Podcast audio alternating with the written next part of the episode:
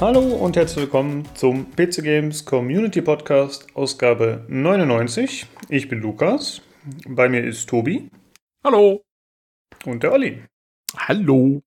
Hallo. 99. Jo. es langsam wird spannend. Ja.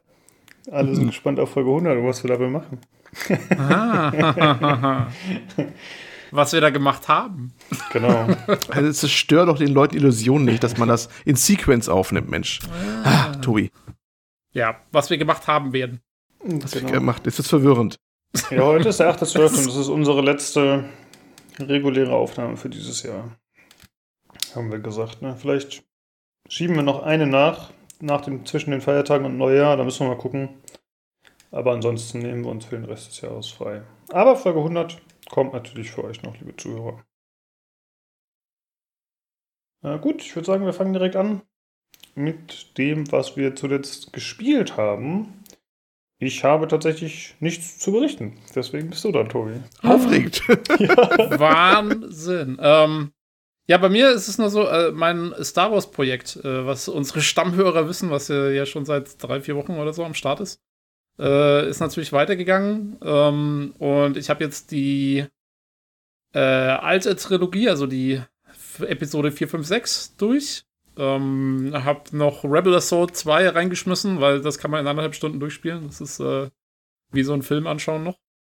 Ähm, und dann habe ich ähm, die Singleplayer-Kampagne von dem Star Wars Battlefront 2 gespielt, was 2017 rauskam. Falls das noch jemand sich daran erinnert. Ähm, und ich muss sagen, also ich habe sie zum ersten Mal gespielt. Ich war, äh, ich habe das Spiel seit ungefähr einem Jahr oder so in der Bibliothek liegen, weil das hat EA mal irgendwann für einen Zehner rausgehauen oder so. Da habe ich es mal mitgenommen. Ähm, eigentlich auch nur für die Kampagne, weil auf dem Multiplayer habe ich jetzt eh nicht so viel Bock. Ähm, ja, Kampagne gespielt, hat, hat voll Bock gemacht. Ich fand's richtig gut. Ist, ja, ist, also ist halt saukurz. Ähm, irgendwie, was weiß ich, vier Stunden oder viereinhalb Stunden habe ich, glaube ich, gebraucht. Und ich spiele ja relativ langsam normalerweise und gucke immer ziemlich viel und so. Ähm, also insofern ist sie schon echt kurz. Und ja, es ist jetzt auch, äh, sag mal, es ist jetzt nichts, ähm, ist halt eine typische Shooter-Kampagne, aber hat relativ viel Story. Und was mich gewundert hat, ist, ähm, also die Hauptfigur ist ja diese ähm, imperiale Soldatin sozusagen. Ähm, Aiden Versio heißt die oder so. Typischer Star Wars-Name halt. Ähm, aber und ich weiß nicht, ob ich das jetzt spoilere oder so. Hm. Naja, auch egal. Ähm, man spielt zwischendrin immer wieder andere Charaktere. Und zwar Heldencharaktere aus den Filmen. Also du spielst, ich sag's jetzt einfach mal, wer jetzt nicht das wissen will oder so, der muss kurz weghören, ausschalten, was weiß ich. Äh, du spielst eine Mission mit Han Solo, du spielst eine mit, mit Leia Organa, du spielst eine mit Lando Calrissian und so. Ähm, und es spielt ja direkt nach dem Ende der alten Trilogie, also es sind die quasi so nachempfunden, den Figuren von halt den 70er, 80er Filmen.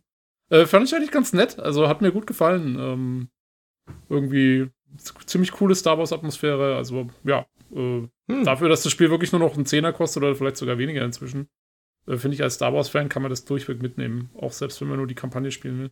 Überrascht mich ein bisschen, weil die, die gerade die Kampagne wurde ja fast unisono an Grund und Boden damals eigentlich äh, gewertet und, ne? Ja, weil ich glaube, dass sich die Leute da zu viel davon erwartet haben. Weil die, die wurde ja damals auch ziemlich gepusht irgendwie im Marketing und so. Oh, wir haben jetzt eine tolle Kampagne. Und was Tolles ist die Kampagne nicht, aber für einen Star Wars-Nerd und so und äh, finde ich das schon ganz lustig. Also ähm, sind, sind ein paar ganz nette Story-Häppchen Häppchen drin und so äh, paar ganz coole Cutscenes ähm, und, und die Missionen sind jetzt auch, ich meine, es ist halt ein typischer Shooter, rennst halt durch und schießt mhm. alles ab. Äh, ist ja sogar, es ist Kanon ist, was da passiert, ne? Es, es ist Kanon und es ist ja. eine ganz interessante Frage, stellt sich am Ende für mich. Okay. Äh, die zwar, glaube ich, nicht zutrifft, aber ich kann es jetzt nicht sagen, sonst, weil das wäre echt ein böser Spoiler. Okay.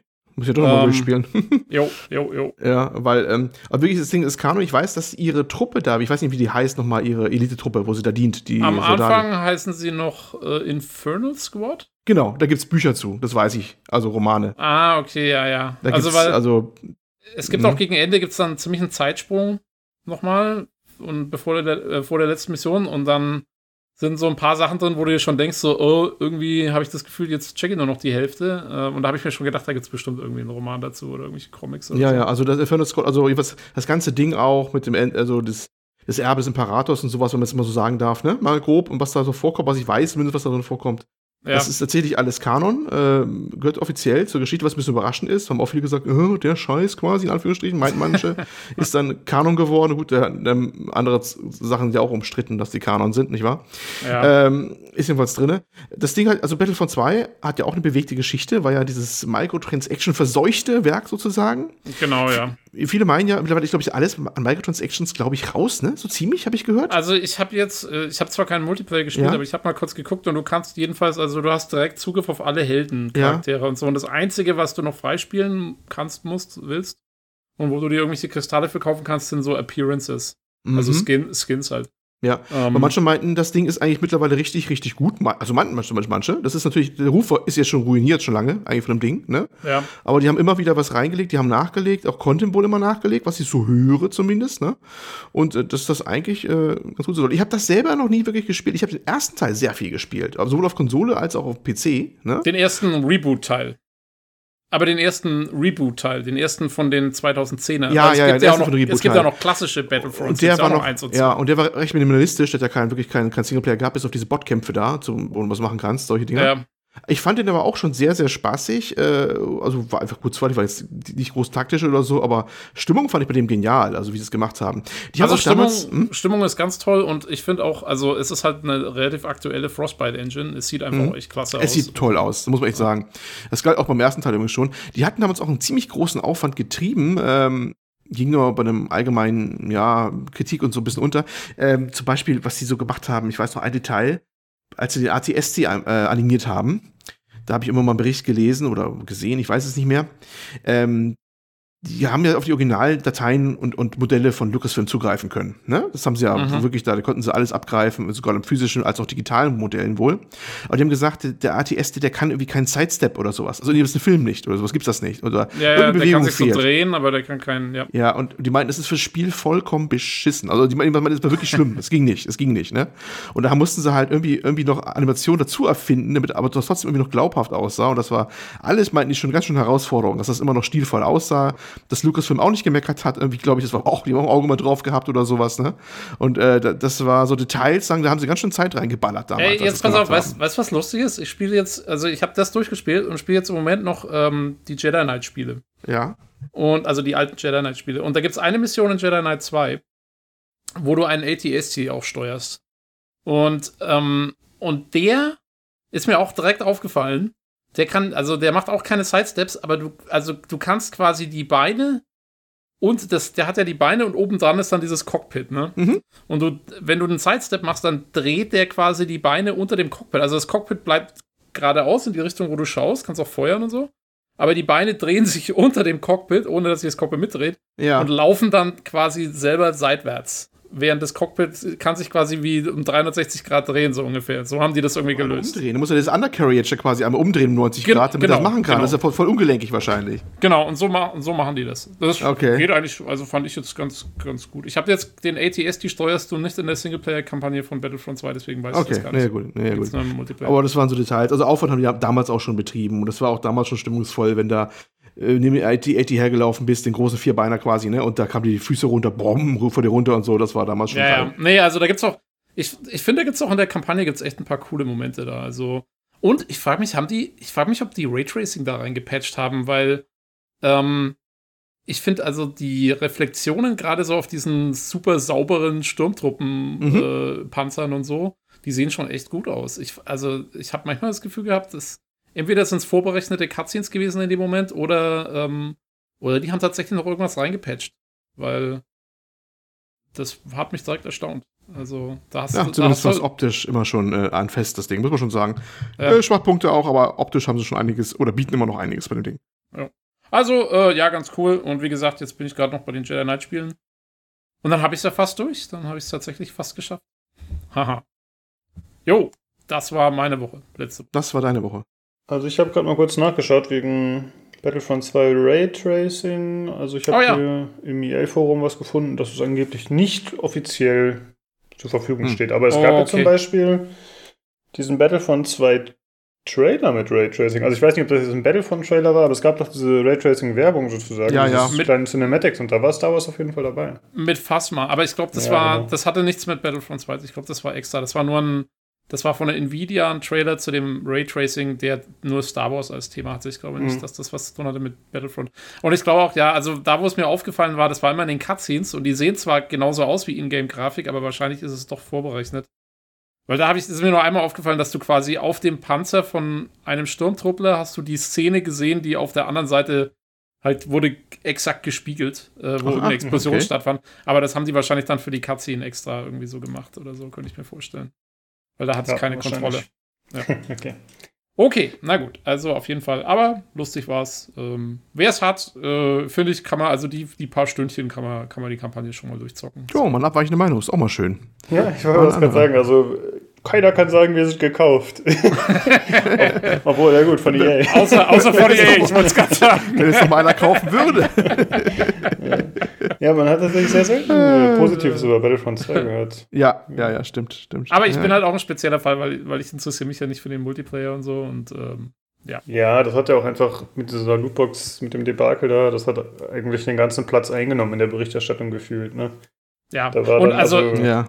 Also, ich, also für die Kampagne braucht man das Spiel nicht. Äh, also wenn man das für, für einen Vollpreis gekauft hätte, dann hätte einen die Kampagne sicherlich enttäuscht. Mhm. Ja, also die ist, die ist gut für einen Zehner. Äh, Ja, sozusagen. wo ich einhaken muss, ich hatte auch mal ein EA-Spiel äh, vom gleichen Hersteller übrigens, nämlich, äh, muss man überlegen, äh, sag schnell, äh, Di Dice. Dice, natürlich, Dice, ja, ja. Äh, Ich hatte ähnliches Erlebnis gehabt, damals als ich Battlefront, äh, Quatsch, nicht Battlefront, Battlefield 3 gespielt habe. Mhm. Da ging es mir ähnlich, da war die Kampagne auch mh, eigentlich zerrissen und ich habe irgendwie Spaß dran gehabt bei dem Ding, als ich einmal durchgespielt habe. Dachte mir, dachte mir, ging gut ab, so nach dem Motto, war voll was los, aber war vielleicht auch, ich habe damals äh, keine Call of Duty Sachen gespielt gehabt oder so und das war eines meiner ersten von dieser Art oder seit langer Zeit, seit Medal of Honor Zeiten. Vielleicht Ja. war deswegen so ein bisschen positiver Eindruck, als er eigentlich hätte sein sollen, der Eindruck, weißt du? Also ich Ja. fand die auch okay. Ich fand die jetzt auch nicht irgendwie schlimmer als irgendwelche Call of Duties und sonstige Ja, Geschichten. ja, Das, ja, also da hat man echt schon Schlimmeres gesehen. So, so, soweit unsere Aus, äh, so, soweit unsere Ausflüge in die Niederungen der ja, Dice, Dice und Singleplayer-Aktivitäten, ne? Also ich habe Battlefield 3 sogar extrem positiv in Erinnerung, die Kampagne. Aber es hat auch mit der technischen Komponente zu tun, aber Mhm. ich fand es auch einfach stimmig, vor allem diesen Anfang. Ich fand's Nee, die- cool. Ich fand die auch cool. Ich glaube, die wurde auch deswegen so runtergemacht, weil das war ja, glaube ich, die erste Kampagne, die DICE gemacht hat in dem Battlefield. Und die haben sie damals, DICE macht den Fehler, sie pushen ihre Kampagnen immer ziemlich und sagen immer, oh, das wird jetzt das Allerbeste vom Besten und dann ist es gerade mal so durchschnittlich. Das ist Mhm. ihnen bis jetzt, glaube ich, bei so ziemlich allen ihren Shootern passiert. Und, äh, und zwar, also halt sowohl Battlefront 3, dann ganz, ganz speziell auch Battlefront 4, die war echt nicht so doll, die Kampagne. Und, ähm, und jetzt dann wieder mit Battlefront 2. Also, ja, die über, überschätzen sich da gerne mal im Vorfeld und dann kriegen sie halt den Backlash. Also Aber Bad Company hatte auch schon eine Kampagne, 1 und 2, aber die sind ja Sonderfälle, die Genau. so ein bisschen außen vor Und die, sind. die, die sind auch richtig gut, Bad Company. Das sind auch die einzigen, wie- also, also zumindest, wo man unisono sagt, die wären gut gewesen. Ne? Beim Rest Ja. ist alles umstritten bis negativ, die Rezeption. Und da waren sie relativ positiv, habe ich selber auch nie gespielt. Bei den letzten Battlefield 5 war es, fand ich es aber auch nicht mehr pra- pralle. Bei, äh, ja, Battlefield 5 war es, genau. Ja. Weltkrieg 2. Das fand ich dann ein sehr seltsames Ding, aber naja. In der, in, in der Bad Company 2 Kampagne ist übrigens einer meiner liebsten äh, Quotes äh, aus einem Computerspiel drin. Hm? Da gibt es Okay. so einen, da gibt's einen Techniker, der immer mit rumrennt, das ist so ein Nerd. Und der bringt irgendwann den Spruch, ähm, when, uh, when the defecation hits the oscillation. Und das ist quasi, when the, Defecation hits hits the oscillation. Ist Oscillation? Ist Das ist erstmal der das Fan Übersetzen für wahrscheinlich? 80% Das der ist, das ist, ähm, das, also wenn die, wenn die Defikation die Oszillation trifft und das ist quasi Nerd-Speak für when the shit hits the fan. Ach nein, doch Gottes Willen. wenn, man, wenn, man, wenn man Witze schon erklären muss, hier ist es schon passiert. Äh, fand ich aber, weil, also der erklärt es natürlich nicht, aber äh, der sagt es einfach mal in der Kampagne. Und wenn du es zum ersten Mal hörst, also auch ich als, als halt Englisch äh, sehr Bewanderter, habe erstmal nicht gecheckt, was das ist. Und dann habe ich mal drüber nachgedacht, dann ist mir das aufgefallen, dass das, das die Bedeutung war. Äh, den Spruch bringe ich manchmal im, im, im Real Life. muss ich merken. bei, den, bei den Kollegen. Kommt immer Nice.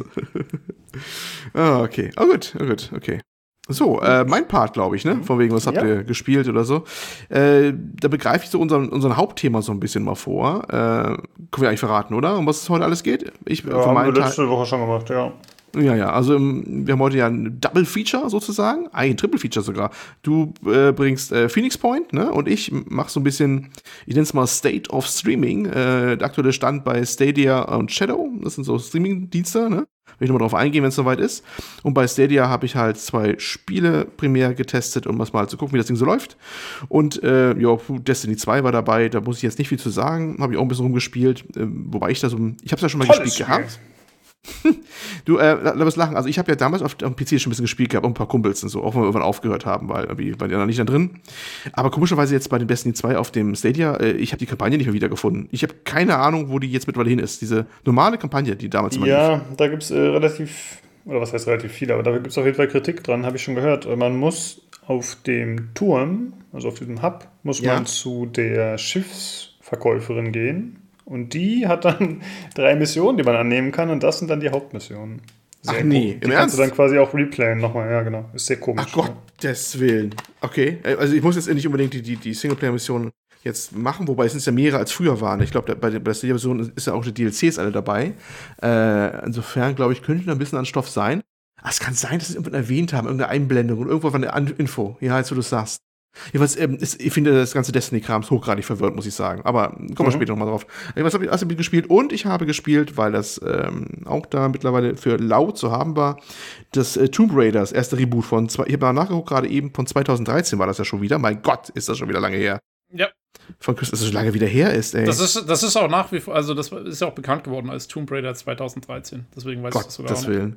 Naja, jetzt habe ich jetzt auch ziemlich viel gespielt. Weil auch der gute Tobi hier mal meinte, ja, Olli, es muss doch voll was für dich sein, mal so ein Ding, ne? Wenn du Uncharted magst oder sowas, ja. Mhm. Äh, habe ich. Äh, ich muss allerdings sagen, ich finde das Ding also irgendwie komisch, seltsam. Es ist zerrissen von Quicktime-Sequenzen, noch ja, und Löcher. ja, ja, es hat so viele Quicktime-Sachen. Wahnsinnig viele. Es kommt nie so ein guter Flow auf wie bei den Uncharted-Spielen. Die Uncharted-Spiele kenne ich ja wirklich alle, von, von ersten bis zum letzten, ne? Und ich finde, da fehlt qualitätsmäßig irgendwie noch eine ganze Stufe. Also, was den ganzen Gameplay und den Dings angeht, also, boah. Ja, also ich meine, an Uncharted kommt es halt nicht ganz ran, aber ähm, ja, aber mein Gott, also. Ja, es ist schon irgendwie nett, aber irgendwie, es ist äh, zu viel Quicktime. Also, ich muss aber auch sagen, ich, ich glaube, also die Quicktime-Events, wenn ich mich jetzt recht erinnere, waren gerade so im ersten Drittel des Spiels besonders penetrant. Ich weiß nicht, Okay. ob man sich irgendwann dran gewöhnt oder ob sie weniger Mhm. werden gegen Ende, aber ich fand es gerade am Anfang hat es mich auch extrem gestört. Und dann, je weiter man kommt im Spiel, desto weniger hat es mich irgendwie gestresst. Entweder weil es weniger waren oder weil ich mich tatsächlich dran, dran gewöhnt habe. Mhm. Ähm, aber ja, gerade am Anfang gibt es so ein, zwei Sachen, die ich wirklich auch zehnmal machen musste, weil die einfach echt fies sind zu, zu meistern auch irgendwie da. Ich weiß nicht, ob du schon bei der Szene warst, wo sie, wo, wo der erste Typ kommt, der erste menschliche Gegner, glaube ich, und dann ist irgendwie so drei Quicktime-Events, die du machen musst am Stück. Sonst ja, das bringt er sie auf ziemlich Ich- üble Art und Weise um jedes Mal. Ach, das muss, meinst du der allererste in der Höhle? Nee. Der ich Kannibale oder Nee, später? nee, nee, nee, die das, ist ja, das ist ja ganz am Anfang. Nee, ich meine, Ja. so, das ist so im dritten Level oder so ist das. Okay. Äh, weil ich hab so schon der erste, den sie dann, den sie dann wirklich äh, quasi auch äh, umbringt selber dann. Ah, okay. Das ja, kann aber gar nicht mehr so. Ich habe schon so viele andere gehabt. Also ich bin schon deutlich weiter da auch schon.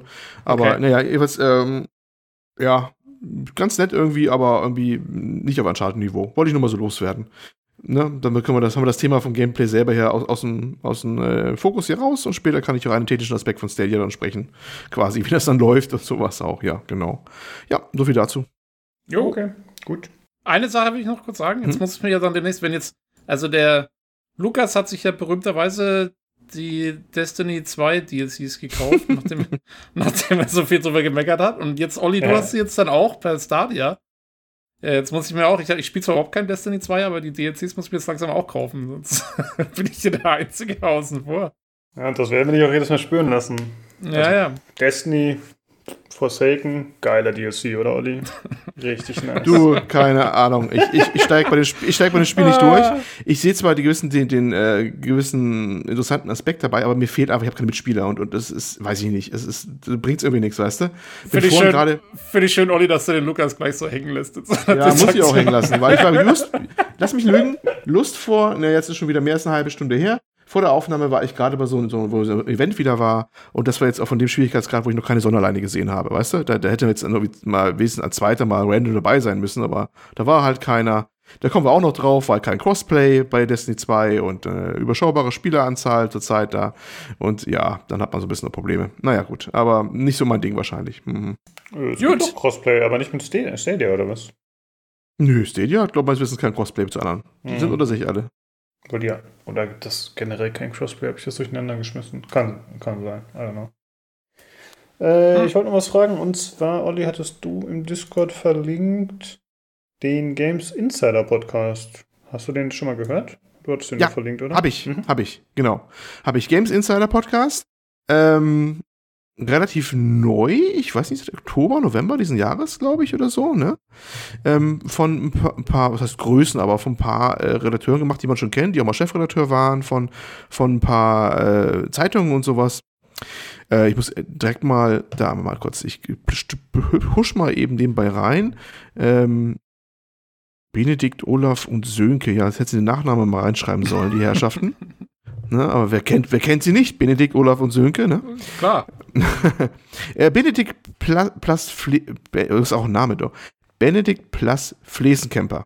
So. Wenn das er noch nicht sagt, der war mal, ähm, ähm, wo war er denn? Äh, momentan Games, schreibt er frei. Nicht? Schreibt er nicht Artikel für die? Für die schreibt er auch, ja, es kann sein. Ja, ja, ja, ja. Naja, jeweils waren sie wirklich alle mal in, in größeren Magazinen dabei. Und die haben jetzt halt ein, ein ach ja genau, Olaf Bleich noch und Sönke Siemens, so, jetzt haben wir sie alle drei.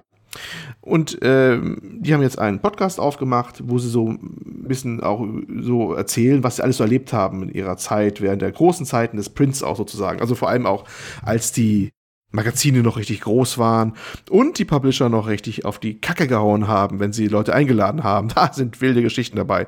Die erste Nuller-Folge, sie fangen mit Null an zu zählen, ist noch ein bisschen allgemeines Blabla und was sie machen, was die Motivation ist. Ab Folge 1 wird es dann juicy, so ein bisschen dann erzählen so von ein paar Geschichten und so, wie der eine zu seinen, äh, über Nacht zu seinem Chefredakteursposten gekommen ist und die anderen gefeuert haben und all sowas und wie da die Verlagseigner an seiner Terrassentür standen, dass sie ihn da befördern wollten zu Hause und all sowas. Äh, also bizarre Geschichten.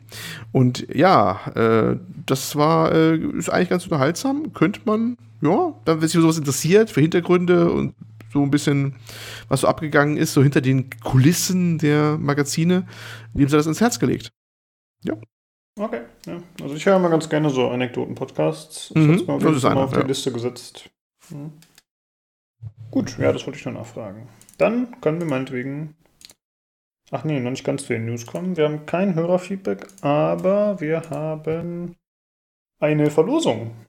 Und zwar steht Mm. ja später doch das äh, Phoenix Point Review von mir an und wir haben einen Key gesponsert bekommen. Also nicht von Phoenix Point, äh, von Snapfire Games oder wie die heißen, sondern einfach von einem Hörer quasi und der hat gesagt, ey, ihr könnt einmal Phoenix Point verlosen und hat uns einen Key gegeben. Das ist ein Epic Game Store, denn das Spiel ist ja da, äh, Epic Game Store Key, denn das Spiel ist ja da exklusiv aktuell. Und die Verlosung läuft bei uns auf dem Discord bis zum 22.12. noch. Jo, haut rein, Leute, weil äh, Gewinnchancen bei uns relativ gut immer, ne, muss man sagen.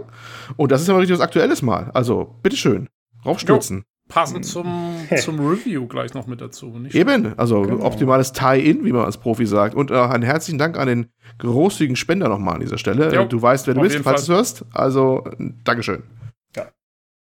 Du weißt, wer du bist. Das kann man aber auch für alle Zuhörer sagen. Du weißt, wer du bist. Wir wissen, wo du wohnst. Äh, äh, okay, äh, und dann gibt es noch äh, einmal kurz eine Ansage. Aktuell gratis, ebenfalls im tollen Epic Games Store, ist Jotun die Valhalla Edition. Und die gibt es dann noch gratis abzugreifen bis zum 12.12. Jo, Hiermit ist wieder die, die übliche Epic Games, äh, Epic Store Werbezyklus damit auch abgeschlossen. genau. Jetzt kommen wir zu Ja gut, wenn man, wenn, man schon den, ja? wenn man schon den verlosten Key einlösen muss, kann man die kostenlosen Spiele dann auch gleich noch Genau, wenn man schon mal gerade drin ist. ja. Also einer kann sich dann Jotun noch Ja. kennen, genau. genau. Richtig. Ja, äh, dann geht es jetzt weiter mit Valve, direkt der nächste Verein, den wir bewerben. Und zwar äh, hatten die ja vor äh, einem Jahr etwa, oder 2018 zumindest, hatten die Campo Santo übernommen. Mhm. Das ist der Firewatch-Entwickler, die an The Valley of Gods arbeiten, oder Valley of Gods. Ja. Die hatten das ja angekündigt, das ist so ein ja, Entdeckerspiel in Ägypten. Also, keine Ahnung, hat so ein bisschen Indiana Jones-Vibe gehabt, aber halt eher so eine Comic-Optik. Ja, genau. Äh, jetzt ist bekannt. Hm?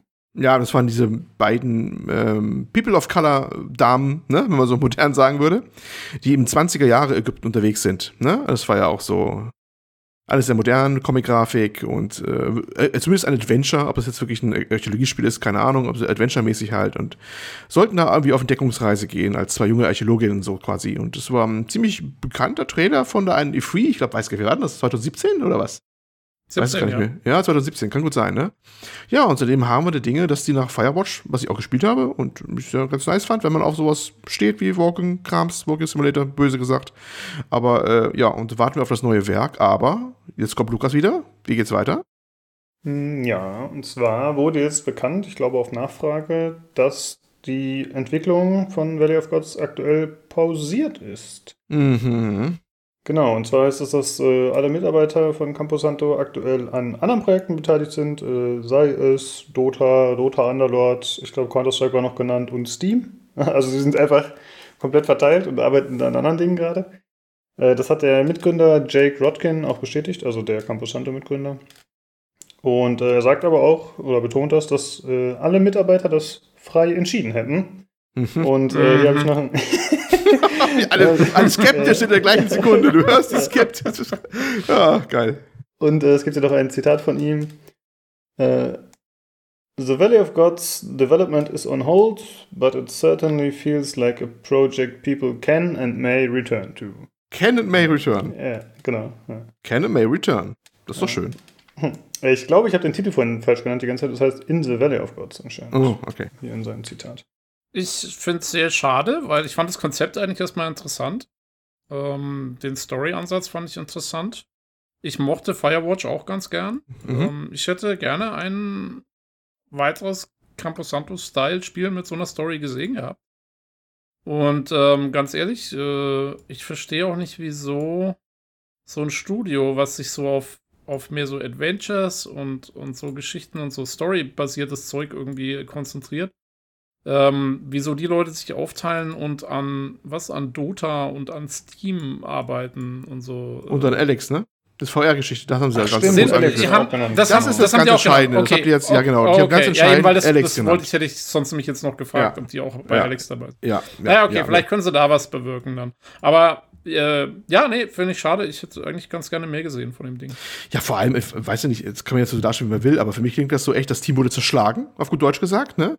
Verteilt in verschiedene Ab Abteilungen und werkelt da vor sich hin. Ich meine, wenn sie alle ihr Geld haben, ist alles gut und schön, aber das klingt für mich nicht, nicht mehr nach einem kohärenten Zusammenschluss von Leuten, die irgendwas auf die Beine stellen können, weil auch wenn die später mal vielleicht das habe ich ja schön gesagt. Lukas nein, weil, nein, weil dann passen sie ja jetzt hundertprozentig in Valve rein, wenn sie kein Zusammenschluss von Leuten mehr sind. Ja, das die ist wahrscheinlich, alle, die sind, das, Valve ist ein Lösungsmittel. Was du da reinschmeißt, das löst sich auf, verstehst du? Ja, die haben jetzt alle ihre Rollschreibtische gekriegt, wie das bei Valve ja so übrig ist. Nur auf und rollen damit und rollen damit jetzt immer durch die Gegend und deswegen ja, haben sie jetzt genau alle verteilt. So.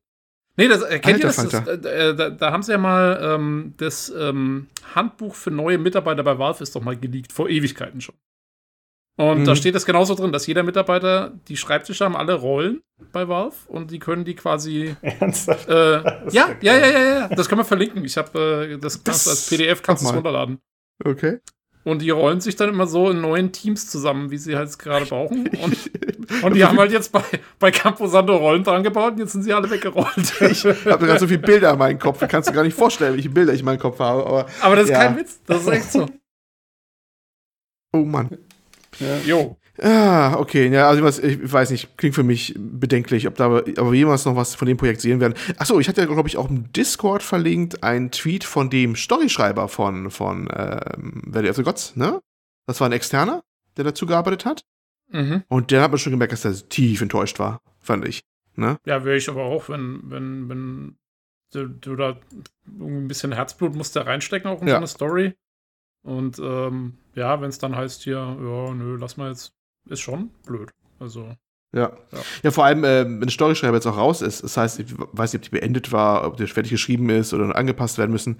Er hat doch gesagt, er macht sie nicht mehr fertig. Hat er schon gesagt gehabt. Also auch wenn das wieder aufgenommen wird, das Projekt wieder. Ne? Also mhm. eine Zäsur ist drin.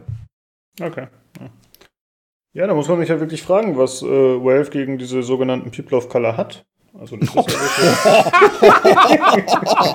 du hast wieder mutige also, Interpretation. Kate, äh, wir, sollten mal, wir sollten mal Gabe anschreiben und fragen, äh, was du hast es.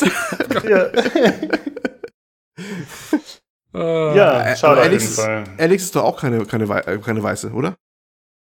Das ähm, weiß ich nicht. Also, Alex Vater ist, ist schwarz. Doch, ihr, ihr, Vater ist äh, Schwarze, aber hast du nicht gemeint, Lukas, letztes Mal, dass du dir nicht sicher bist, ob der gewhitewashed worden ist? Das sah auf jeden Fall ein bisschen so aus in dem Trailer.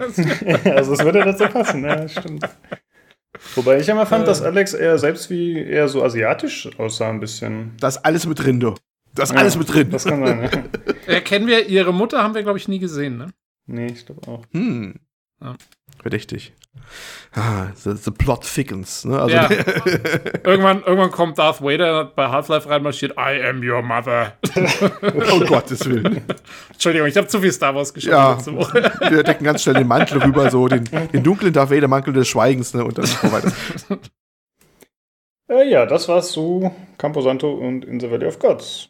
Äh, erstmal auf lange Zeit wahrscheinlich. Mal gucken. Vielleicht ergibt sich ja noch was. Äh, dann geht's weiter mit äh, Ragnarok, dem Entwickler, oder Ragnarök, ich weiß gar nicht, wie man die ausspricht. Ähm, die verklagen, nee, dem Entwickler habe ich gesagt, dem Publisher, die verklagen mm, genau. Entwickler Human Head Studios auf mhm. 100 Millionen Dollar. Äh, wir hatten ja schon mal vor ein paar Folgen darüber berichtet, dass äh, Rune 2 veröffentlicht wurde über Ragnarok eben und dann äh, wurde Human Head Studios am gleichen Tag oder irgendwie so kurz vorher geschlossen und äh, konnte somit natürlich nicht mehr den versprochenen Support liefern und dagegen will Ragnarok jetzt vorgehen. Und äh, zwar werfen sie dem Entwickler Vertragsbruch vor. Es, wär, äh, es wurde wohl sowohl der Source Code nicht übergeben als auch Assets, was eigentlich vertraglich so festgehalten wurde. Äh, außerdem heißt es in der Anklageschrift, Zitat, äh, Humanhead hat verschwörerisch im Geheimen entschieden, Ragnarok und die Rune 2 Community aufzugeben. Also da wird das so ein bisschen der. Voll da, die Waldfee.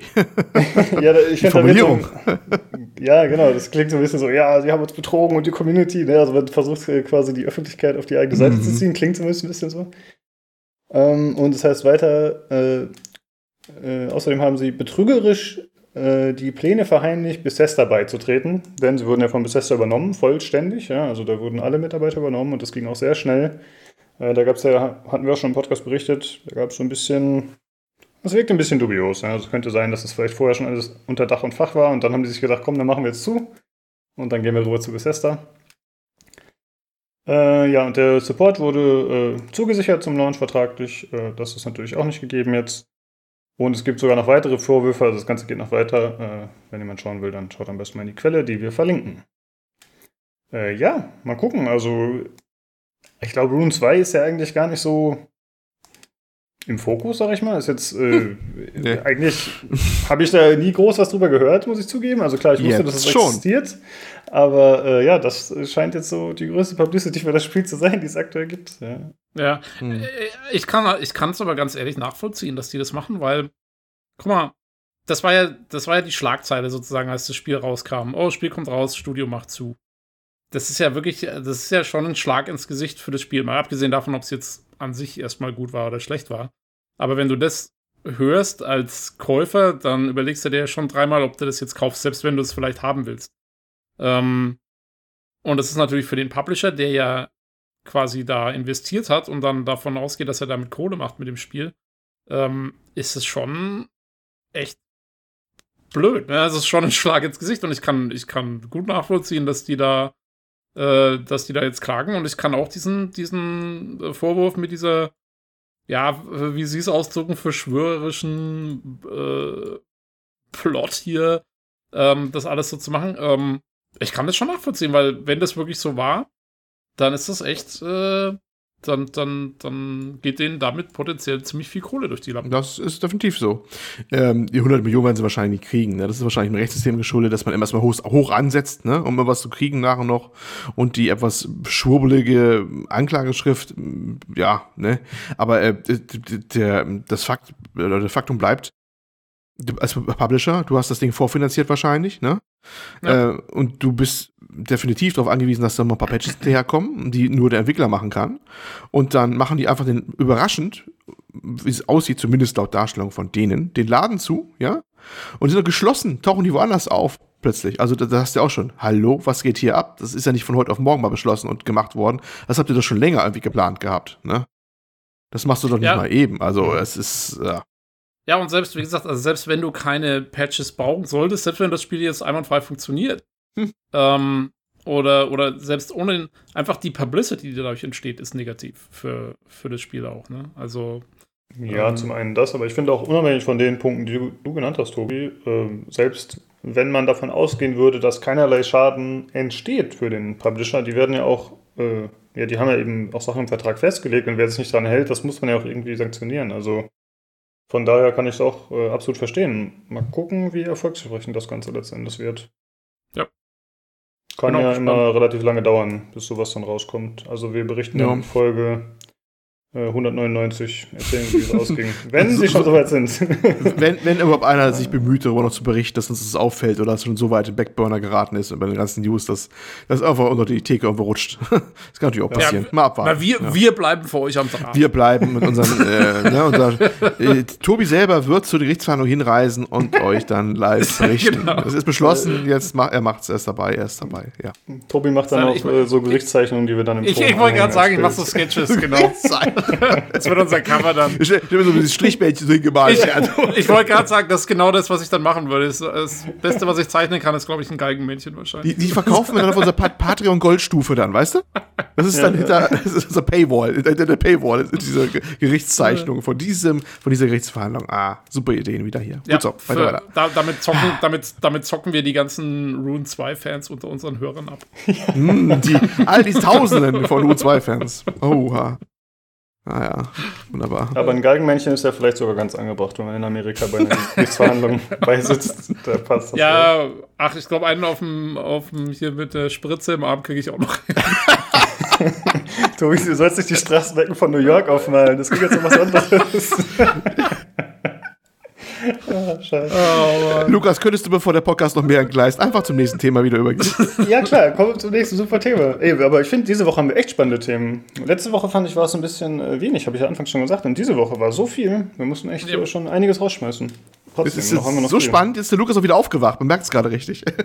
Ja, ja, ja ich, ich war vorhin ganz müde. Aber jetzt Jetzt. ich voller Energie beim dritten Thema. Und zwar äh, der geistige Nachfolger für Command Conquer Renegade wurde angekündigt. Äh, falls ihr euch noch erinnert, oder nicht mehr, Command Conquer Renegade, boah, war so in den 90ern oder frühen 2000ern, war ein äh, First-Person-Shooter und äh, Strategiespiel-Mix, in dem man halt in der Kampagne sich da durchgespielt hat. Und ich glaube, es hat auch Multiplayer. Na, der. Multiplayer ist, glaube ich, das, worum es hier geht. Also die Kampagne war ja eigentlich ein ziemlicher Straight-up-Shooter. Einfach, du, du, du warst ja dieser Kommando im C&C-Universum und hast dich da durchge, durchgeballert.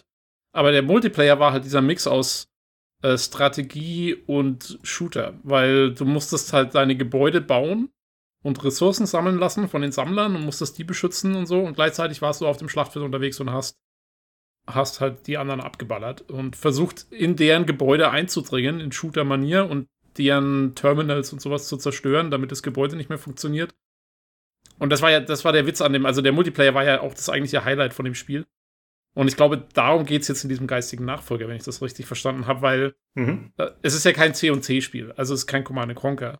Aber es soll halt diese, diese Spielmechanik, glaube ich, wiederbeleben, diesen Mix Genau. aus Shooter und Strategie. Ach, jetzt, äh, begre- jetzt begreife ich das erst. Ach, das ist Renegade, genau. Das habe ich damals auch noch. Ist lange, lange her. Das habe ich damals auch gesehen gehabt, ne? Das war ja so ein Flop damals, glaube ich. Eigentlich wurde äh, viele im Rückblicken gesagt haben, das war eigentlich ein tolles Prinzip, ne? Und um Ja. das geht's. Ah. Ja, das, ist echt nicht so gut angekommen damals. Das war auch, glaube ich, technisch schon relativ veraltet, wenn ich mich nicht vertue damals. Ja, das kam nicht so gut an. Äh, genau, und Tobi hat recht. Also es gibt jetzt äh, keine Singleplayer-Story mehr, sondern es ist einfach nur Multiplayer und es gibt äh, die Möglichkeit, gegen Bot zu spielen, also so Skirmish, aber das ja, ist wahrscheinlich auch nicht so toll dann. Äh, das Ganze wird von Petroglyph entwickelt und äh, soll 2020 erscheinen. Ist äh, deswegen interessant, weil Petroglyph ja die sind, die aktuell das Command Conquer Remake machen. Und Ja. ehemalige Westwood-Mitarbeiter sind. Genau, genau. Also, Also zumindest die, Ver- Gründer oder was. ja. Also die Verbindung ist da, aber sie wollen nicht für die Lizenz bezahlen. sie sagen, nein, wir machen unser eigenes Ding. Äh, Ja. Aber ist ja in Ordnung. Aber die haben doch keine äh, First-Person-Shooter-Erfahrung, oder? Weil, wer macht denn den Part? Machen die den selber? Äh, ich habe jetzt nichts Gegenteiliges gelesen, aber mhm. ich dachte schon, dass sie das alles selbst machen. Ansonsten im Zweifel immer Raven Software. Die, die haben doch immer zugearbeitet, oder? Ja, äh, ja dann äh, genau, technisch sieht das Ganze so ein bisschen aus wie Borderlands, würde ich sagen. Also es ist äh, eher so eine Cell-Shading-Optik. Ah, ich hoffe, ich sage jetzt nichts Falsches. Das ist ja immer wieder umstritten. Äh, sieht ganz okay aus, aber ist halt eher so ein Comic-Stil. Ne? Ist jetzt äh, nichts super realistisches und auch nichts äh, technisch extrem anspruchsvolles, aber das ist vielleicht bei so einem Spiel gar nicht so schlecht. Sieht auf jeden Fall interessant aus, also ich werde es im Auge behalten. Wie seht also, ihr das? Mein, das Spiel Spielprinzip ist halt schon irgendwie eigentlich eine coole Idee, ne? dass du dass du das kombinierst, dass du auf der einen Seite halt diese strategischen Entscheidungen treffen musst, was baust du, wo, wo haust du Ressourcen raus. Du musst ja dann überlegen, baue ich jetzt ein neues Gebäude oder baue ich neue Vehikel, die ich dann spawnen kann, mit denen ich auch kämpfen kann oder so. Ähm, und auf der anderen Seite hast du den, den Player-Skill, um deine Sachen zu verteidigen und die anderen anzugreifen. Das ist schon irgendwie cool. Ja, finde ich auch. Und äh, genau, was ich noch vergessen habe zu erwähnen, es soll zwei Fraktionen geben und maximal 32 Spieler pro Team. Es gibt ja noch so ein anderes Spiel, da fällt mir leider der Name gerade nicht ein. Oh, Mist, ey. Das gab es auf Steam, das war auch so ein äh, asymmetrischer Multiplayer, wo man mit so Monstern gegen Menschen spielt. Der zweite Teil. Also im, im, im, Forum haben Leute erwähnt gehabt. Ähm Natural Selection 2. So heißt es. Ach, Natural Selection, okay. Ja. Das habe ich mal ein bisschen gespielt. Ist es war damals noch relativ neu, vielleicht sogar noch Early Access, also der zweite Teil. Das spielt sich so ein bisschen sperrig, aber es ist halt auch so eine Mischung aus äh, ja, Basenbau. Also es gibt einen Commander, der kümmert sich dann darum, alles aufzubauen und so. Und dann der Rest spielt halt als äh, Soldaten an der Front im First-Person-Modus. Das war ziemlich ich cool tatsächlich. Hm? Ich weiß jetzt gar nicht, wie es bei Renegade war, äh, weil ich habe nur den Singleplayer gespielt. Ich habe den Singleplayer habe ich geliebt, ähm, aber den Multiplayer habe ich nie großartig gespielt. Ähm, Gibt es da auch einen Commander, der irgendwie wirklich eine Strategiekarte hat und sich das alles überlegt? Oder ich glaube nämlich, es war so, dass die Leute selber das machen mussten, die auch auf dem Schlachtfeld unterwegs waren, oder? Ich weiß es war alles aber ich glaube auch so, dass man einfach wechseln konnte, ja. Ich denke auch. Es, also ich glaube, Achso, nee, es, gab, es gab so Terminals, ne, glaube ich, die man benutzen konnte. Und da hat man dann noch Fahrzeuge und so geordert, glaube ich. Genau, aber, aber wie das, wie das mit sicher. Gebäuden ging, das weiß ich jetzt auch nicht mehr so genau, weil du musst ja irgendwie das Gebäude bauen. Huh. Das kann ich leider auch nicht genau sagen. Jetzt, jetzt wird uns der, der ähm, Daniel wieder aufs Dach steigen, weil wir den Klassiker wieder nicht, ja. nicht genug kennen. Ähm, ja, das aber, kommt aber davon, wenn du so tiefe Fragen stellst. wir dürfen nur an der Oberfläche kratzen, sonst äh, wird es gefährlich. Da werden ja, das hart. stimmt, äh, stimmt. Haben wir, ich habe uns wieder selber reingeritten. Egal, das kommt alles schnipp, schnipp. Machst du später alles raus. Genau. Das ist nie passiert. Äh, ja, da ich das, schneid, ich das schneiden werde, wird es schön drin bleiben. du hast ja nichts zu tun damit, ne? Du hast einfach nichts gesagt. ich weiß es, aber ich sage es nicht. ich lasse euch mal noch ein bisschen zappeln. ja, genau. Ja, ja, dann machen wir weiter mit dem nächsten Thema. Und zwar ziemlich überraschend wurde ein neues Starship Troopers Spiel angekündigt. Äh, Starship Troopers Terran Command für 2020 ebenfalls. Ähm, das wird auch ein äh, Strategiespiel. Es wird betitelt als Survival Influenced RTS. Entwickler sind The Aristocrats.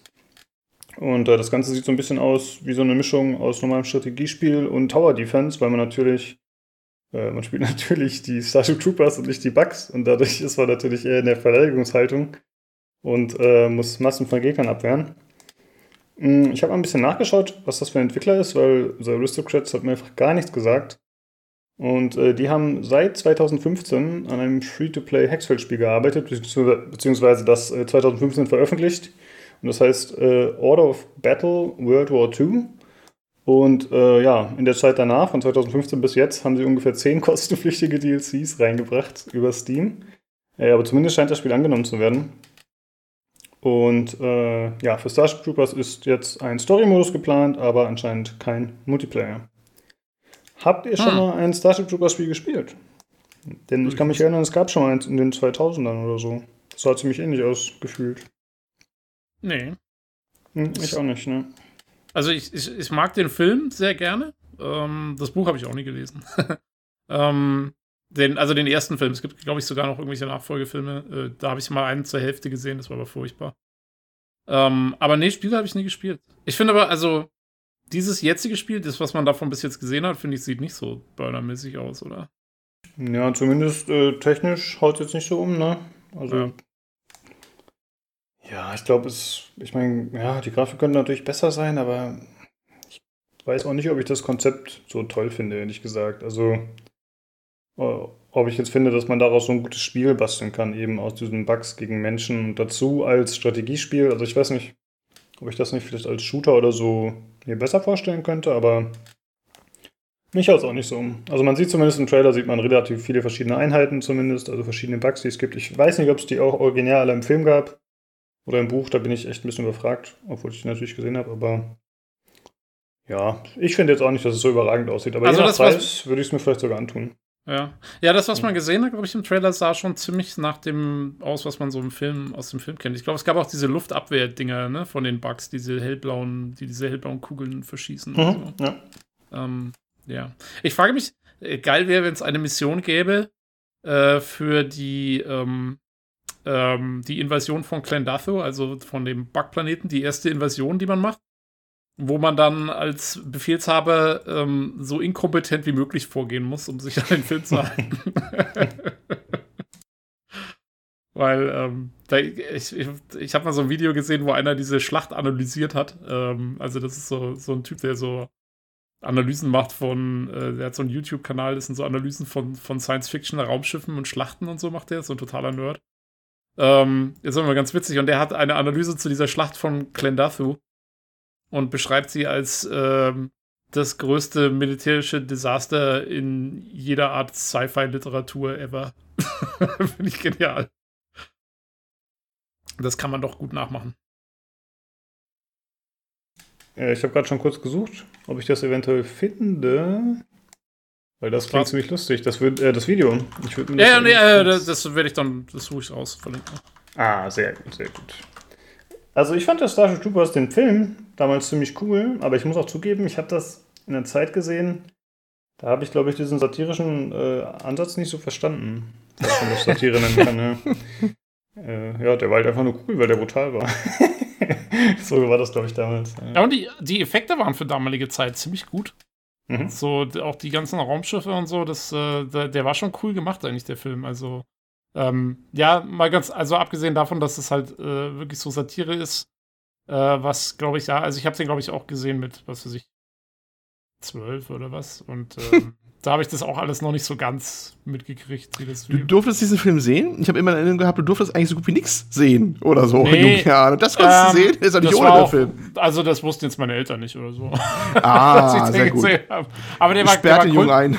aber der war, der war Kult in unserer Clique damals, weil der halt ja, ja. Ähm, ja, weil der halt doch relativ brutal ist und eklig und so. Also all, all die Qualitätsmerkmale, die man so braucht. Genau, als genau. Mhm. Ja, natürlich. ja, ja, dann würde ich sagen, schauen wir einfach mal, wenn das Spiel rauskommt. Äh, wir, unsere Begeisterung ist eher verhalten, sage ich mal. ja, also ich finde, was man bis jetzt gesehen hat, ist, ist noch nicht so toll. Also da müsste man jetzt noch ein bisschen mehr coole Sachen sehen, dass das wirklich rüberkommt. Ja. Äh, dann habe ich jetzt noch einmal ein Thema, was quasi in eigener Sache ist, weil ihr habt damit nichts zu tun, mehr oder weniger. Und zwar wurde ein neuer Dead Cells DLC angekündigt. Der heißt The Bad Seed und soll im ersten Quartal 2020 erscheinen für 5 Dollar. Äh, es gibt schon einen Trailer, den man sich anschauen kann. Es gibt äh, zwei neue Biome, da gibt es auch neue Gegner. Das Ganze ist eher so ein bisschen, spielt mehr in der Natur, also spielt zum einen in so einem Gewächshaus, was eigentlich ganz cool aussieht. Und äh, zum anderen äh, in so einem Sumpfgebiet und dementsprechend sehen auch die Gegner aus. Also es gibt so Pilze, fleischfressende Pflanzen, riesige Käfer, sowas. Ähm, das Early Game soll sich dadurch verändern. Äh, es ist in dem Spiel eigentlich so, dass man immer wieder ja, mehr oder weniger den gleichen Weg geht anfangs und dass man wenig Variation drin hat. Zumindest war das bei mir so und scheint auch bei vielen anderen zu sein. Deswegen wird es eben so beworben, dass man da ein paar mehr Optionen hat. Es gibt einen neuen Boss. Äh, ich vermute, dass er eventuell auch eine neue Rune reinbringt. Das, äh, Runen sind halt die, die Elemente, die man dauerhaft freischaltet dann und die dafür sorgen, dass man äh, neue Optionen hat, wie man die Level angehen kann. Also wie, dass man zum Beispiel Wände hochlaufen kann oder so. Und ich hoffe mal, dass da was dazu kommt. Und als neue Waffe hat man im Trailer schon die Sense gesehen, die ziemlich cool aussieht. Den Trailer kann man sich generell mal anschauen, weil der ist äh, recht humoristisch. Fand ich ganz cool. Äh, ja, ich freue mich auf jeden Fall drauf. Wobei ich ehrlich gesagt gar nicht sicher bin, ob ich es mir direkt kaufen soll. Wahrscheinlich schon, einfach als Support. Ja. Ja, wenn du ähm, keine Anschaffungen für Destiny 2 tätigen musst, die dich davon abhalten. Ja, ich habe mich so meisterhaft zurückgehalten in meinen Kommentar. Nein, aber der Tobi muss da reinspringen. Wenn ich mich zurückhalte, macht's der Tobi. Ah, es ist ein perfektes Team hier. Ja, eben, genau. Die Dynamik ist perfekt, ja. Ja, ja ich freue mich drauf. Ich bin gespannt. Äh, Werde ich, ja doch, klar hole ich es mir ja sicher. Ah. Einfach hier für den Podcast mir auch mal wieder ein bisschen neue Spiele reinhauen. Ja, ja, ja. Ja, Ui. genau. Das waren die News. Hm. Hm. Und äh, äh, Olli, wenn das für dich okay ist, kannst du meinetwegen erst äh, mit Stadia oder Streaming generell weitermachen und dann mache ich danach Phoenix Point. Jawohl, ja. Ja, Stadia, Stadia, Stadia, Stadia. Es war ja jetzt ähm, kürzlich soweit, ähm, Ende November. Ähm, Stadia ist an den Start gegangen. Äh, ich weiß nicht, ob man sagen kann, lange erwartet. Das ist jetzt genau die Frage, ob das wirklich jemand drauf gewartet hat auf das Ding. Also zumindest, äh, zumindest äh, erwartet im Sinne von, wir wollten alle wissen, wie es jetzt denn ist am Ende. Wie, es denn jetzt, genau, wie es denn jetzt ist, genau, genau, genau. Ja, ich hatte mir tatsächlich frühzeitig mal schon, weil ich mich ja fürs Thema Streaming recht interessiere, ich habe da schon ein paar Mal über ähm, eine andere Geschichte berichtet, hier Shadow, wo man komplett einen virtuellen PC hat, den man dann streamt, ne? ähm, habe ich mir das Date ja auch jetzt mal quasi mal gebucht, sozusagen, und zwar das, äh, ist es Premiere Edition oder Premiere Package, nicht mit der Founders Edition zu verwechseln, die war ausverkauft, man glaubt es kaum äh, schon, aber die Premiere Edition war dann sehr ähnlich, da hat der Controller halt eine andere Farbe ähm, und eine Sache vom Lieferumfang ist weniger.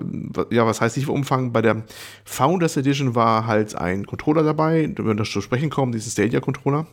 Ein äh, Chromecast Ultra, das ist quasi, wenn ihr einen Fire TV Stick kennt, sowas ähnliches nur von Google. Und ähm, ja, drei Monate pro Abo. Was das bedeutet, werde ich dir gleich noch erklären bei Stadia. Und ja, im Prinzip ist es das eigentlich, was man dafür kriegt. Das ganze kostet, der ganze Spaß kostet 120 Euro für einen Controller, drei Monate Abo und äh, den Chromecast Ultra. Ähm, beim Founders Edition war, glaube ich, noch ein Buddy Pass dabei. Das heißt, man konnte noch einen weiteren, wer wollte, auch noch mit diesem Stadia-Account ausstatten. Das war bei meiner Premiere Edition dann nicht mehr dabei und der Controller ist schnöde in weiß. Der war bei der Founders Edition in so einer limitierten blauen Ausführung, wenn es das überhaupt interessiert. Naja, aber eigentlich sonst waren die genau identisch. Na gut. Ich hätte mir also die vorbestellt gehabt. Wunderbar und harte also der Dinge, die da kommen mögen. Ähm, ja, ich habe dann so ein bisschen auf, im Reddit gelauscht, äh, wurde ein Reddit gegründet von den ganzen Stadia-Usern und äh, die, da wurde schon bald Frust geschoben, denn eigentlich war der vereinbarte Lieferablauf so, die Leute sollten dann erstmal ihren äh, Freischaltcode bekommen, damit sie schon mal freischalten können und das Gerät sollte in Kürze folgen, also die Hardware. Äh, denn man kann das ganze Ding auch spielen ohne diese Hardware im Chrome-Browser und ähm, ja, und dann einfach mit einem ganz normalen Controller wie ein Xbox-Controller und so sollte das ja auch gehen. Aber es, es, lief alles ein bisschen kreuz und quer. Manche bekamen zum Beispiel erst die Hardware, aber ohne Code. Und dann konnten sie gar nichts mit anfangen, so richtig, weil weder, das eine, weder das eine noch das andere. Und es dauerte etwas, bis sie das alles zurechtgerüttelt hatte, bis alle ihre Zugänge hatten und ihre Hardware hatten. Ähm, das Ganze war ja schon mal ein Vorgänger, mal so Beta-Version da, die hieß Project Stream, glaube ich. ich. Tobi hat auch, glaube ich, darüber gesprochen mal, wenn ich mich recht entsinne, ne? Das hatte ich ja mal dich gefragt gehabt, ob dir das unterkam.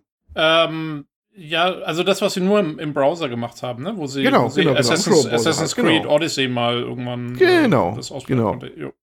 Das war das ihr großer Beta-Test. Ich hab's, hm? aber leider, das ging irgendwie an mir vorbei damals. Äh, mhm. Blöder, blöderweise, genau. ich hätte es gerne getestet, aber irgendwie habe ich es nicht mehr Genau, gemacht. das war äh, ihr großer Beta-Test, den sie eigentlich damals hatten, dann halt direkt im Browser halt und was heute auch geht, im Stadia so, ist im Browser-Start ist, ja, gut. Gut und schön. Na gut, also gut, das Ganze kam, kam dann hier bei mir aber an, äh, ein bisschen später als bei der Founders Edition, aber immer noch im November. Ähm, ja, Lieferumfang wie beschrieben. Erste Enttäuschung quasi, die schon im Vorfeld war, die man schon im Vorfeld gehört hatte, es wurden schon alle möglichen Einschränkungen gemacht. Ich hatte nämlich äh, nicht nur das Founders, nee, Founders nicht, Premiere-Paket bestellt gehabt, sondern ich hatte mir schon mal ein, ein äh, refurbished Chromecast Ultra besorgt, günstig. Äh, weil ich mir dachte, hey, hey, da kannst du ja zwei Chromecast Ultras dann liegen und dann kannst du zwischen den beiden so dynamisch wechseln, weißt du? Dann hängst du einen, einen Fernseher hin, einen anderen Fernseher. Ich habe hier so mehrere Orte, wo das Spielen Sinn macht. manchmal muss ich auch mal wechseln oder so. Und dachte mir, kannst du ja genau mal auf den Zahn fühlen, wie cool das dann ist, was sie auch mal beworben haben, ne, auch bei dieser großen Stadia-Präsentation damals, äh, dass man einfach darüber gehen kann und zum nächsten und das Spiel da wieder aufnehmen kann und so. Aber nein, schon im Vorfeld, bevor das geliefert wurde, hieß es dann, Achtung, äh, das Stadia geht nur äh, auf dem Chromecast Ultra, den wir mitliefern. Nicht auf dem, den ihr liegen habt oder anderweitig gekauft habt. Erstmal. Und, Soll später anders werden, aber erstmal ist es so. Mhm. Und, wie, und wieso? Äh, Haben sie nie gesagt. Ist die, sind die technisch unterschiedlich? Haben die unterschiedliche Nee, Hardware ist die wohl genau die gleiche, die verbaut ist. Es ist einfach das Chromecast Ultra, aber die haben einen, einen anderen Firmware-Stand, der momentan noch nicht offiziell ausgerollt wird. Ah, okay. Ja, ah. war ich auch überrascht. Das kam ziemlich spät, die News raus. Es gab dann noch andere News, die auch noch ein bisschen verwirrender waren. Und zum Beispiel, dass du den Stadia Controller nicht am, äh, nicht, wie man sich denkt, wireless am PC nutzen kannst, am, wenn du äh, das Ganze am PC weiterspielen willst, am Chrome-Browser. Das war insofern überraschend, weil der äh, Controller hat eine Besonderheit. Ähm, er verbindet sich nicht mit Bluetooth wie, wie alle anderen Controller an dieser Erde äh, zum, zum Host, zum, ne, zur Konsole oder zum PC und in dem Fall zum Chromecast, sondern er macht das über WLAN, dass er direkt per WLAN rausgeht ins Internet und dann auf die Server dazugreift und quasi da also seinen eigenen Stream hat, einen Steuerstream hat, mit dem er das steuert, was auf dem Bildschirm passiert. Also der, der, der Datenpfad ist da ein bisschen anderer, da geht nicht der Controller erst rüber zum Gerät und von da aus umgesetzt und dann Internet raus, sondern das geht vom Controller direkt ins Internet raus und da will sich eigentlich anbieten, dass das ja eigentlich bei jedem Endgerät, wo man gerade davor sitzt, irgendwie funktioniert, dachte ich eigentlich zumindest. Weil es eigentlich gerade der Gag ja, dass du dann quasi so mitnehmen kannst, im WLAN bleibst und dann spielst du einfach weiter, so nach dem Motto, mit dem Controller, ne? Nur mhm. anderes Ausnahmeding. Aber nein, es geht nicht. Man muss tatsächlich am PC sich mit einem USB-Kabel verbinden. Oder wenn man okay. ein, ein Smartphone hat, muss man ein USB-Kabel. Das soll anders werden, haben sie auch gesagt. Das ist nicht die endgültige Fassung, wie sie es haben wollen. Sie wollen natürlich, dass es überall dann drahtlos geht, aber momentan ist es noch so.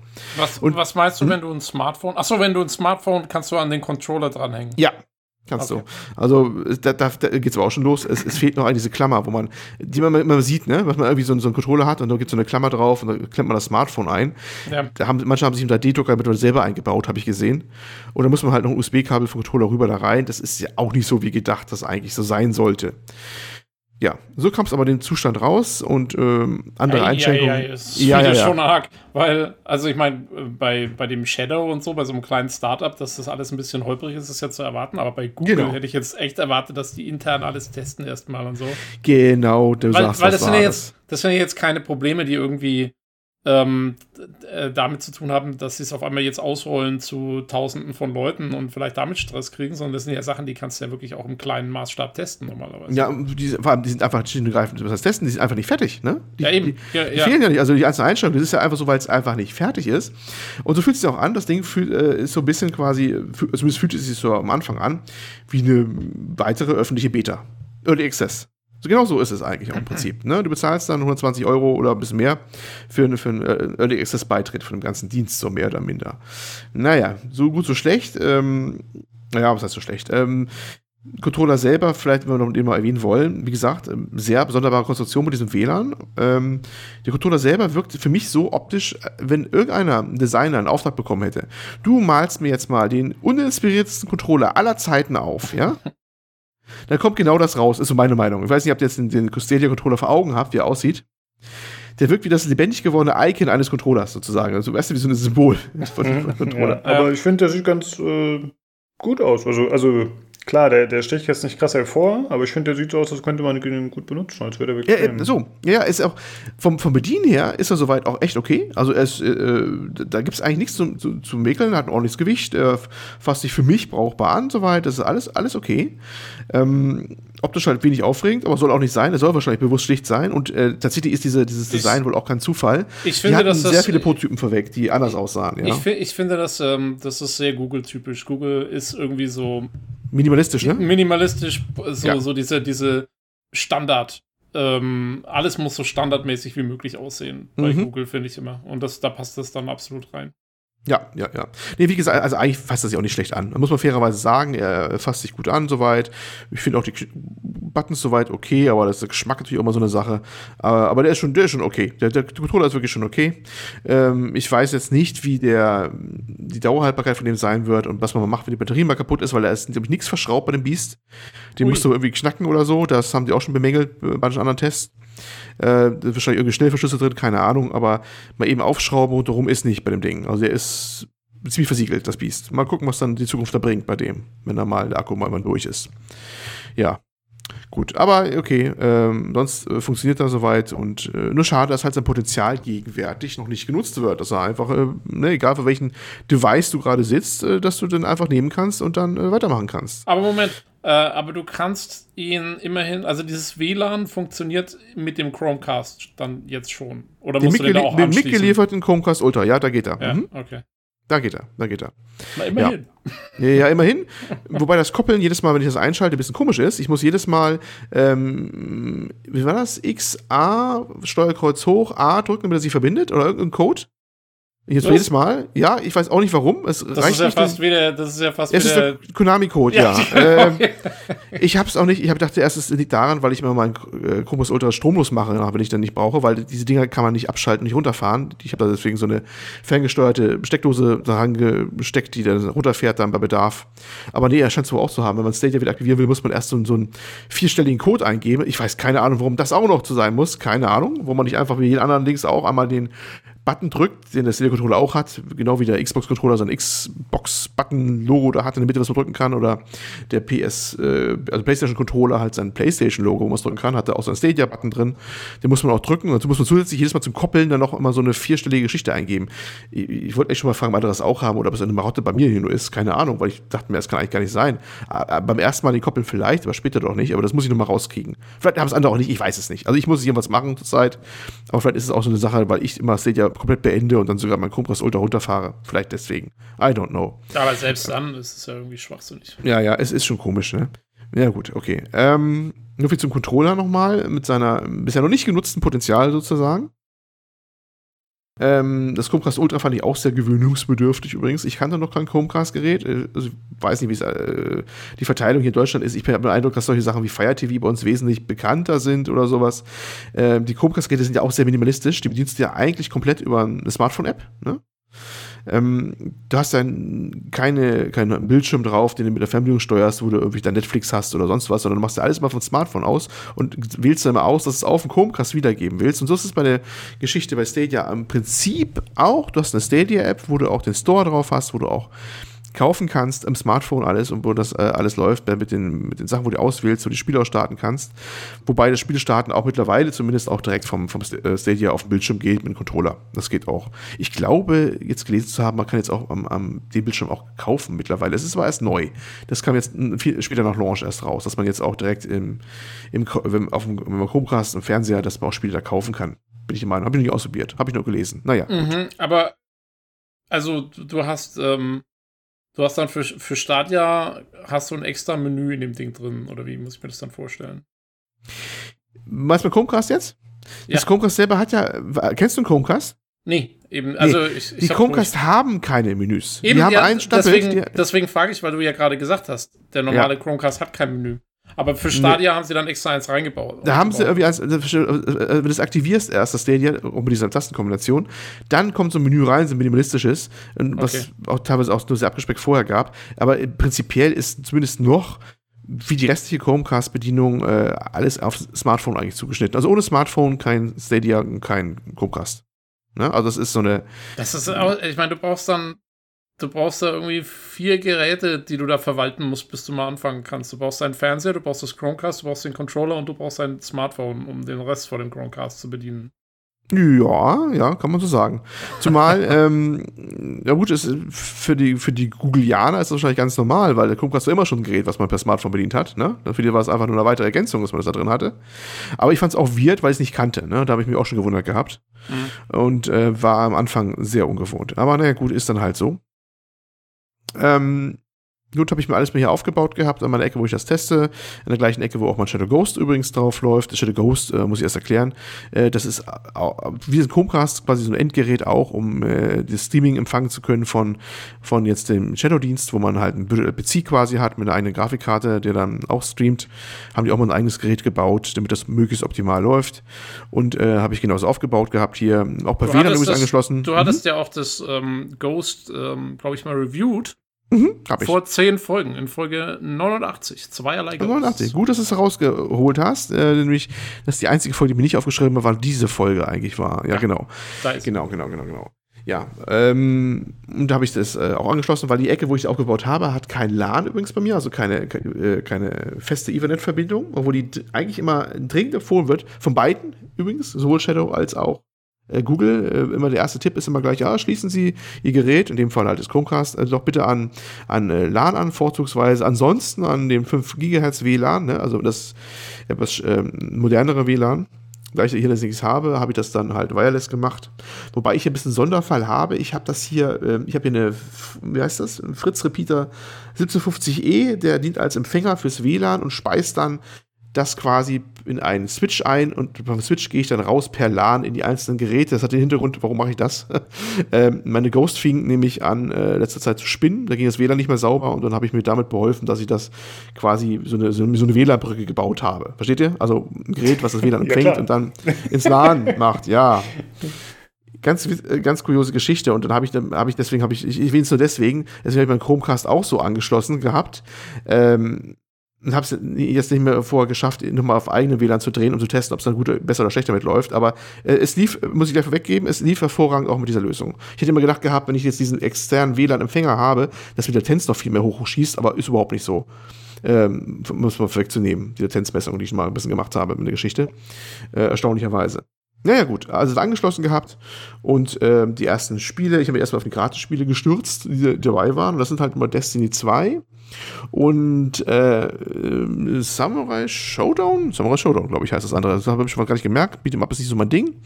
Ähm, Wobei ich das erste Mal gar nicht das getestet hatte damals im Chromecast, sondern ich hab, kam erstmal in Code und habe erstmal im Chrome das ausprobiert. Genau. Meine mhm. erste Erfahrung war eigentlich äh, Destiny 2 im Chrome-Browser erstmal auszutesten. Ja, und das war ernüchternd, sagen wir mal so. Warum? Weil im Chrome-Browser, glaube ich, fahren die optisch irgendwie 720p oder sowas. Also die können zumindest keine hohe Auflösung da fahren und es sah aus wie durch Milchglas so ein bisschen, also das Milchglas übertrieben, aber es war nicht die Brillanz, die man eigentlich erwartete. erwartete. Ähm, es war nicht mal Full HD, was man gesehen hat. Und das äh, ist auch noch nicht fertig. Im Chrome-Browser geht noch keine richtig hohe Auflösung. So, und das war also meine erste Erfahrung, da quasi erst mal im Browser das irgendwie zu machen. Da kann man übrigens auch ganz normal spielen mit Maustastatur. Das geht dann auch da. Ne? Das, so geht auch. Aber verglichen mit dem, was ich vorher schon bei meinem äh, Shadow Client hatte, war das ein Schritt deutlich zurück von der ganzen Geschichte. Hm, du wirst was sagen? Frage. Ja, genau. Und zwar 720p ist das natürlich nicht überragend, aber klingt für mich erstmal okay. Aber dann stelle ich mir direkt die Frage, vielleicht wird es auch später darauf eingehen, aber wie sieht es aus mit Artefakten? Ist das dann okay? Hat man da viele, wenig? Ja, ähm, ich sag mal so, bei den ersten Tagen habe ich einige gesehen, bei den ersten Tagen, wohlgemerkt, ja. Also, es war diese Launchzeit noch und ich habe den Eindruck gehabt, am Anfang war es deutlich schlechter, auch was Latenz anging und sowas, da hat man zwischendurch mal Spikes gehabt, wo man gemerkt hat, das war nicht voll da und verzögert und auch Artefakte waren mal da und Chrome-Browser ist eh so, hm, ne. Ähm, ich kann, muss ich noch einhaken, ich weiß nicht, ob es wirklich 27p sind, es sieht einfach unscharf aus, ja. Ich habe manchmal, nee, es ist nicht 27p, aber irgendwas passiert da, dass es nicht einfach nicht gut aussieht. Äh, es wird irgendwie da irgendwie dreimal hin und her konvertiert anscheinend, bis es im Chrome-Browser erscheint. Und das soll manchmal bei manchen Spielen zumindest für Probleme sorgen. Na egal, gut. Ich fand es am Anfang wirklich sehr, sehr, ähm, das heißt sehr, sehr, aber minderwertiger als das, was ich gewohnt war. Ich habe bei Shadow schon mal gesehen, wobei das auch ein bisschen gedauert hatte. Mein erster Shadow-Review, den ich mal eine 50er-Folge irgendwann hatte oder so, war ja auch sehr kritisch, ähm, dass die es deutlich besser hinkriegen. Mittlerweile, muss man sagen. Mittlerweile. Ne? Und bei, beim äh, Stadia war das erstmal gefühlt ein deutlicher Schritt zurück Da hatte ich alles. Also recht unscharfes Bild, es war zwischendurch mal Verzögerungen drin. Also alles war eigentlich bei, beim Streaming genau befürchtet, ne? Äh, Artefaktbildung und hast du nicht gesehen. Aber ich habe auch gemerkt, zwischendurch lief es dann wieder ganz normal. Also dachte ich mir, hm, könnte auch sein, dass natürlich in dem Fall mal wieder das Problem eher im Rechtszentrum liegt und dann merkt, dass die halt gerade da richtig hochfahren noch und Probleme beseitigen müssen. Okay, gut, schön. Ähm, aber wir waren ja schon vor beim Chromecast Ultra angelangt und das Gerät kam dann irgendwann halt später mal an und ich habe es hier aufgebaut gehabt und so und dann hier losgelegt gehabt und den Controller mit dem WLAN halt verbunden gehabt, wie es sein soll. Und ähm, seit der Zeit ungefähr auch, muss ich sagen, lief es wirklich äh, gut, gut. Muss man einfach so sagen. Das war dann wirklich ähm, ja, das heißt artefaktfrei, zumindest auf dem Betrachtungsabstand, den ich hatte, auf dem Fernseher war es ein brillantes, klares Bild, muss man einfach so sagen. Lief gut, gute Performance, egal ob Destiny 2 oder, aber, jetzt schlagen wir die Brücke wieder zurück zu dem, was ganz am Anfang bei Was habt ihr gespielt, besprochen haben. Bei Tomb Raider 2013, wohlgemerkt, Klammer auf, Klammer zu, ähm, sah das wirklich eigentlich gut aus, war, ich hatte keine Artefakte und reagierte auch äußerst zügig auf meine Eingaben. War echt gut. Also, und in, der, welcher, in welcher Auflösung konntest du dann spielen auf dem Chromecast? Ich habe leider nur hier äh, bei unseren Fernsehern, auch bei den größeren, nur Full HD. Ich habe noch keinen 4K-Fernseher. Okay. Er soll schon 4K können, das sagen sie zumindest, ne? Mhm. Äh, konnte ich aber noch nicht testen, in dem Fall, weil ich einfach Full HD bei uns beschränkt bin bei den Fernsehern, auch bei den großen Fernsehern im Wohnzimmer oder sowas, weil die sind ein bisschen älter schon wieder mittlerweile, ne? Da war das aber wirklich eine brillante und sehr gute Darstellung, muss man einfach sagen. Also, wie sah es gut aus. Man muss natürlich auch dazu sagen, ähm, man hat ja nicht unbedingt jetzt den 1 und 1 Vergleich, was die bei Tests manchmal fahren. Ich habe mir jetzt keine, das, das war eine Xbox One X oder sowas sein oder daneben gestellt und dann mir parallel die gleiche Szene nochmal angeguckt oder so, verstehst du? Das ist ja, was anderes. Aber, Diese aber, Tests sind was anderes, was manchmal gemacht wird. Ja, aber, aber so jetzt sagen wir mal vom Spielgefühl her und sowas. Äh, war okay, war echt so. Also, vielleicht ist da eine kleine Latenz, aber das ist so eine Latenz in dem Bereich, wo du immer denkst, wenn du jetzt einen normalen Konsole hättest oder so, wo du auch denken würdest, ja, vielleicht ist die Latenz jetzt ein bisschen drin, weil die Konsole nicht hinterherkommt oder der Fernseher ist ja auch manchmal berühmt dafür, dass die über HDMI eine gewisse Latenz drin haben, sowas, weißt du? Ja. Ich hätte einfach so eine, ja, wo du nicht weißt, auch manche Spiele sind ja auch nicht die, die, die, die sind auch so eine gewisse Latenz drin. Ähm, ich fand einfach, ich dachte, das passt. Ich kann, ich kann schießen, ich kann springen, weil, also bei Lara, Lara springt ordentlich bei Tomb Raider. Ich kann die Quick-Time-Sequenzen alle problemlos machen, kein Problem. Ähm, beim, beim Schießen bin ich genauso schlecht, wie ich mit Controller immer bin. ja, aber es, es, geht halt und Destiny habe ich auch eingegruft und habe auch die, die Headshots dann an die Gegner verteilt, wie es halt geht, mit ein bisschen Auto-Aim, was sie immer bei Controller unterstützen, halt so üblicherweise, ne. Aber geht auch, also das lief dann einfach alle, muss man sagen, fairerweise, alles Zucker. Und wenn man ein kurzer Hänger war, dann ist es ein Hänger, wo du auch denkst, hm, hat jetzt der Stream gehangen oder war es jetzt doch die wo die Konsole auch mal gehangen hätte oder sowas ja, kurz, ja, weißt ich meine, du? Selber, so. Selbst am PC hast du ja ab und an mal. Ja, eben, eben. Also man weiß ja nicht, das ist eine Sache, die habe ich auch schon bei Shadow beobachtet. Du weißt ja manchmal nicht, ob das wirklich ein Stream-Problem ist, der die Technik des Streamings auf, als Schuld zuschieben kannst oder jetzt wirklich einfach mal da ein paar Frames geskippt sind, weil das, die Hardware nicht hinterherkam von der Grafikdarstellung, wie es immer schon gewesen ist. Ne? Das ist manchmal gar nicht so einfach festzustellen. Bei manchen Sachen, ein bisschen Übung erkennt man es ziemlich schnell, bei manchen Sachen eher weniger. Ne? Naja, gut. Nee, aber da muss ich sagen, lief es ganz gut. Mhm. Und hast du Einstellungsmöglichkeiten, was irgendwie Grafikoptionen und sowas angeht? Wie, wie schaut es denn da aus? Also kannst du zum Beispiel, ich meine, Tomb Raider hat ja relativ viel äh, am PC zumindest, ich weiß nicht, wie es auf den Konsolen ist, aber äh, kannst du sagen, ist es, läuft es immer auf hohen Details oder, oder, oder wie?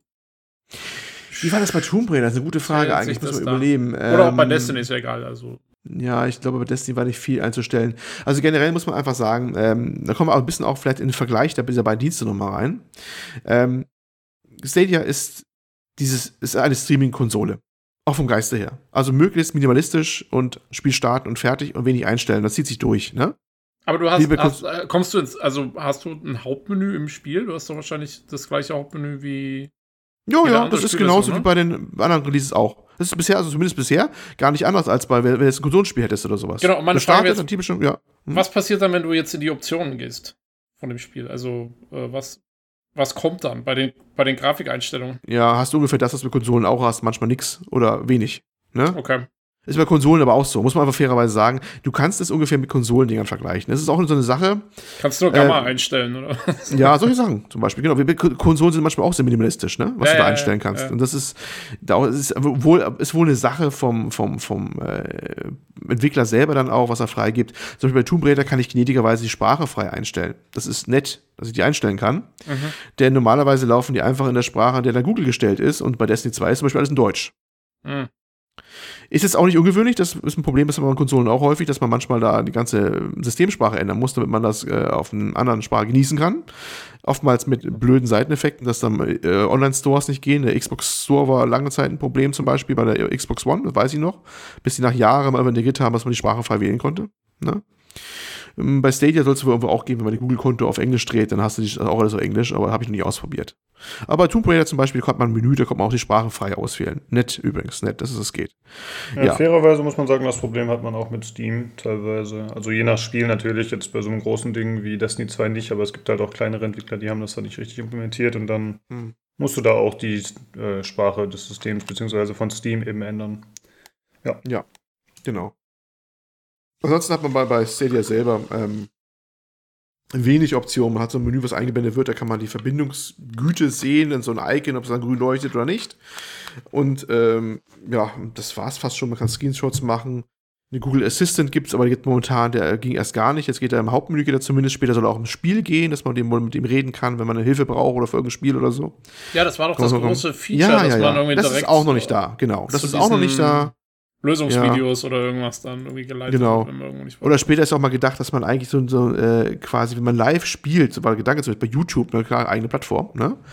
dass man ein Weit wo schicken kann und da können andere mit reinspringen in die gleiche Stelle oder so. Wurde ja auch mal groß beworben bei Stadia, dass das gehen soll. Genau, mal, genau, ne? genau, genau. Davon gibt es auch noch nichts zu sehen. Ne? Also es ist auch noch in Planung, das Feature.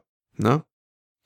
Also sehr bare bones. Die, okay. ähm, die äh, Kernfunktionalität geht aber, muss ich sagen, mittlerweile, zumindest bei mir hier, äh, ziemlich gut. Muss man einfach sagen. Es, es, läuft. Das ist für mich, fühlt sich an, für mich wie eine Konsole hier vor Ort, die läuft.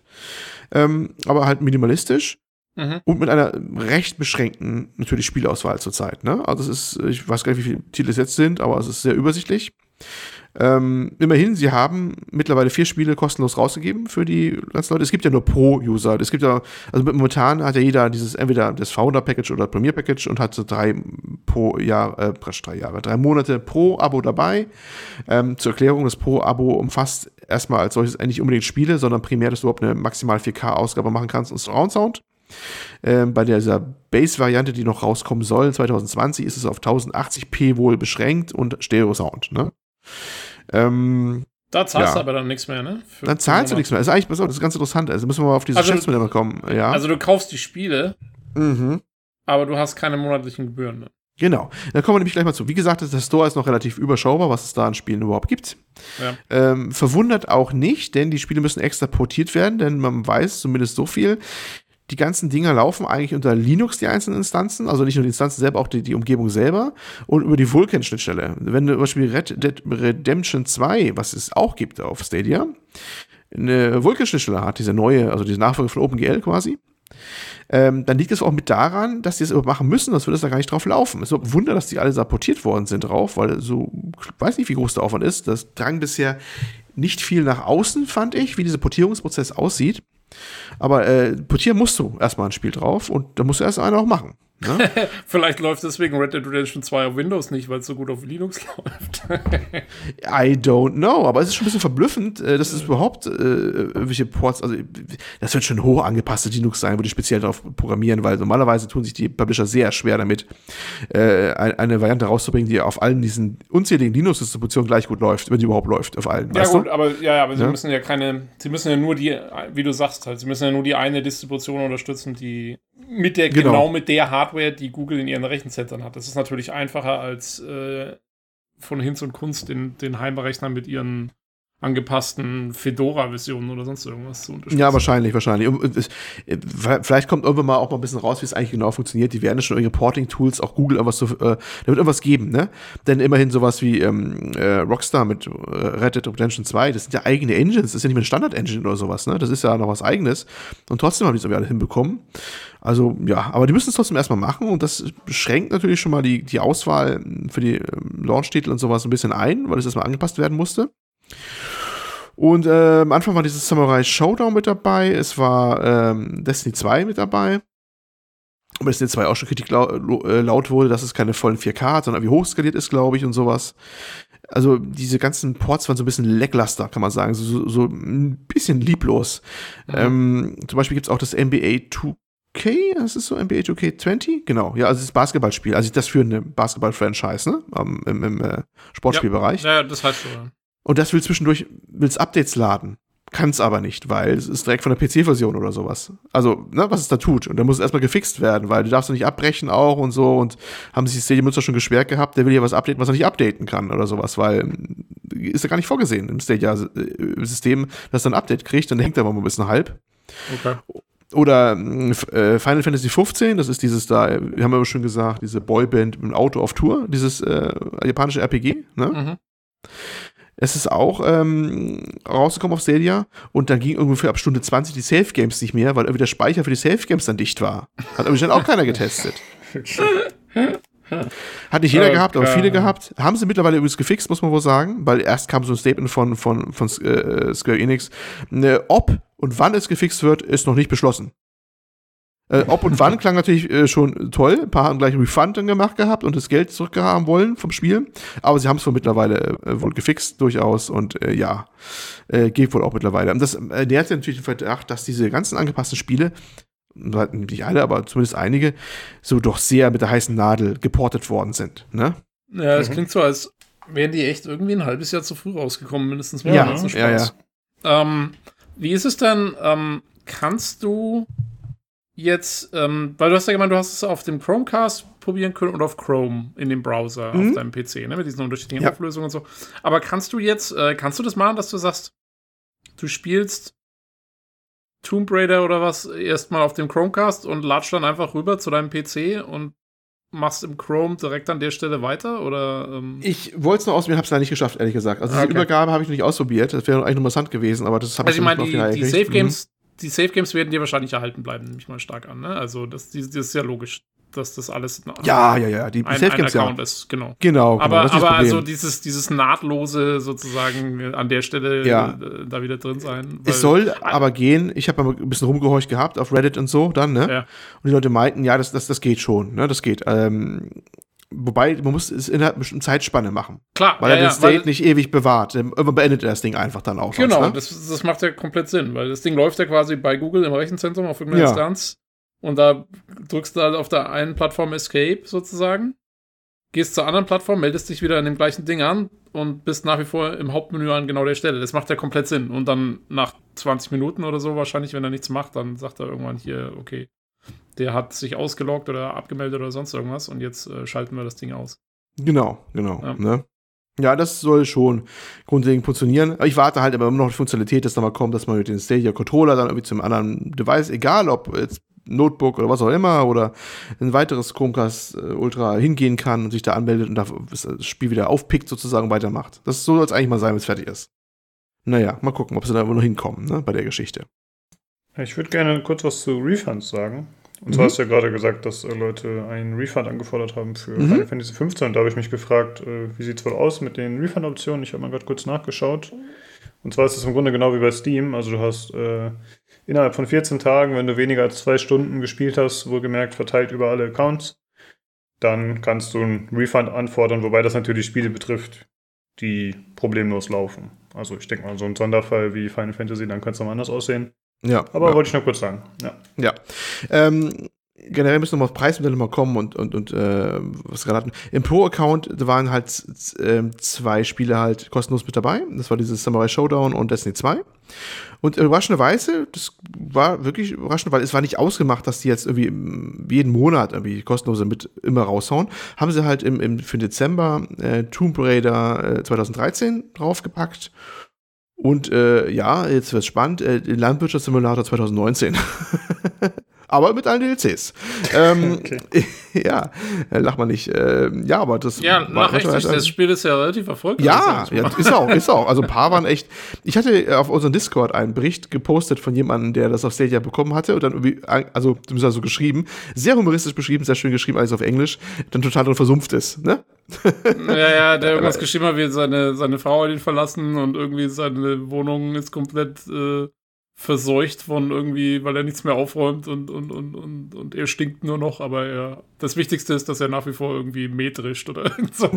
ja, genau.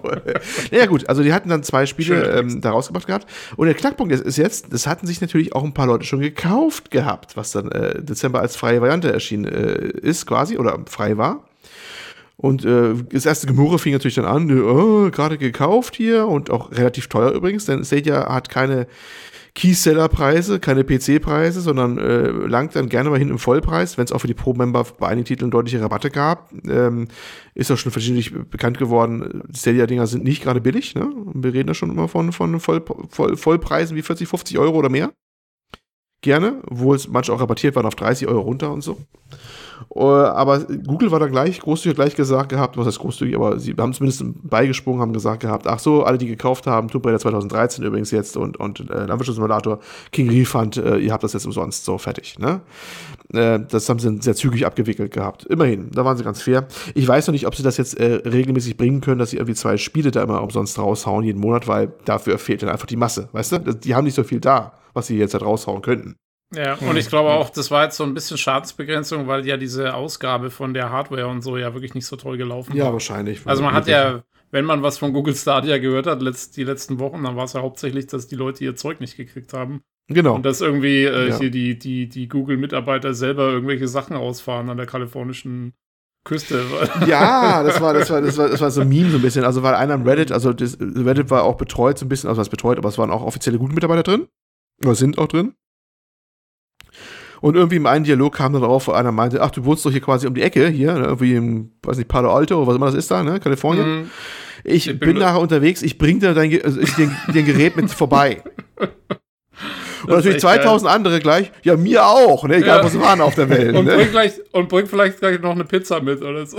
So ungefähr. Also, kannst du dir vorstellen, was das Internet macht, wenn einer sowas von Google sowas sagt, ne? Das kann man sich dann lebhaft wahrscheinlich vorstellen. Naja, gut, okay. Ja, wie gesagt, die haben das dann rausgebracht und auch schnell refundet nochmal, sodass man dann vier Spiele eigentlich jetzt hat, sowieso, weil, wie gesagt, es gibt ja momentan nur Pro-Member, ne? Also haben die alle diese Spiele. Wenn man die rechtzeitig geclaimed hat, die muss man auch claimen, so ähnlich wie bei Epic Store oder sowas, ne? Wenn die kostenlos da sind, muss man die einmal quasi beanspruchen, dass man die hat. Und dann kommen wir nochmal zum Preismodell. Bekanntermaßen, oder das heißt bekanntermaßen, das war bis zuletzt noch viel überraschend, fällt mir gerade auf. Das äh, haben es viele nicht mitbekommen. Stadia ist ja kein Abo-Dienst. Du bekommst da nicht irgendwie da äh, Game Pass-mäßig für Microsoft da irgendwie, weiß nicht, 100 Spiele im, im, äh, inklusive, ne, wenn du deine 9,99 Euro im Monat bezahlst. Nein, das ist nicht so erstmal musst du grundsätzlich Spiele kaufen. So richtig wie du im Steam Store oder Xbox Store deine Spiele auch kaufst. Digital natürlich. Ne? Die mussten gekauft werden. Ähm, das haben die ersten schon ein bisschen die Augen verdreht und haben gesagt, das haben wir eigentlich nicht so erwartet. Wir dachten eigentlich, jetzt kommt jetzt so ein, so ein digitaler Streaming-Abo-Dienst wie Netflix. Netflix for Games war mal das Stichwort. Und das ist halt eben nicht geworden natürlich auch die Sorge ist, was passiert, wenn Google äh, das ganze Ding mal einstampft. Google stampft gerne mal nicht erfolgreiche Dienste ein. Was passiert denn mit den ganzen Vollpreisspielen, die ich mal mit denen gekauft habe, ne? wenn die da weg sind? Ja, das ist immer noch offen das Thema. Ähm, es ist aber insofern interessant, äh, ein Punkt, der gerne unter den Tisch fällt, ist, wenn du äh, das Pro-Abo hast und lässt es auslaufen, dann behältst du ja weiterhin deine Spiele, logisch, das ist gekauft, ne? Und die kennst, kannst du trotzdem weiterhin spielen, aber halt eben auf 1080p und mit Stereo. Was ja im Prinzip heißt, ich glaube, ich habe es schon mal in einer der vergangenen Folgen gesagt gehabt, ähm, du hast eine kostenlose Konsole. Auf Full HP limitiert, aber immerhin. Ne? Also die Hardware mhm. ist, weil es ist ja, ist ja so, du, du ist, klar, die ist auf 1080p limitiert, aber 1080p ist immer 1080p. Viele Fernseher haben es heute nicht mehr, die zu Hause rumstehen dürften und äh, nicht jeder hat auch eine Soundanlage aufgebaut. Das heißt ja eigentlich ist das äh, wirklich so, äh, du kannst, kaufst für 60 Euro ein Spiel und die Konsole schenken sie dazu. Ja, ich spiele ja auch die meiste Zeit mit 1080p. Ich, ich, ich habe gar keinen 4K-Monitor hier. Also so, und das ist ein Punkt, der ist noch, finde ich, in der Diskussion viel zu wenig berücksichtigt ja. worden. Äh, und ich bin auch gespannt, ob es so geht, einfach auch, ja. Ich habe eine Frage noch. Mhm. Ähm, kannst du einfach auf Stadia Spiele kaufen, ohne je ein Abo abzuschließen, oder musst du Abonnent sein, um die Spiele kaufen zu können? Gegenwärtig musst du Abonnent sein, aber dann gibt es ja auch nur Abonnenten. Also ich weiß nicht, wie es später aussieht. Das müssen sie ja nochmal ändern. Achso, stimmt, ja, weil im Moment wurde ja, ja die Hardware ja. nur mit Abo genau. verkauft. Eben. Ähm, ah, es sind nur, aber Moment, nur Leute, aber, Moment aber es geht ja auch hm? um Chrome. Das heißt, ich brauche ja gar keine Hardware eigentlich. Genau. Aber sie verkaufen im Moment die Spiele nur, wenn du das, wenn du die Founders Edition oder die Pro Premium Ja, Edition also- hast. Also ich kann nicht einfach, ich kann jetzt nicht einfach bei Google mich einloggen mit meinem blöden Gmail-Account ähm, und sagen, hier, ich kaufe jetzt das Spiel für 60 Mm. Euro und kannst dann mit 1080p Nee, und gegen würde ich Stereo jetzt, glaube ich, nicht gehen. Ich, äh, weil gegenwärtig, wir, wir mussten uns ja freischalten, auch wenn wir ein Google-Konto haben, mit so einem Stadia-Code. Okay. Und erst dann hast du Zugang zur Stadia-Seite bekommen. Ja, das war so Ah, eine ich- längere Nummer, die muss man eingeben und dann hast du eine Freischaltung bekommen und dann konntest du erst überhaupt auf die Stadia-Webseite auch zugreifen, die es auch gibt, stadiagoogle.com. Ne? Ja. ja, mal ganz abgesehen davon, dass ja auch die kostenlose Variante noch gar nicht existiert, sondern erst Eben, 2020 also kommt. da wird sich wahrscheinlich noch so viel ändern, also, wenn sie denn so lange leben. Ja, gut, so lange werden sie schon leben, denke ich mal. Äh, Wie es dann machen, wird immer spannend äh, sein. Ne? Also momentan ist das noch alles klar, noch alles darauf zugeschnitten, auf diesen Rollout mit den äh, Founders und Premier Editions und hast du nicht gesehen und dass eh nur alles Abonnenten sind. Das merkt man schon. Das ist noch nicht das finale Fassung, wie das mal laufen soll mit dem Kaufen und so. Naja, wie gesagt, aber interessant, ähm, dass die eigentlich ja offensichtlich vorhaben, ähm, den, dass du bei Google eigentlich Spiele kaufen kannst und die Konsole gibt es dann kostenlos drauf, die Full HD-Konsole quasi sozusagen. Ob es wirklich so dann ist, bin ich mal gespannt und ob sie da irgendwas mit Werbung machen noch, weil äh, das ist eigentlich schon, finde ich, ein gewagtes Geschäftsmodell, ne? Weißt du, also das, auch wenn das jetzt an, Naja. abheben sollte. Ja. Ähm. Ja, gut, ich meine, die Spiele sind halt relativ teuer, hast du auch gemeint, ne? Ja, ja, ja, ja.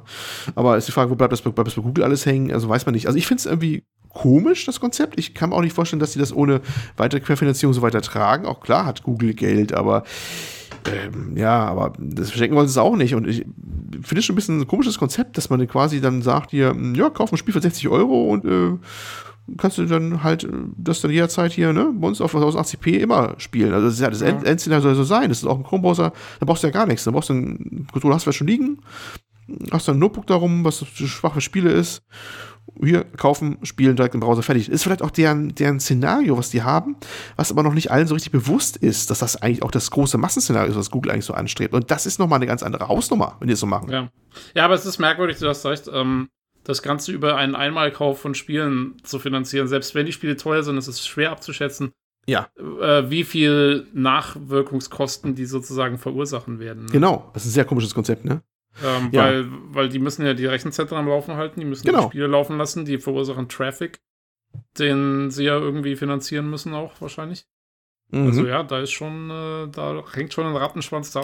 Da bin ich auch mal gespannt. Also ich glaube auch, dass wir da noch ziemlich viel Entwicklung sehen werden im nächsten Da werden wir noch einiges sehen. Es ist, glaube ich, da wird noch einiges kommen und wie das auch sich tragen wird und überhaupt. Und vielleicht, äh, wenn das dann abhebt, vielleicht kommt auch der größere Influx an weiteren Publishern und, und äh, Entwicklern, die auf Stadia wollen, auch weil äh, die Leute dann auch raffen, aha, ich kann vielleicht mein Spiel für so und so viel Euro da verkaufen und äh, das sind Leute, die haben vorher noch gar keine Konsole besessen oder sowas, weißt du? Oder Ja. keine, keine Hardware. Dann ist es vielleicht nochmal ein ganz anderer Schnack, auch für die, was dann passiert. Ne? Aber es ist ein komisches Geschäftsmodell.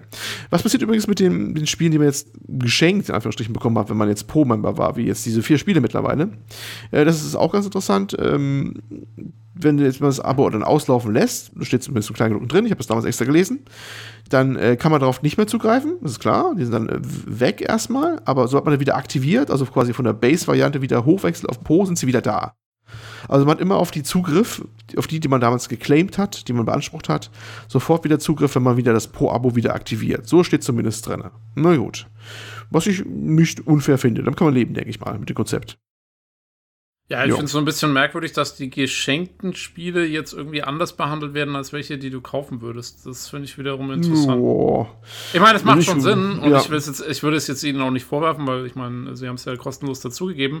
Nur ich finde es interessant, dass das.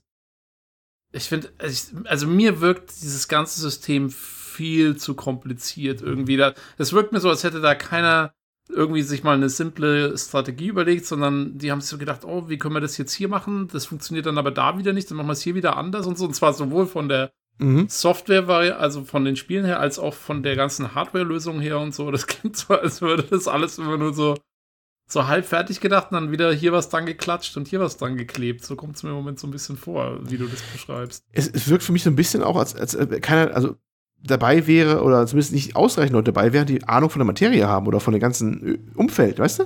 Ja, Vom Games-Umfeld. Obwohl die ja mit dem Phil Harrison haben sie ja einen dabei, der ist ja schon länger im Business dabei, ne? ja Aber außerdem haben sie doch so eine ganze, dabei. sie haben doch so eine ganze Games-Branche aufgemacht oder so eine ganze Games-Sparte irgendwie aufgemacht bei sich eigentlich, die sich doch da dahinter klemmen müsste und irgendwie das mit betreuen müsste, die ganze Angelegenheit. Hier mit, äh, was weiß ich, hier. Mit ähm, Jade Raymond. Genau, die ganzen. Das? Hm. das? Das, war doch das große Ding, dass Google seine eigenen Entwicklerstudios sogar mitfinanzieren wollte und so. Ja, wobei ich glaube, die sind zwar irgendwo da und entwickeln auch irgendwie was. Man hat zuletzt übrigens Gerüchte gehört, dass die in irgendwas Assassin's Creed ähnlichen arbeiten oder zumindest Assassin's Creed Entwickler sind irgendwie auch zu Google gegangen. Alle zum Studio von Jade Raymond rein. Also die hat sie vielleicht ein paar Kollegen getroffen, die kennt sie, kann sie vielleicht schon, wer weiß, ne? Aber ähm, die haben nichts mit dem Geschäftsmodell oder dem Rollout oder dem ganzen anderen Kram drumherum zu tun. Die sitzen irgendwie da und sollen Spiele erstmal wo entwickeln. ja, aber, aber, das ist doch das Komische, dass irgendwie da keine Interaktion anscheinend irgendwie dann stattfindet, weil die müssten sich ja auskennen und die müssten ja sagen, hey Leute, irgendwie. ja. Ich weiß gar nicht, ob die schon alle so ready waren, dass die was sagen konnten zu dem Zeitpunkt, wo es beschlossen worden ist. Es klang mal irgendwie rum bei einem Interview mit Phil Harrison, dass zum Beispiel durchaus im Raum stand, dass man so eine Art Netflix for Games macht. Ne? Genau so, ein Abo-Dienst. Aber sich da irgendwann gegen entschieden hat. Er hat nie gesagt, warum. Oder vielleicht die Publisher auch nicht mitgespielt haben, weißt du? Also die konnten das nicht durchpushen oder sowas. Sodass sie dann mit diesen Kaufmodellen zum Schluss gelandet sind. Aber da, da waren die dann wieder sehr verschlossen, was das angeht, warum sie auf diesen Entscheidungsprozess zum Schluss gekommen sind, der dazu führte, dass sie jetzt so ein Verkaufsmodell hatten und keinen Abo-Service oder sowas. Ne? Ja, weil, weil das ist halt auch der Punkt. Ich meine, also gerade jetzt, wenn sie diese Spiele verkaufen und die dann die Leute auch behalten sollen können, und für Vollpreis gekauft haben, dann kommen sie halt auch aus der Nummer jetzt nicht ohne weiteres wieder raus, weißt du? Genau. Wenn du einen Abo-Dienst gemacht hättest und die Leute zahlen pro Monat ihre 10 Dollar oder was, und dann können sie den Service nutzen und fertig ist der Laden und es rentiert sich nicht, dann kannst du nach einem halben Jahr oder nach einem Jahr kannst du auch sagen, ja, okay, das funktioniert alles so nicht, wie wir uns das gedacht haben, wir müssen es nochmal überarbeiten, bla bla bla, wir machen erstmal wieder den Laden zu.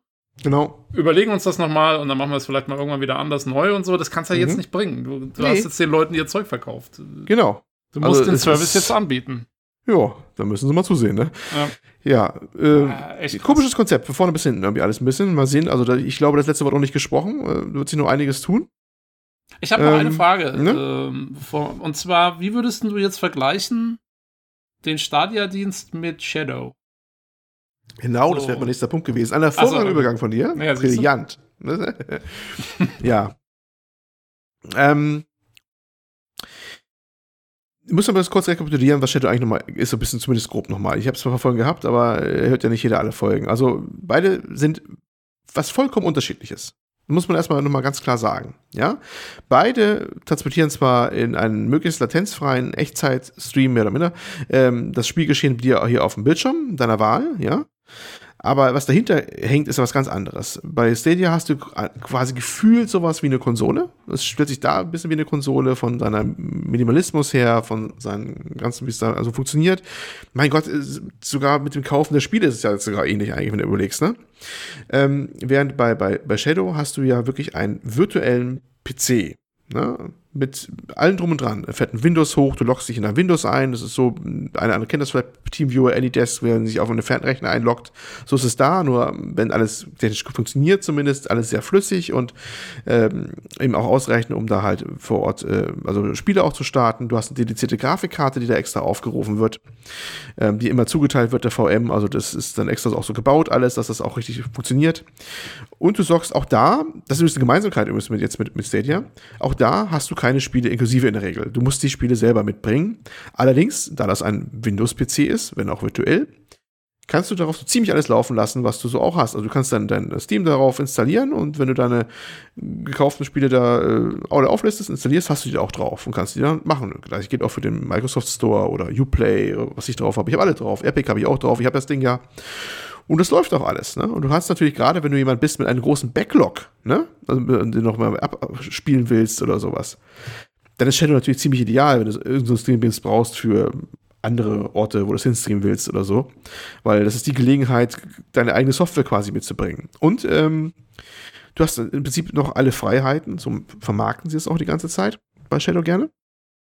Weil, weil es ein PC ist, kannst du auch modden, zum Beispiel über Mods installieren oder sowas. Weil ist ja ein Windows-PC, wenn auch in der Ferne, wenn auch, weiß nicht, 400, 500 Kilometer von dir entfernt, egal, ne? Aber es ist ein PC und du kannst auch Mods drauf installieren.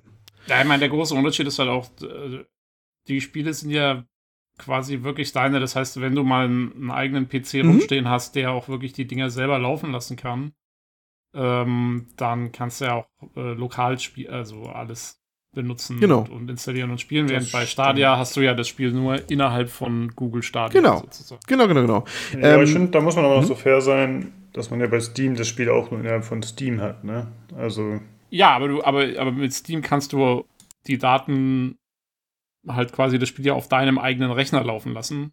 Und auf Stadia Ja, kannst du es nur im Google-Rechenzentrum Ja, laufen. Das, genau. das meine ich, das ist der große. Unterschied Es für den Spieler eigentlich. Ich glaube, das kann man so ausdrücken, also das, das Risiko ist ein bisschen geringer, weil du kannst davon ausgehen, äh, was du da anschaffst, das ist dann zumindest nicht an diesen einen Dienst Shadow oder so gebunden, ne? Sondern du kannst nur an- auch das Nur an jederzeit. Steam. Ja, nur an Steam, aber, ne, oder nur an Epic oder sonst was, aber, aber da kommen wir eh nicht mehr drum. anderes Thema, aber das ist, äh, und natürlich, du hast. hm? GOG, Leute, GOG. Ka- Kauf vor Gott. Ja, Gott geht auch, Gott habe ich auch drauf laufen auf mein schon- Shadow übrigens. Ja, stimmt. Habe ich auch drauf laufen, geht auch. Ähm, und äh, du hast natürlich den Vorteil, du kannst dir die relativ günstigen Keys natürlich abgreifen, die halt immer bei Steam manchmal sind oder bei den Keysellern und bist nicht auf diese ähm, teuren Stadia-Preise oder so angewiesen, ne? Ist das quasi, quasi gleiche wie bei den, bei den ähm, Konsolen auch, wo die Konsolenpreise immer ein bisschen höher sind. Ne? Bei, bei Shadow kannst du das äh, dann schlicht und ergreifend deine günstigen Keys da investieren oder, oder rausbringen und, und fertig. Ja, äh, im Prinzip läuft auch alles, was auf dem normalen PC auch läuft, mit gewissen Einschränkungen. Da es eine VM ist, gibt es immer mal wieder mal Probleme bei bestimmten Spielen, weil die denken, man will äh, einen bestimmten, weiß nicht, Hacking-Tool installiert oder sowas. Äh, Gerade Multiplayer-Spiele schlagen dann Alarm wegen Anti-Cheat oder sowas. Da gibt es hin und wieder mal ein bisschen Ärger. Oder äh, sprechen darauf an, weil sie merken, dass diese komischen Ort immer mal wechselnd aufgerufen wird. Also es gab zum Beispiel mal Stress, wenn einer lokal auf seinem privaten Gaming-PC ein Spiel gestartet hat und fünf Minuten später auf seinen Shadow, weil er dann gemerkt hat, ich war eben noch hier in Deutschland, jetzt bin ich in Amsterdam, das ist eine Raubkopie oder sowas, weißt du? Weil Amsterdam ist das Rechenzentrum von denen. Ähm, aber das sind so Grenzfälle. Im Allgemeinen klappt es ganz gut. Ähm, es gibt manchmal noch Probleme, wenn man äh, bestimmte mm, Devices anschließen will, weil klar, äh, Shadow hat natürlich was gemacht. Äh, ich sage immer, dass die haben versuchen die Königsklasse des Streamings, denn äh, sollen ja auch alle äh, Input-Devices funktionieren, wie zum Beispiel jeder exotische Controller, ist klar, der Spieler erwartet, es kann genauso zu funktionieren wie beim lokalen PC. Ne? Eine schöne Leuchtdiodenbeleuchtung, deine Tastatur soll alles funktionieren. Ich habe vielleicht noch mal ein Lenkrad in der Ecke so stehen, das ich anschließen möchte für mein Rennspiel und so. Funktioniert Und der Stadia-Controller in Shadow? Funktioniert der Stadia-Controller in Shadow? Ich habe es eigentlich noch nicht probiert. Gute Frage. Gute Ja. Frage. Na, jedenfalls ist das Beispiel noch ein Problem, auch mit diesen USB over IP, da ähm, muss man auch ganz fairerweise sagen, geht Shadow oftmals auch noch nicht ganz sauber bei manchen Sachen. Insbesondere nicht über den Windows-Client oder Mac-Client oder sowas, den es auch gibt. Äh, deswegen ist es nicht so, also diese Aussage, das ist ein hundertprozentiger PC, nur in der Ferne halte ich für ein bisschen sehr gewagt, ne? Ähm, so werben sie zum Beispiel mal gerne und zeigen auch gerne, ja, ihr könnt ja auch mitarbeiten, ihr habt ja einen PC in der Ferne, dann könnt ihr ja auch sonst was mitmachen, äh, Bildbearbeitung oder sonst was. Nur eingeschränkt, zumal sie in letzter Zeit eine Sache gemacht haben, ähm, wahrscheinlich um, um ein bisschen entgegenzuwirken, dass die Leute da irgendwie äh, ihre Renderfarben drauf laufen lassen auf den relativ günstig gemieteten Shadow-PCs. Ähm, die drehen mittlerweile, glaube ich, nach 90 Minuten oder vielleicht ein bisschen mehr mittlerweile wieder äh, den Rechner hart ab, wenn kein Input mehr kommt. Also Input in Form von Controller, Maus, Tastatur oder sowas. Ja, Oh, da brauchst, da brauchst du dieses Ding von Homer Simpson, dieses, äh, ja. Ja. dieses Sag nicht, also- Kopf, der auf die Den Tastatur Vogel. Ja, Der genau. Ja, trinkt genau. das Wasser. ja, genau. Nee, das war wohl wirklich ein Problem. Es war immer schon in AGBs drin, das habe ich damals schon gesehen gehabt, dass die gesagt haben, äh, sie, akzept, also sie wollen eigentlich nicht, dass die Leute das nutzen als Renderfarm oder Bitcoin-Mining oder sowas, ne? Weil, klar, ne, äh, die haben relativ günst, das heißt günstige Preise, also um einen Preis mal zu machen. Die haben jetzt ein neues Preiskonzept rausgebracht, das ab Februar nächsten Jahres gilt. Äh, bisher gab es nur einen Preis. Da bekam man so einen äh, virtuellen Shadow-PC mit 12 GB Hauptspeicher, 256 GB Festplattenspeicher und einer Xeon 3, etwas Gigahertz CPU und einer Quattro P5000. Es sind immer Nvidia Quattro Grafikkarten, die haben ein Äquivalent zu einer GTX. Das war in dem Fall eine, irgendwas zwischen der 1070 und der 1080 damals noch. Und ähm, damals noch für 30 Euro. In Zukunft sind es unter 20 Euro, die gleiche Leistungsklasse ab Februar nächsten Jahres. Mhm. Und da sagen natürlich viele, yo, äh, dann nehme ich noch ein paar davon und dann ähm, lasse ich meine Videos drauf rendern oder so. So günstig Rechenpower ist immer gut, ne? Gerade jetzt wie GPU-Geschichten oder so. Und dann haben wir gesagt, nee, nee, nee, nee, Leute, das machen wir nicht. Äh, wenn ihr das nicht zum Spiel nutzt, merken wir das, dann drehen wir den Saft ab, ne? Ähm, Gab es ein bisschen Aufschrei in der Community, weil viele das durchaus als PC-Ersatz vollständig genommen haben und gesagt haben, hey, ich will ganz normal ein Video rendern, das ist Privatbedarf und so. Äh, dafür habe ich das Ding auch gekauft und eine bittet jetzt mir hier. Und ein Video-Rendering kann schon mal über Nacht dauern oder sowas. Ne? Da gibt es gerade ein bisschen Stress. Ich vermute mal stark, die sind äh, schlicht und ergreifend überbucht. Die haben nicht so viele Hardware und vor allem nicht so viele Grafikkarten, wie sie Nutzer haben. Sondern ähm, Überbuchung, weil es einer nicht kennt, heißt, dass du bewusst unterdeckst. Also du hast gar nicht so viel, zum Beispiel Hotels, so viel freie Zimmer, wie du Gäste hast, die kommen sollen. Du gehst immer davon aus, dass ein paar absagen. Und so machen bei Shadow wahrscheinlich auch. Die haben, die gehen davon aus, nie alle gleichzeitig online. Selbst in Spitzenzeiten nicht. Und äh, um die Auslastung möglichst optimal zu haben, hast du immer ein bisschen weniger. Oder darfst du natürlich nicht zulassen, dass die Leute ihre Geräte alle blockieren und nichts tun. Ne? Logisch. Sonst würden sie diese Preise nämlich nicht, nicht machen. Und wie gesagt, die haben spätestens ab nächsten Jahr, 2020, haben sie ein neues Preismodell und auch drei neue Leistungsstufen. Äh, ich bekomme dann auch ein, übrigens dann eine neue Hardware da für ein gleiche Geld. Dann gibt es dann so eine RTX 2070, glaube ich, äquivalent. Das ist nicht genau eine RTX 2070 als Grafikkarte, aber äh, dementsprechende Quattro. Und ähm, da wollte ich mich verhindern, dass die das alles da okkupieren dann auch. Und muss irgendwie rechnen natürlich auch, das ganze Ding. Jo. Ja. Aber ähm, ja, wie, also jetzt in der jetzigen Situation, also quasi ähm, nachdem, weil, weil Shadow hatte ja auch ganz viele so Anfangssperenzchen und so, wir Ja, haben ja, ja. ziemlich ausführlich darüber berichtet gehabt äh, in der ganzen Zeit. Ähm, aber ja, jetzt würde mich tatsächlich mal interessieren, wie sich es dann quasi vergleicht mit Stadia. Ähm, Ja, man merkt schon, dass die, dass die Shadow-Jungs, also erstmal muss man sagen, äh, allen Respekt, dafür, dass die so eine kleine, relativ kleine Bude sind, ne? Ein kleines französisches Start-up, gut, klein ist relativ. Achso, wer will, übrigens, aktuelle PC Games, äh, Link, ist gerade ein längerer, mehrseitiger Special-Bericht zu denen da. Ja, siehst du mal. Just diese Woche erschienen, äh, äh, haben wir jetzt nichts mit zu tun, das war echt purer Zufall. Äh, klang so ein bisschen wie ein Advertorial, weil sie gleich auch ein paar Memberships verlosen da, glaube ich, ne? Aber naja, aber sie haben äh, uns ganz gut zusammengeschrieben gehabt. Kann man gerne mal verlinken übrigens und äh, kann man gut reinsetzen. Da hat man auch mal so einen Hintergrund. Ja, die Ähm, PC Games gleicht sich langsam den Qualitätsstandards des PCGC Podcasts. Aber hallo, ne? ja, ähm, wie vergleicht sich das? Also ich finde, man merkt schon, dass sie es schon länger machen mittlerweile. Ja, und die haben sich viele Sachen Gedanken gemacht. Die sind immer ein bisschen chaotisch. Also ich will jetzt ja keine Vorurteile pflegen, so französisch, kreativ, chaotisch manchmal. Sie machen manchmal auch gerne Sachen kaputt, die vorher schon heile waren. Und jetzt wollte ich gerade sagen, es sind Franzosen, natürlich sind sie chaotisch. ja, ne? Ähm, aber äh, ich muss sagen, alle Achtung, dafür, dass die ein kleines Start-up sind, schlagen sich bisher gegenüber dem Titan Google ziemlich geil. Muss man einfach mal so sagen, was sie so auf Ja. die Beine gestellt haben. Das muss man einfach, den, den Schneid muss man ihnen lassen, ne? Ähm, weil immerhin, ähm, die haben schon einen, einen, einen die, äh, Client, der auf bis 4K läuft auf im, im PC auch, was ja Google heute nicht hat. Ne? Der Chrome-Dings ist limitiert sehr stark, der auf dem PC Ja. laufen soll. Ne? Die haben schon diverse, mehrere Input-Devices, die Probleme, also die laufen, ne? Und nicht nur den Stadia-Controller, der bei manchen Sachen nur mit USB-Kabel läuft. Die haben schon einen iPhone-Client und Android-Client, der läuft äh, erstmal auf den ganzen Geräten mehr oder minder gut natürlich auch, die haben auch ihre Probleme, während bisher bei Stadia alles noch sehr limitiert ist. Ne? Also den, wir haben wir gar nicht erwähnt, bei den Smartphones gehen nur die Pixel-Devices von Google, auch nur da auf ausgewählte zum Beispiel. Ne? Und sowas. Also dafür muss ich sagen, haben sich die, die ähm, Shadow-Jungs bisher sehr, sehr gut geschlagen. Allerdings sind sie auch ein bisschen teurer, wobei es jetzt preislich nicht mehr so weit auseinander liegt. Ähm, gut, müsst ihr jetzt wieder Leistungsvergleichen, aber ich glaube, der neue Preis, den sie jetzt haben, mit diesen, ich glaube, was waren es, 12 Euro etwas oder so, ab äh, für die Base-Variante ab nächsten Jahr, der kommt nicht von ungefähr, der zieht so ein bisschen auf diesen, auf diesen äh, Stadia-Preis ab. Ne? Mhm. So ein bisschen. Also das, die haben so äh, ihr, ihr Marketing auch so ein bisschen anti-Stadia jetzt ausgerichtet, die Jungs von Shadow. Ne? Die haben gesagt, die machen viel mit Freedom, Freiheit und sowas halt. Und die schießen schon ganz genau darauf ab, dass sie halt der PC sind, wie damals halt auch, ne? Dieser alte Krieg, äh, wenn es auch um äh, Geräte ging, äh, PC gegen Konsole. Nur jetzt übertragen auf, auf die äh, Streaming-Welt, eigentlich. Ne? Deswegen, ja, also ich würde eigentlich sagen, im Prinzip ist ähm, das Shadow für die, wenn, wenn es einen überhaupt, in, überhaupt interessiert, für die besser geeignet, die halt schon viele Spiele auch gekauft haben oder günstig erwerben wollen, im PC auch affin sind, weil äh, das heißt natürlich auch, es können technisch kann es problematischer werden als vielleicht beim Stadia, weil es ist immer noch ein PC, auch wenn er in der Ferne steht, ne? Und der kann halt sich verschlucken, mal hier und mal da und beim Streaming vielleicht noch ein bisschen mehr, als jetzt äh, die Stadia-Variante ist, ne? Und das ist halt eine grundsätzlich unterschiedliche Geschichte, eigentlich, und wie sich auch verhält, so ein bisschen auch das Ganze. Ja, Beide also es ist ein interessant, bisschen, aber bisschen mehr auf den technisch versierten Genau, Nutzer genau, genau. ausgelegt. Und das möchte ich gleich nutzen, um nochmal einen Haken zu schlagen. Die, wenn wir auf das Geschäftsmodell mal wieder jetzt von Stadia zurückkommen, wenn man sich fragt, für wen ist das eigentlich? Da habe ich echt ein bisschen auch so ein Sorgenfalten in der Stirn, weil ich finde, diese Streamingdienste als solche sind prinzipiell einfach technisch immer noch relativ anspruchsvoll. Weil, klar, du brauchst erstmal ein, ein, äh, eine Internetleitung, die genug Bandbreite liefert. Ne? Klar, logisch.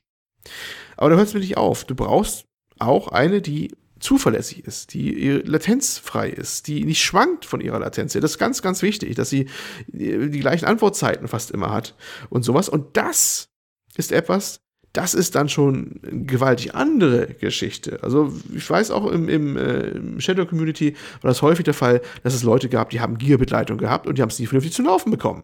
Ne? Während Leute mit VDSL 50 äh, fröhlich vor sich hingespielt haben und, und, und, eine sehr gute Performance da hatten. Es ist nicht die Bandbreite allein, es ist eben auch die anderen Qualitätsmerkmale. Und das äh, gleiche schlug auch durch im, im Stadia Reddit. Die haben die gleichen Erfahrungen da auch gesammelt. Oh Wunder, weil da ändert ja erstmal prinzipiell nichts dran, wer aus von Google kommt oder anderen Anbieter dass halt diese ganzen Geschichten halt eine große Rolle spielen, halt, wie das halt äh, läuft da mit der Verbindung. Und auch übrigens, äh, das habe ich auch schon verschiedentlich hier im Podcast runtergebetet gehabt, ähm, wie gut dein Heimnetzwerk ist, ob es da nicht irgendwo hängt. Gerade wenn du was mit WLAN machen musst. Ich habe mir viel daran rumgebastelt gehabt und habe selbst im WLAN eine gute Performance. Ich habe, glaube ich, zwei Millisekunden Unterschied zu einer Ethernet-Verkabelung oder sowas. Aber wie dann berichtet, ihr WLAN-Router, haben sie dann erst richtig gemerkt, ist ziemlich schrottig. Der hat ziemlich größere Verzögerung drin. Ne? Aber du hast jetzt quasi mit deinem Setup zu Hause ähm, quasi, also du, du stellst den Unterschied fest, wenn du quasi alles optimierst bei dir und so. Aber das ist dann, der Effekt ist der gleiche, egal ob du Stadia streamst oder zum Beispiel Shadow streamst. Ich habe gar nicht mal so viel optimiert, ehrlich gesagt. Ich habe jetzt diese WLAN-Geschichte halt nur gesorgt, dass ich eine stabile Verbindung habe. Ich habe noch nicht mal ein Quality of Service jetzt reingedrückt im, im, im Stadia. Das habe ich noch gar nicht gemacht gehabt bisher. Ne? Ähm, ich habe nur für gesorgt, dass mein WLAN-Router halt taugt und möglichst kompatible Sachen sind und auch, äh, also in dem Fall von AVM ist es Hardware in dem Fall. Ne? 5 GHz WLAN ist gute Empfangslage und dann sowas dann auch. Und damit war es überhaupt kein Problem. Andere haben Berichte gehabt, die haben halt von ihren Provider halt ihren, den, den Router genommen und das WLAN und haben gesagt, kannst du vergessen, per WLAN war es gar nicht machbar, per Ethernet ging es dann so nach Motto. Ne? Ja, aber du hast jetzt, also du hast jetzt keine Latenzunterschiede festgestellt, dass du sagst, irgendwie Stadia oder Shadow oder so läuft jetzt irgendwie wesentlich Nein, ähm, smoother als das andere. Nee, nicht wirklich. Also es ist, es ist ganz, ganz, ganz schwer zu sagen, weil ähm, bei, beim Shadow kann ich messen, die haben so Messtools dabei, da kann ich jederzeit auspingen, wie mein, meine Latenz gerade ist. Ja, da kannst du mhm. richtig sogar so Protokolle, Graphen aufzeichnen lassen sogar. Ne? Ganz interessant übrigens dann. Aber du kannst auch genau sehen, was der Unterschied zwischen WLAN und Ethernet ist und hast du nicht gesehen. Ganz toll. Äh, hat Stadia gar nicht, da sagt man keine Latenz in Millisekunden oder sowas. Ist ein okay. pures Gefühl. Ne? Ich würde aber vom Gefühl her sagen, die sind mindestens auf Auge. Vielleicht ist manchmal Stadia vielleicht sogar ein bisschen flüssiger bei manchen Sachen. Ich glaube, den Eindruck gewonnen zu haben, die machen so ein bisschen andere Strategie auch. Der, der Shadow bricht dann gerne mal, wenn er nicht mit der Bandbreite klarkommt, so hart ab und, und wird rückelig, während der, der, der Stadia so fließend seine Qualität dann verändert und versucht, die Framerate zu halten, glaube ich, so ein bisschen gesehen zu haben. Mhm. Ne? Also der macht mir auch Flüssigkeit wohl eher so oder sowas, ne? Also ein bisschen andere Strategie. Ähm, aber äh, beide wirken da sehr flüssig und das Stadia wirkte, als er jetzt gut lief, zum Beispiel heute Abend, war einwandfrei, muss man einfach sagen, war das auch ein absolut smooth Performance, was er da abgeliefert hat. Muss man einfach sagen. Also das ist eigentlich schon ein bisschen faszinierend, wenn man drüber nachdenkt. Äh, und es klang auch übrigens im, im Stadia Reddit jetzt die letzten Tage so durch. Das haben sich auch alle neu entdeckt, was ich schon seit länger von, von Shadow halt kenne. Die Faszination, wenn sie irgendwo in der Ecke sitzen mit ihren, weiß nicht, Surface Book von Microsoft oder ihrem MacBook und sagen, es ist äh, faszinierend, ich habe hier gerade Destiny offen und spiele auf meiner Kiste, die kann sonst nichts, so nach dem Motto, ne? Das ist so diese Geschichte, wie wir auch gesagt haben, ist ein ganz bisschen, kleines bisschen wie VR. Man muss es erlebt haben, was das bedeutet, wenn man da plötzlich solche recht komplexen grafischen Spiele auf so ein, so ein ja, schwaches Device wiedergeben kann. Das wirkt am Anfang sehr befremdlich, wenn man es erstmal macht. Ne? Und ja, das, das geht eigentlich schon ganz gut. Wie gesagt, aber das hängt alles sehr stark ab, wie ist deine Leitung und wie ist dein Netzwerk zu Hause. Ganz wichtig halt äh, und nicht zu vernachlässigen, der letzte Punkt auch vor allem auch. Kleines Notiz am Rande, äh, zumindest in den USA hat Google, äh, die haben ja ein eigenes, eigene Router-Produktlinie, ich glaube, dieses Nest heißt das, ne? Google Nest. Wi-Fi-Router? Ja, schon, irgendwie schon mal gehört den Namen, ja. Ja, weiß nicht, in Deutschland kann ich den gar nicht bisher, aber in den USA gibt es den wohl. Und da gibt es ein Update für, oder die neuen werden ausgeliefert, die haben Quality of Service für Stadia schon eingebaut. Logischerweise irgendwie auch, ne? Klar, ne? Weil die natürlich versuchen, das irgendwie zu optimieren, das, das ganze, ganze Ding. Und ich hätte mir gewünscht, die hätten mal, ähm, da die ganzen Journalisten intensiver mal betreut, denn äh, es dauert natürlich nicht lange, als da die ersten Reviews rauskamen und einer von der Washington Post war da sehr ungnädig, hat das Video gezeigt, wo es dann hieß, ähm, the, uh, the lack of uh, Google Stadia is horrendous oder sowas und zeigte halt so ein Bild von, von Destiny, wo er so rumhüpfte, da hat er eine Taste betätigt an seinen, glaube ich, war Chrome, glaube ich sogar, äh, eine Taste betätigt und eine Sekunde später ist der Charakter erst gehüpft auf dem Bildschirm. Ne? War natürlich eine Riesenlatenz, die er da gezeigt hatte. Ne? Und ähm, ich vermute mal, der hat ein Problem gehabt, vielleicht auch mit internen Netzwerk in der Redaktion oder irgendwie sowas. Und da war, ähm, andere waren etwas schlauer, sag ich mal so. Oder das schlauer, haben es zumindest in, in, in, Betracht gezogen. Zum Beispiel im einen Games Aktuell Podcast, habe ich da letztes Mal schon erwähnt gehabt, ne? Da wurde auch wurde Stadia getestet.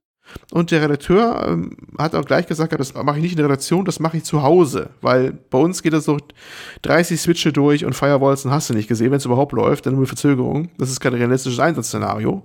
Und der tat gut daran. Ich glaube, das spielt nämlich eine, eine große Rolle auch. Das ist nämlich genau der Faktor, wo wir das, das Netzwerk vor Ort wieder massiven Einfluss drauf haben kann, wie gut sowas dann läuft. Ne? Ja, aber ich muss schon sagen, ich kann das nachvollziehen, dass der Washington Post-Typ ähm, das trotzdem so berichtet hat und so. Weil das ist halt genau der Punkt. Der normale mhm. Nutzer hat ja. mit dem ganzen Spaß nichts zu tun. Ähm, interessiert sich auch nicht dafür, ist, ist technisch genau. nicht so versiert. Der, das Einzige, was der sieht, ist, was am Schluss bei rauskommt. Und, genau. wenn, und, und, und wenn es Leute gibt, die diese Lags haben von einer Sekunde oder, oder sowas, ähm, dann musst du den Leuten halt auch klar machen, wenn ihr euch nicht damit mit der ganzen Technik dahinter auseinandersetzt, wenn die ganzen Kleinigkeiten, die du da irgendwie mit einbeziehen musst und, und, und wirklich euch dahinter klemmt, dass das Ding funktioniert, dann kann es euch passieren, dass ihr genau in der Situation landet. Ihr besorgt euch das alles, ihr schließt alles an und dann stellt ihr fest, ihr könnt, es ist unspielbar, weil, weil es gerade eben so wie es bei euch eingerichtet ist, nicht funktioniert. Und dann kann es sein, dass ihr mal euch einlesen müsst und theoretisch Stunden oder Tage damit verbringen dürft, ähm, euer, euer ganzes Zeug ordentlich auf die Reihe zu kriegen. Genau. Das muss man einfach mit den Leuten klar machen, dass es, äh, dass es im Moment noch so ist. Und ganz ehrlich, nach allem, was du jetzt berichtet hast, also äh, für mich klingt das Ganze so, als wäre es alles noch sehr, sehr, sehr unfertig. Mhm. Ja. Und, und so. also für mich im Moment, wenn, wenn ich jetzt aus, aus dem, was du alles erzählt hast, ein Fazit für mich ziehen würde, ist, erstmal noch ein Jahr warten oder vielleicht sogar zwei. ja, würde ich auch sagen. Würde ich ganz ehrlich auch sagen. Also ich habe es jetzt gemacht, weil ich so ein bisschen Early Adapter einfach mal ausprobieren wollte. Ne? Ja, ja, ja. Ähm, um, um das um technisch Machbare auszuloten. Ich habe ja gesagt gehabt, äh, ich, um auf zu, zu kommen, für wen ist dieses Produkt eigentlich? Oder ne, sicher ein bisschen auch bedenklich auch. Weil, für wen ist dieses Produkt? Für ein möglichst einfaches Produkt sind mir zu viele Fragezeichen eigentlich dran, weil es halt so von Sachen abhängig ist, die Google selber auch gar nicht beeinflussen kann, weißt du? Ne? Also ja. jetzt, nur, nur auf Stadia betrachtet, gilt für andere Streaming-Anbieter auch. Die haben genau das gleiche Problem. Aber da sind natürlich Sachen dabei, die können im gewissen Sinne noch mit den Providern sprechen. Macht, machen die wohl auch, habe ich schon gehört. Da wurde sogar in einem PC Games Artikel von Shadow jetzt gerade erwähnt, dass die genau mit der Telekom und so auch sprechen. Motto, mach doch mal das und so anders oder so. Aber die, was zu Hause beim User passiert auch wieder, ist dann eine Sache, oh, kannst du denen was beibringen, dass du sagst, äh, ja, tut mir leid, aber dein WLAN-Router ist scheiße, ne? Kauf dir mal einen neuen, ne? Äh, genau. Das ist und, schon schwierig, ne? Und das Problem, also ich meine, Shadow verkauft sich halt wenigstens als dieses Enthusiasten-Ding, ja, was dann den genau, kompletten PC ja. und alle Freiheiten bietet, aber Google Stadia will sich halt als einfaches Konsolending verkaufen und mhm. ähm, ja, da wird es halt schwierig. Ähm. Ja. Das ist tatsächlich ein, ein, Punkt, den ich auch noch sehr kritisch sehe. Also ich sag mal so, ist, der Beweis wurde angetreten, dass es grundsätzlich schon funktioniert, ja.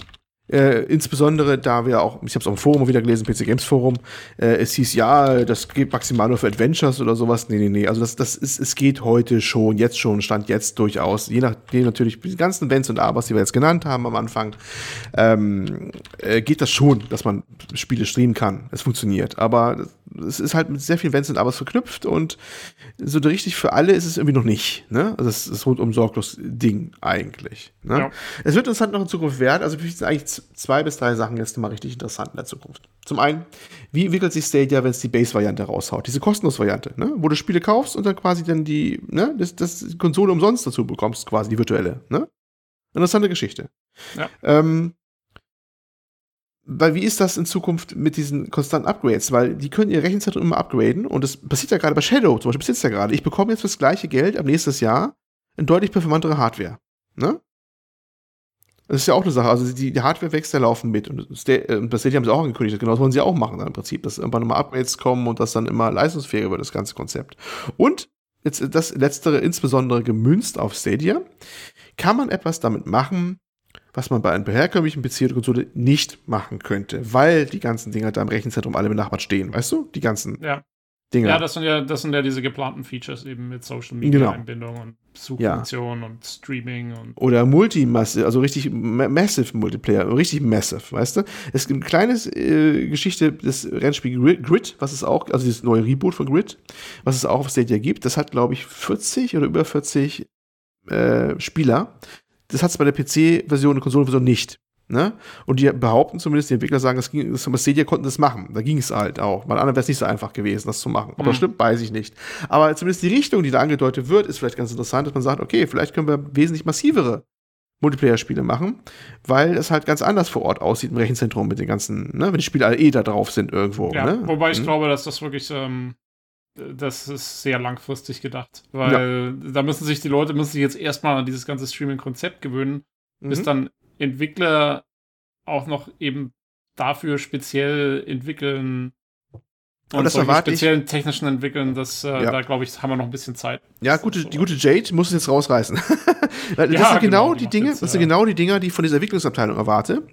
Wenn das nicht so eine, so eine Luftnummer ist wie bei Amazon zurzeit, wo man ja auch ewig nichts richtig von hört, ne? also zumindest nichts Konkretes bei rauskommt, die ja auch irgendwas laufen haben, ähm, dass diese Entwicklungsabteilung bei Stadia Spiele entwickelt, die, wo man sagen kann, ihr macht jetzt was, das geht auch nur hier bei uns. Ne? Genau deswegen geht das. Ne? Und nicht auf ähm, lokalen Dingern. Das erwarte ich eigentlich von denen. Nicht irgendwie jetzt ein Assassin's Creed Abklatsch mit anderen Namen drauf oder so, ne? Sondern irgendwas, was irgendwie so nur hier bei Stadia geht. Das müssen jetzt, da müssen jetzt delivern irgendwann in den nächsten Jahren. Da müssen wir was Das- zeigen. Das wäre cool, aber da würde ich mich noch nicht drauf verlassen, dass das wirklich auch so gemacht wird. Warten wir mal ab, bin mal Äh, gespannt. Ja, ja, also äh, ja, ich, ich traue den Leuten immer mehr Inkompetenz zu als Ja, Kompetenz. ich auch. Ich bin auch ein großer Skeptiker. ich, äh, ich, ich, kann genau sein, dass genau was rauskommt, wo du sagst, das hätte ich dafür hätte ich, hätte ich Stadia nicht gebraucht. Das ist nur ist exklusiv, weil es von Google kommt, ne? Und Genau. genau. released wird. Ähm, aber lassen wir uns überraschen. Ich bin gespannt, ob sie überhaupt den Atem haben und nicht nervös werden, weil ich glaube, den Atem müssen sie jetzt beweisen, dass sie das Ding jetzt weiter durchziehen. Und nicht, weil es so schwierig wird, es wieder hinschmeißen wie ein ungeliebtes Kind, ne? Äh, Ja, vor gesagt, allem, also ich ja, glaube, das, das geht ja, das geht jetzt eh erstmal schlechter als mit anderen Sachen, die sie gemacht haben vorher, weil sie Ja. eben die, die Spiele einzeln verkaufen. Ähm, ja, aber es wäre auf jeden Fall wünschenswert, dass das Ganze ein bisschen Innovation auch bringt, Und der Der größte. Mitbewerber, der jetzt kommt, denke ich mal, da bin ich mal sehr gespannt. Also, noch haben sie sich arg zurückgehalten, noch haben sie ihre Fokusgruppe ziemlich eng gehalten, nämlich äh, Microsoft mit xCloud, wo sie bisher fast immer nur Smartphones gezeigt haben, mit, ne, mit Controller unten dran, ne, mit der xCloud-Geschichte. Der letzte X019 haben wir berichtet, ne. Mhm. Ähm, das sind eigentlich die, wo ich mal sagen würde, Mensch, ihr könnt doch was raushauen, ihr könnt eigentlich den richtigen Strick draus drehen. Ihr habt den Game Pass schon, ihr habt alles schon da, ihr könnt dieses Netflix für Games machen. Wenn ihr jetzt noch die Hardware hinbekommt oder die Streaming-Technologie hinbekommt, dann habt ihr es doch eigentlich, ne? Im Prinzip, ne? Ihr habt das doch. Aber A, haben sie, glaube ich, nicht so das Interesse dran, das unbedingt zu tun. Eventuell, vielleicht, weil sie haben ja immer noch ihre eigenen Konsolen und sowas. Und äh, manche, also manche meinten, die es gesehen hätten, dass das X-Cloud, wo die meinten, nee, nee, von Latenz her und so, bei Stadia waren sie nicht dran, aber keine Ahnung, ob das jetzt wirklich relevante Aussage war, weil musst du auch wieder vergleichen, wo hast du es gesehen, unter welchen Voraussetzungen war das, ne? Also das muss man erstmal abwarten, ob das wirklich so ist oder nicht ist. Naja. Gut. Jo! Tja, okay. Ähm, Umfangreich, ja, aber so. Ja, auf jeden Fall vielen Dank, Olli, dass du, äh, dass du das mal alles testest und äh, bei uns hier reinhaust. Ich finde es schon immer sehr interessant, ähm, diese neuen Entwicklungen da irgendwie sozusagen von Grund auf mitzukriegen Mhm. durch dich halt. Äh, ne, ist schon cool. Bin mal gespannt, äh, wie gesagt, wie es jetzt da weitergeht nächstes Jahr. Ja, ich finde das auch ganz cool, dass Olli sich da opfert für uns. Ja. Und sich Ja. das alles antut, weil das ist ja auch ist ja nicht nur halbgar, sondern es ist ja auch einfach viel technisches Zeug, womit man sich auseinandersetzen muss. Da hätte ich wenig Lust drauf, muss ich sagen. Ja, aber ich glaube, das ist ja der, der Punkt dran, oder? Das ist ja quasi so das Hobby, dass man, Ja. dass, dass man das alles Ja, ja. ausfrickelt und so.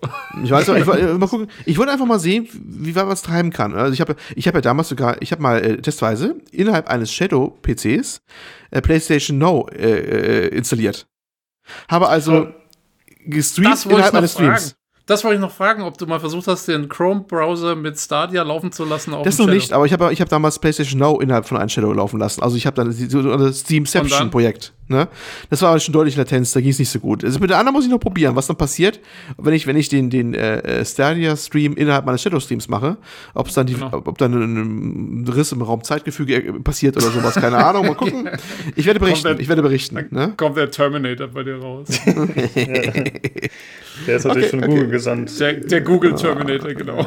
Der Google Later. ja, okay. okay. Dann äh, kommen wir zu meinem Thema und zwar Phoenix Point.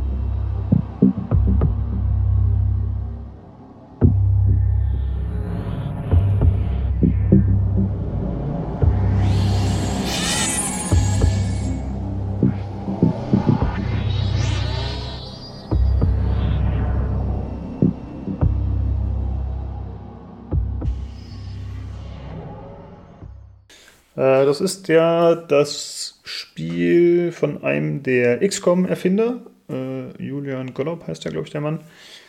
Äh, und zwar ist es so ein bisschen ja, ein Konkurrenzprodukt, kann man sagen, zu XCOM. Äh, es ist exklusiv für den Epic Games Store. Äh, kostet standardmäßig 40 Euro.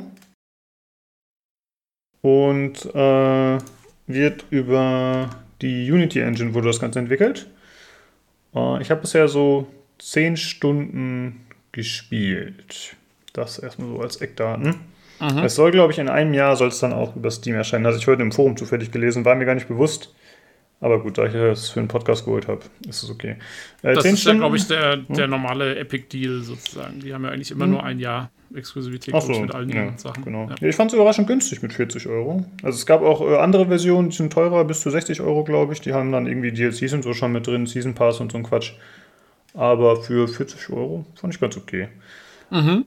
Ähm, wie gesagt, nur 10 Stunden gespielt, also es ist eher ein Preview oder, oder ein angespielt äh, Review als ein richtiges Review, weil dafür ist dann doch einfach bei einem Spiel von dieser Größe, habe ich noch nicht genug gesehen, denke ich.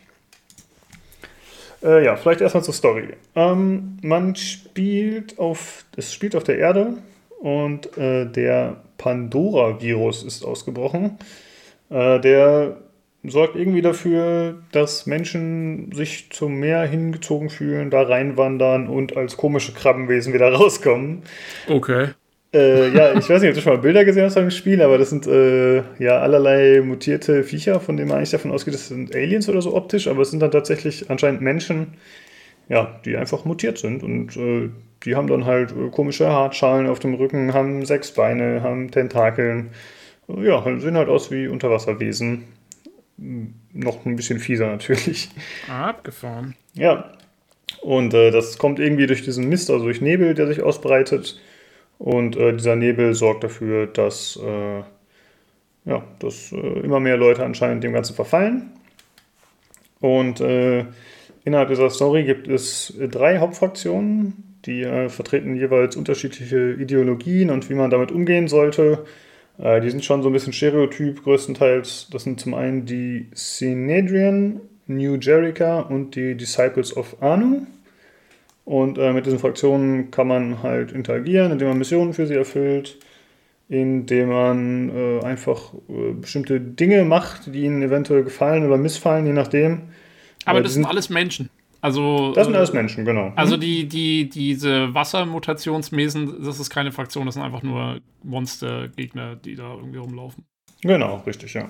Das sind äh, die Hauptgegner, aber man kämpft tatsächlich auch gegen Menschen, also äh, jeweils gegen welche der Fraktionen, je nachdem, was da ansteht, oder das sind dann, äh, oder gegen die Fraktionen direkt bisher nicht, aber das sind dann einfach irgendwelche, keine Ahnung, in einer New Jericho-Stadt äh, sind ein paar Leute äh, Rogue gegangen und die kämpfen jetzt gegen ihre eigenen und dann wird man halt dazu gerufen, Und dann unterstützt man die da, beziehungsweise bekämpft eben die Verräter äh, so in der Richtung. Also man kämpft schon relativ häufig gegen Menschen. Mhm. Äh, ja, und bei den Fraktionen hat man dann eben äh, verschiedene, äh, ja, hat man einen Status, ne, wie, wie, gut die einem gefallen, wie gut man denen gefällt, wie die einen aufnehmen und je nachdem, wie gut man sich mit denen stellt, hat man auch die Möglichkeit, auf äh, verschiedene Optionen zurückzugreifen, zum Beispiel Leute zu rekrutieren, mit denen zu handeln und noch andere Optionen. Also es ist jetzt nicht so, dass man innerhalb der Kampagne irgendwie einer Fraktion angehört, man ist irgendwie da schon alleine unterwegs und muss sich dann mit denen auseinandersetzen, sozusagen. Genau, man selbst ist äh, Phoenix Point und äh, oder, oder, Phoenix, äh, ich weiß gerade nicht genau, wie das heißt, Phoenix Team oder so, aber man ist halt das eigene, eine eigene Fraktion sozusagen und diese anderen Überfraktionen oder die anderen Fraktionen, äh, die stehen nicht direkt in Verbindung mit einem, genau. Okay. Äh, das Ganze wird äh, ja relativ langweilig oder so relativ schmucklos präsentiert, sage ich mal. es ist zwar oft vertont, aber das Ganze wird eigentlich nur in Bildern präsentiert, die bisschen ineinander überblenden oder sich minimal bewegen, wie man das halt so kennt. Eher so ein minimalistischer Stil gezeichnet. Und äh, ja, das fand ich schon ein bisschen enttäuschend, dass das Ganze so ein bisschen schmucklos ist. Ja, aber ich gehe später auf jeden Fall. Hm? Ist das dann immer zwischen den Missionen, hat man dann so Briefings oder sowas oder was? Mit, mit so Bildern oder wie muss äh, Zum einen das Intro wird direkt schon so gehalten und auch äh, weitere äh, Story, also bei Story-Missionen gibt es das auch. Aber es gibt auch immer wieder zwischendrin äh, so kleinere Sachen, also dass du äh, ein bisschen was erklärt bekommst oder dass du mit irgendeinem NPC sprichst. Das finde ich ganz cool. Also es gibt tatsächlich äh, Dialoge, wo du dann Antwortmöglichkeiten hast und die beeinflussen dann auch wieder zum Beispiel die äh, Fraktionen und wie sie so. darauf reagieren. Und hm? das findet innerhalb der Missionen statt dann, oder? Ähm, äh, oder das ist, ja, auf dem Geoscape ist das halt. Also du hast halt diesen, äh, weißt du, diesen Planeten, äh, die, die, die Erde, diesen Planeten. Da diesen ist dieser Planeten. ominöse Planet. ja. und äh, das ist genau wie bei XCOM quasi. Da suchst du halt dann äh, dein Missionsziel raus oder was du gerade machen möchtest. Mhm. Und normalerweise ist es so, äh, du fliegst dann so ein Fragezeichen an, du weißt noch gar nicht, was das ist. Dann musst du da einmal so ein bisschen scannen und dann äh, erfährst du, oh, okay, das hier ist, was weiß ich, ein äh, Außenposten von Fraktion XY und die äh, haben ein paar von diesen pandorischen Viechern entdeckt und die sagen jetzt, okay, was sollen wir tun? Was, äh, oder kannst du uns helfen, die zu bekämpfen? Und dann sagst du, ja, lass uns die alle auslöschen. Äh, auslöschen. Du sagst, äh, nein, wir hauen lieber wieder ab, wir wollen euch nicht helfen. Oder noch ein, zwei andere Möglichkeiten. Und äh, dementsprechend gibt es halt Reaktionen und nicht nur von dieser Fraktion, mit der du gerade interagierst, sondern gegebenenfalls auch mit den anderen Fraktionen, die ja auch, die stehen natürlich zueinander im Verhältnis und haben andere Ansichten jeweils und äh, die können eben dann auch dementsprechend ihren Status zu dir ändern. Ja. Ah, okay, cool. Okay. Ja, das fand ich echt ganz cool und auch relativ überraschend. Aber ich muss auch sagen, ich bin einfach noch nicht so weit, als dass das extreme Auswirkungen hat. Äh, ich habe schon irgendwie Minuspunkte gesammelt bei den einen oder anderen Mal, aber bisher ist es nicht so, dass jetzt irgendwie gesagt hat, okay, du bist so schrecklich, dass wir uns komplett gegen dich stellen oder so. Bisher sind mir alle noch freundlich genug gesinnt. Ja. ja. Aber äh, weißt du das zufällig, ob das möglich ist oder ähm, musst du das noch rausfinden dann jetzt im Spiel? Nee, weiß ich nicht. Okay, äh, kann cool. ich nicht da. Ja, ähm, aber also du, du bist quasi, also hat das Spiel dann sowieso zwei Ebenen. Die eine auf dem Geoscape und die andere wäre dann sozusagen taktisch in den Missionen wahrscheinlich, oder? Genau, das ist äh, klassisch, wie man das in XCOM eigentlich kennt. Ja. Äh, Habe ich ja gerade schon kurz erklärt, auf dem Geoscape hast du halt äh, irgendwelche Fragezeichen, die du ansteuerst, wo du dir dann eben äh, Missionen raussuchst. Was ganz cool ist, das ist äh, im Gegensatz zu den aktuellen XCOM-Iterationen, ist es so, dass du äh, dir dein Ziel selbst aussuchen kannst. Äh, es sind zwar größtenteils Fragezeichen, das heißt, du musst erstmal rausfinden, was ist da überhaupt. Aber XCOM ist es ja eigentlich so, äh, du bist am Scannen, du bist am Scannen, dann, äh, keine Ahnung, machst du zwischendurch irgendwas, äh, sammelst irgendwelche Rohstoffe ein oder irgendwelche anderen Kleinigkeiten. Und dann kriegst du eine Mission vorgesetzt und die musst du machen. Und das ist halt hier sehr anders und das finde ich eigentlich ganz äh, erfrischend, dass du, du dir selbst eben dein Ziel aussuchst. Also du hast immer eine gewisse Reichweite, die du anfliegen kannst. Und äh, du musst im Prinzip musst du ein Fragezeichen erreichen und äh, dann kannst du auch wieder ein weiter entferntes Fragezeichen anfliegen. Also du lädst quasi den Sprit nach oder so, sage ich jetzt einfach mal so fiktiv. Und, Aber hast, äh, hm? sorry, äh, ähm, ähm, hast du ein übergeordnetes Spielziel irgendwie oder ist es nur so, ja, flieg mal rum und guck mal, was du so findest? Nee, du hast äh, schon ein übergeordnetes Ziel. Also es gibt halt eine Hauptmiss äh, Hauptstory und da hast du dann halt immer eine bestimmte Mission, die dir auch schon angezeigt wird, aber du kannst auch sagen, okay, ich lasse die erstmal links liegen und äh, begebe mich jetzt erstmal einfach hier auf die Suche in der Umgebung oder suche mir andere Missionen. Okay. Äh, das ist ja tatsächlich bei XCOM ähnlich. Da gibt es äh, ja auch immer eine Story-Mission, die du auch erstmal ignorieren kannst. Aber du kriegst dann trotzdem immer wieder andere zufallsgenerierte Missionen vorgesetzt, die du dann eigentlich gezwungen erledigen musst. Ja. Und hier ist es halt so, du kannst sagen, okay, ich, äh, ich suche mir jetzt eine andere Mission, ich fliege die an, ich scanne das hier, dann sehe ich, das ist äh, so eine Mission, auf die habe ich vielleicht keine Lust, dann fliege ich halt die nächste an. Also das äh, finde ich tatsächlich ziemlich cool, dass man da ein bisschen mehr Optionen hat. Ja, das ist nicht schlecht. Vor allen Dingen in Kombination mit dem, mit dem Fraktionsrufsystem sozusagen, dass du sagen kannst, ich will jetzt eher den einen helfen oder den anderen zum Beispiel dann. Ne? Das ist ja. Genau. Macht es ja dann wahrscheinlich mit aus, nehme ich mal stark an. Ja, und äh, dann hast du die Möglichkeiten, zum Beispiel so Scavenger-Missionen zu machen. Also du musst natürlich wie üblich in solchen Spielen Rohstoffe erarbeiten. Hier ist es nicht so, dass du, des, dass du irgendwie monatlich über XCOM was bekommst, sondern du machst äh, Scavenger-Missionen, also wo du äh, quasi äh, Sachen looten kannst äh, auf der Taktikkarte. Das, da gibt es dann äh, die Ressourcen Tech, Materials und Food. Also es ist quasi eine Forschungs- äh, eine Forschungsressource, dann hast du einmal einfach Materialien und eben Essen, was für deine Soldaten natürlich da ist. Und du hast gleichzeitig noch deine Basis, die du ausbaust, wo du auch teilweise die Sachen forcieren kannst. Also du kannst zum Beispiel eine, äh, eine ähm, oh, wie nennt sich das? Ja, so einen Garten quasi anbauen, sage ich jetzt mal. Ich weiß gar nicht mehr, was das ist, aber du kannst halt Essen selbst anbauen. Musst du aber erstmal die entsprechende Facility für bauen. Mhm. Und du kannst natürlich forschen, du hast äh, Forschungslabore, Du kannst bestimmte Missionen machen, die dir vorher schon sagen, was die Belohnung sein wird. Also du kannst auch in eine bestimmte Richtung versuchen, Gegenstände zu sammeln oder Rohstoffe. Und du kannst auch mit NPCs handeln, teilweise je nachdem, wie du zu der Fraktion stehst. Und du hast auch die Möglichkeit, mehrere Basen freizuschalten. Also du bist nicht auf eine beschränkt, wie es bei XCOM ist, sondern du kannst, glaube ich, bis zu zehn Basen haben. Ich habe aktuell nur zwei. Das ist noch relativ jämmerlich, aber äh, da geht auf jeden Fall mehr. Krass, das klingt eigentlich cool. Das klingt ein bisschen dynamischer als bei XCOM, finde Mhm. ich, weil da ist es immer sehr in so ein Korsett gezwängt und wenn du mal raus hast, was so die beste Möglichkeit ist, äh, irgendwas zu bauen, dann machst du es eigentlich immer so. Ähm, aber das klingt so ein bisschen, ja, ähm, also wenn es gut gebalanced ist, dann klingt es so ein bisschen. Äh, Ja, es ist einfach ein freier. bisschen freier, genau. Und äh, das lässt sich tatsächlich auch über die Taktikkämpfe sagen. Ähm, das ist auch so, wie man es halt aus XCOM kennt. Man sucht sich eine Mission raus, man startet sie und dann wird man rausgeschmissen auf der Karte. Ich bin mir leider nicht sicher, ob das zufallsgenerierte Karten sind oder ob die von Hand gebaut sind alle. Mm, Die sind äh, immer recht schmucklos und es gibt sehr wenig Höhenunterschiede. Also in XCOM ist es ja so, du hast diesen typischen Look, äh, ja, wo du zwar Höhenunterschiede hast in der Landschaft selbst, aber das ist halt immer so alles sehr eckig natürlich, was halt dazu passt. Und äh, hier ist es nicht so, du hast tatsächlich, der Boden ist immer ebenerdig, was irgendwie echt ein bisschen doof aussieht. Aber Mhm. du hast halt teilweise Gebäude, die dann da stehen, die du äh, dann besteigen kannst natürlich. Äh, trotzdem ist das ein bisschen strange. Es ist auch so, dass äh, die Umgebung, dass nicht alles eine Deckung ist, was so aussieht. Bei XCOM ist ja eigentlich immer klar, okay, da steht gerade ein Fahrzeug, ein Motorrad auf der Straße oder da ist ein Schild oder irgendwas und du weißt, okay, also es wird natürlich auch angezeigt, aber eigentlich immer klar erkennbar, ohne dass du es vorher abcheckst, was eine Deckung ist und was nicht. Das ist hier in dem Spiel leider nicht so. Es gibt teilweise einfach Elemente, die aussehen wie Deckung, also zum Beispiel eine Bank. Das ist in XCOM eigentlich klar, wenn das eine Bank ist, die die Rücklehne hat, dann ist das eine Deckung.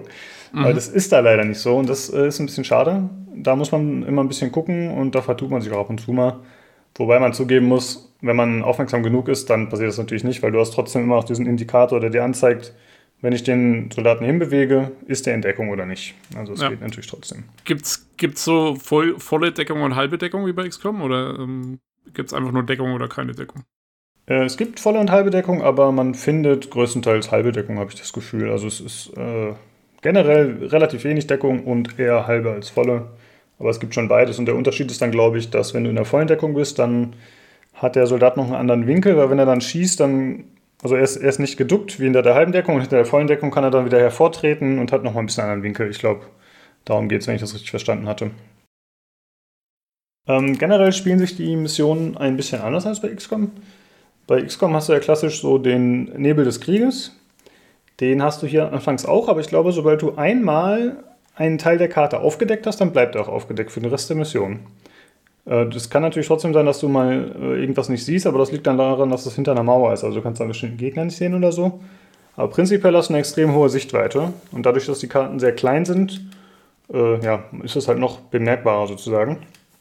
Und das Ganze wird auch beeinflusst, je nachdem, was du für ein Equipment hast oder was für, ein, was für Einheiten du gerade steuerst. Also es gibt zum Beispiel Sniper, die haben in der Regel eine höhere Perception Range als jetzt so ein Heavy oder so. Und, äh, äh, aber jetzt, hm? Moment mal.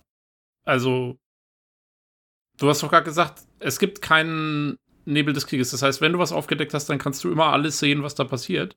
mhm. Aber trotzdem siehst du Gegner nicht, die hinter einer Wand sind oder so, oder was? Aber das passt ja nicht zusammen. Ja, ich weiß auch nicht. Da werden sie halt nicht angezeigt, aber ich glaube insgesamt, äh, sonst kannst du sie, glaube ich, immer sehen. Oder es liegt einfach an der extrem hohen Reichweite. Wie gesagt, die ist äh, ziemlich hoch, die und die Karten sind auch nicht so klein. Ja. Äh, aber ich habe das Gefühl, sobald man einmal jetzt eine offene Fläche gesehen hat, dann sieht man die Gegner da auch immer. Jo. Jo, okay. Ähm, aber we- also wenn jetzt quasi, du, nehmen wir mal an, du hast ein Haus. Und Mhm. du, läufst mit, du bist mit deinen Leuten durch das Haus durch und bist auf der anderen Seite wieder aus dem Haus raus. Ja? Und jetzt äh, kommt aus irgendeinem Grund ein Gegner, was weiß ich, spawnt in dem Haus oder, oder ist, ist da drin oder so.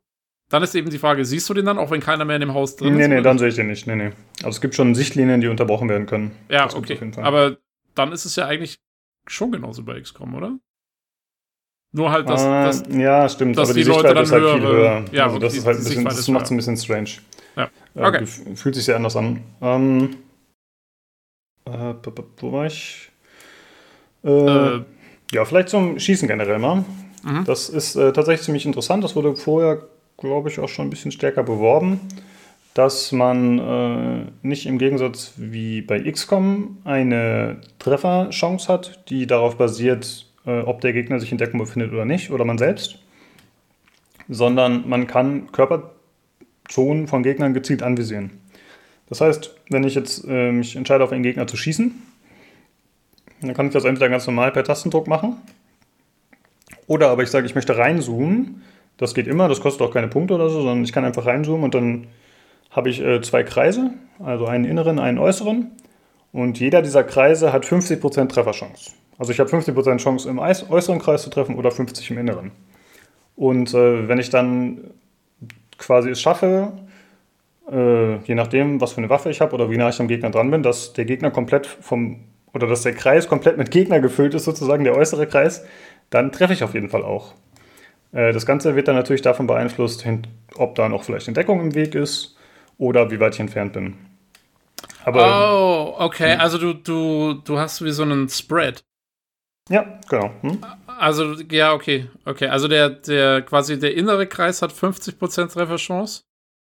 Und der äußere hat die zweiten 50. Also zusammen haben die dann quasi 100. Genau. Hm? Also er trifft irgendwo in diesen beiden Kreisen dann. Ja, okay. Ähm, das ist ja fast so ein bisschen. Na wohl, nee, eigentlich nicht. Äh, weil du sagst, du kannst, du kannst, du kannst ähm, Körperteile anvisieren. Wie funktioniert das dann? In dem Ähm, naja, das ist ein bisschen, wie man das quasi aus Fallout kennt, also mit diesem Watt. Ja. Erinnert bisschen, ein bisschen daran. Also du ziehst halt auf den Gegner und äh, wo dein Fadenkreuz ist in der Mitte, da siehst du dann, äh, ich ziele gerade auf das Bein zum Beispiel. Und, Achso, ähm, du, du, ah, ja, okay. Und du musst dann quasi, du musst dann quasi feststellen, zielst du jetzt auf die Körpermitte und hast dafür eine hohe Chance, den Gegner überhaupt zu treffen oder zielst du auf den Kopf? Könntest größeren Schaden machen, aber natürlich äh, hast du eine höhere Chance, den Gegner gar nicht zu treffen. Sehe ich das richtig? Ähm, ja, stimmt ein bisschen. Also die erstmal haben die Körperzonen haben immer eine Panzerung eigentlich oder fast alle. Es gibt dann zum Beispiel, die haben auf dem Rücken haben die so eine Panzerplatte, äh, keine Ahnung, wie das dann heißt, äh, Torso sage ich jetzt einfach mal. Und der Torso, der hat dann irgendwie 60, Proz- 60 Panzerung und 60 HP. Also jedes Körperteil hat eine eigene HP-Anzeige, aber der Gegner hat auch eine Gesamt-HP-Anzeige. Wenn du es schaffst, einen Körperteil des Gegners komplett die HP wegzunehmen, dann heißt es, dass dieser Körperteil disabled wird. Also äh, un unfähig ist sozusagen. Und äh, das heißt zum Beispiel, wenn ich es schaffe, bei dem Gegner auf den ähm, Nahkampfarm zu schießen und den komplett kaputt zu machen, dann kann er mich mit der Nahkampfattacke nicht mehr angreifen. Ja. Was tatsächlich ziemlich cool ist. Also das hat äh, dann verschiedene Optionen, dass du zum Beispiel siehst, äh, also du siehst auch, du kannst ja zum einen auf der Taktikkarte so eine Option anzeigen, äh, so eine Info anzeigen lassen über den Gegner, also wie bei XCOM auch, welche, da siehst, du dann nochmal genau alle Körperteile aufgelistet, äh, du siehst, welche Fähigkeiten er hat, welche Buffs oder Debuffs er gerade auf sich drauf hat. Und äh, da siehst du dann zum Beispiel auch, es gibt zum Beispiel Gegner, die haben 10% Regeneration oder nee, 10 HP Regeneration pro Runde. Das, äh, wenn du dann den Gegner anvisierst, dann kannst du dir alle Körperteile anschauen. Also ne, wenn du wieder in diesem Fadenkreuzmodus bist und dann siehst du halt, okay, ich sehe jetzt hier, der Rücken ist das, was ihm die 10% oder die 10 HP Regeneration beschafft. Und wenn du halt den Rücken gezielt kaputt schießt, dann kann er nicht mehr regenerieren. Und äh, das finde ich ziemlich cool tatsächlich, weil das äh, ja, sorgt für so ein, mehr für so ein Gefühl, dass du selbst Herr der Lage bist. Ja. Äh, äh ich frage mich nur gerade, ja, wo, hm? woher der regenerierende Rücken kommt. Das ist. Äh, ja, wie gesagt, Krabbenwesen, das, das, ist die Natur, das kann ich jetzt auch nicht erklären. Sehr schön. Ähm, ja, das ist äh, tatsächlich ziemlich cool, weil äh, dann hast du halt äh, verschiedene Möglichkeiten, wie du etwas angehst und es ist eben mehr dieses Gefühl, das unter Kontrolle zu haben. Bei XCOM ist halt so, okay, ich habe jetzt eine 87%, 87 Trefferchance aber wird mir das was bringen? Keine Ahnung, finde ich dann später raus. Mhm. Und äh, hier ist es eigentlich äh, alles ein bisschen eindeutiger und ein bisschen interaktiver irgendwie. Es fühlt sich anders an. Das macht ganz viel Spaß eigentlich.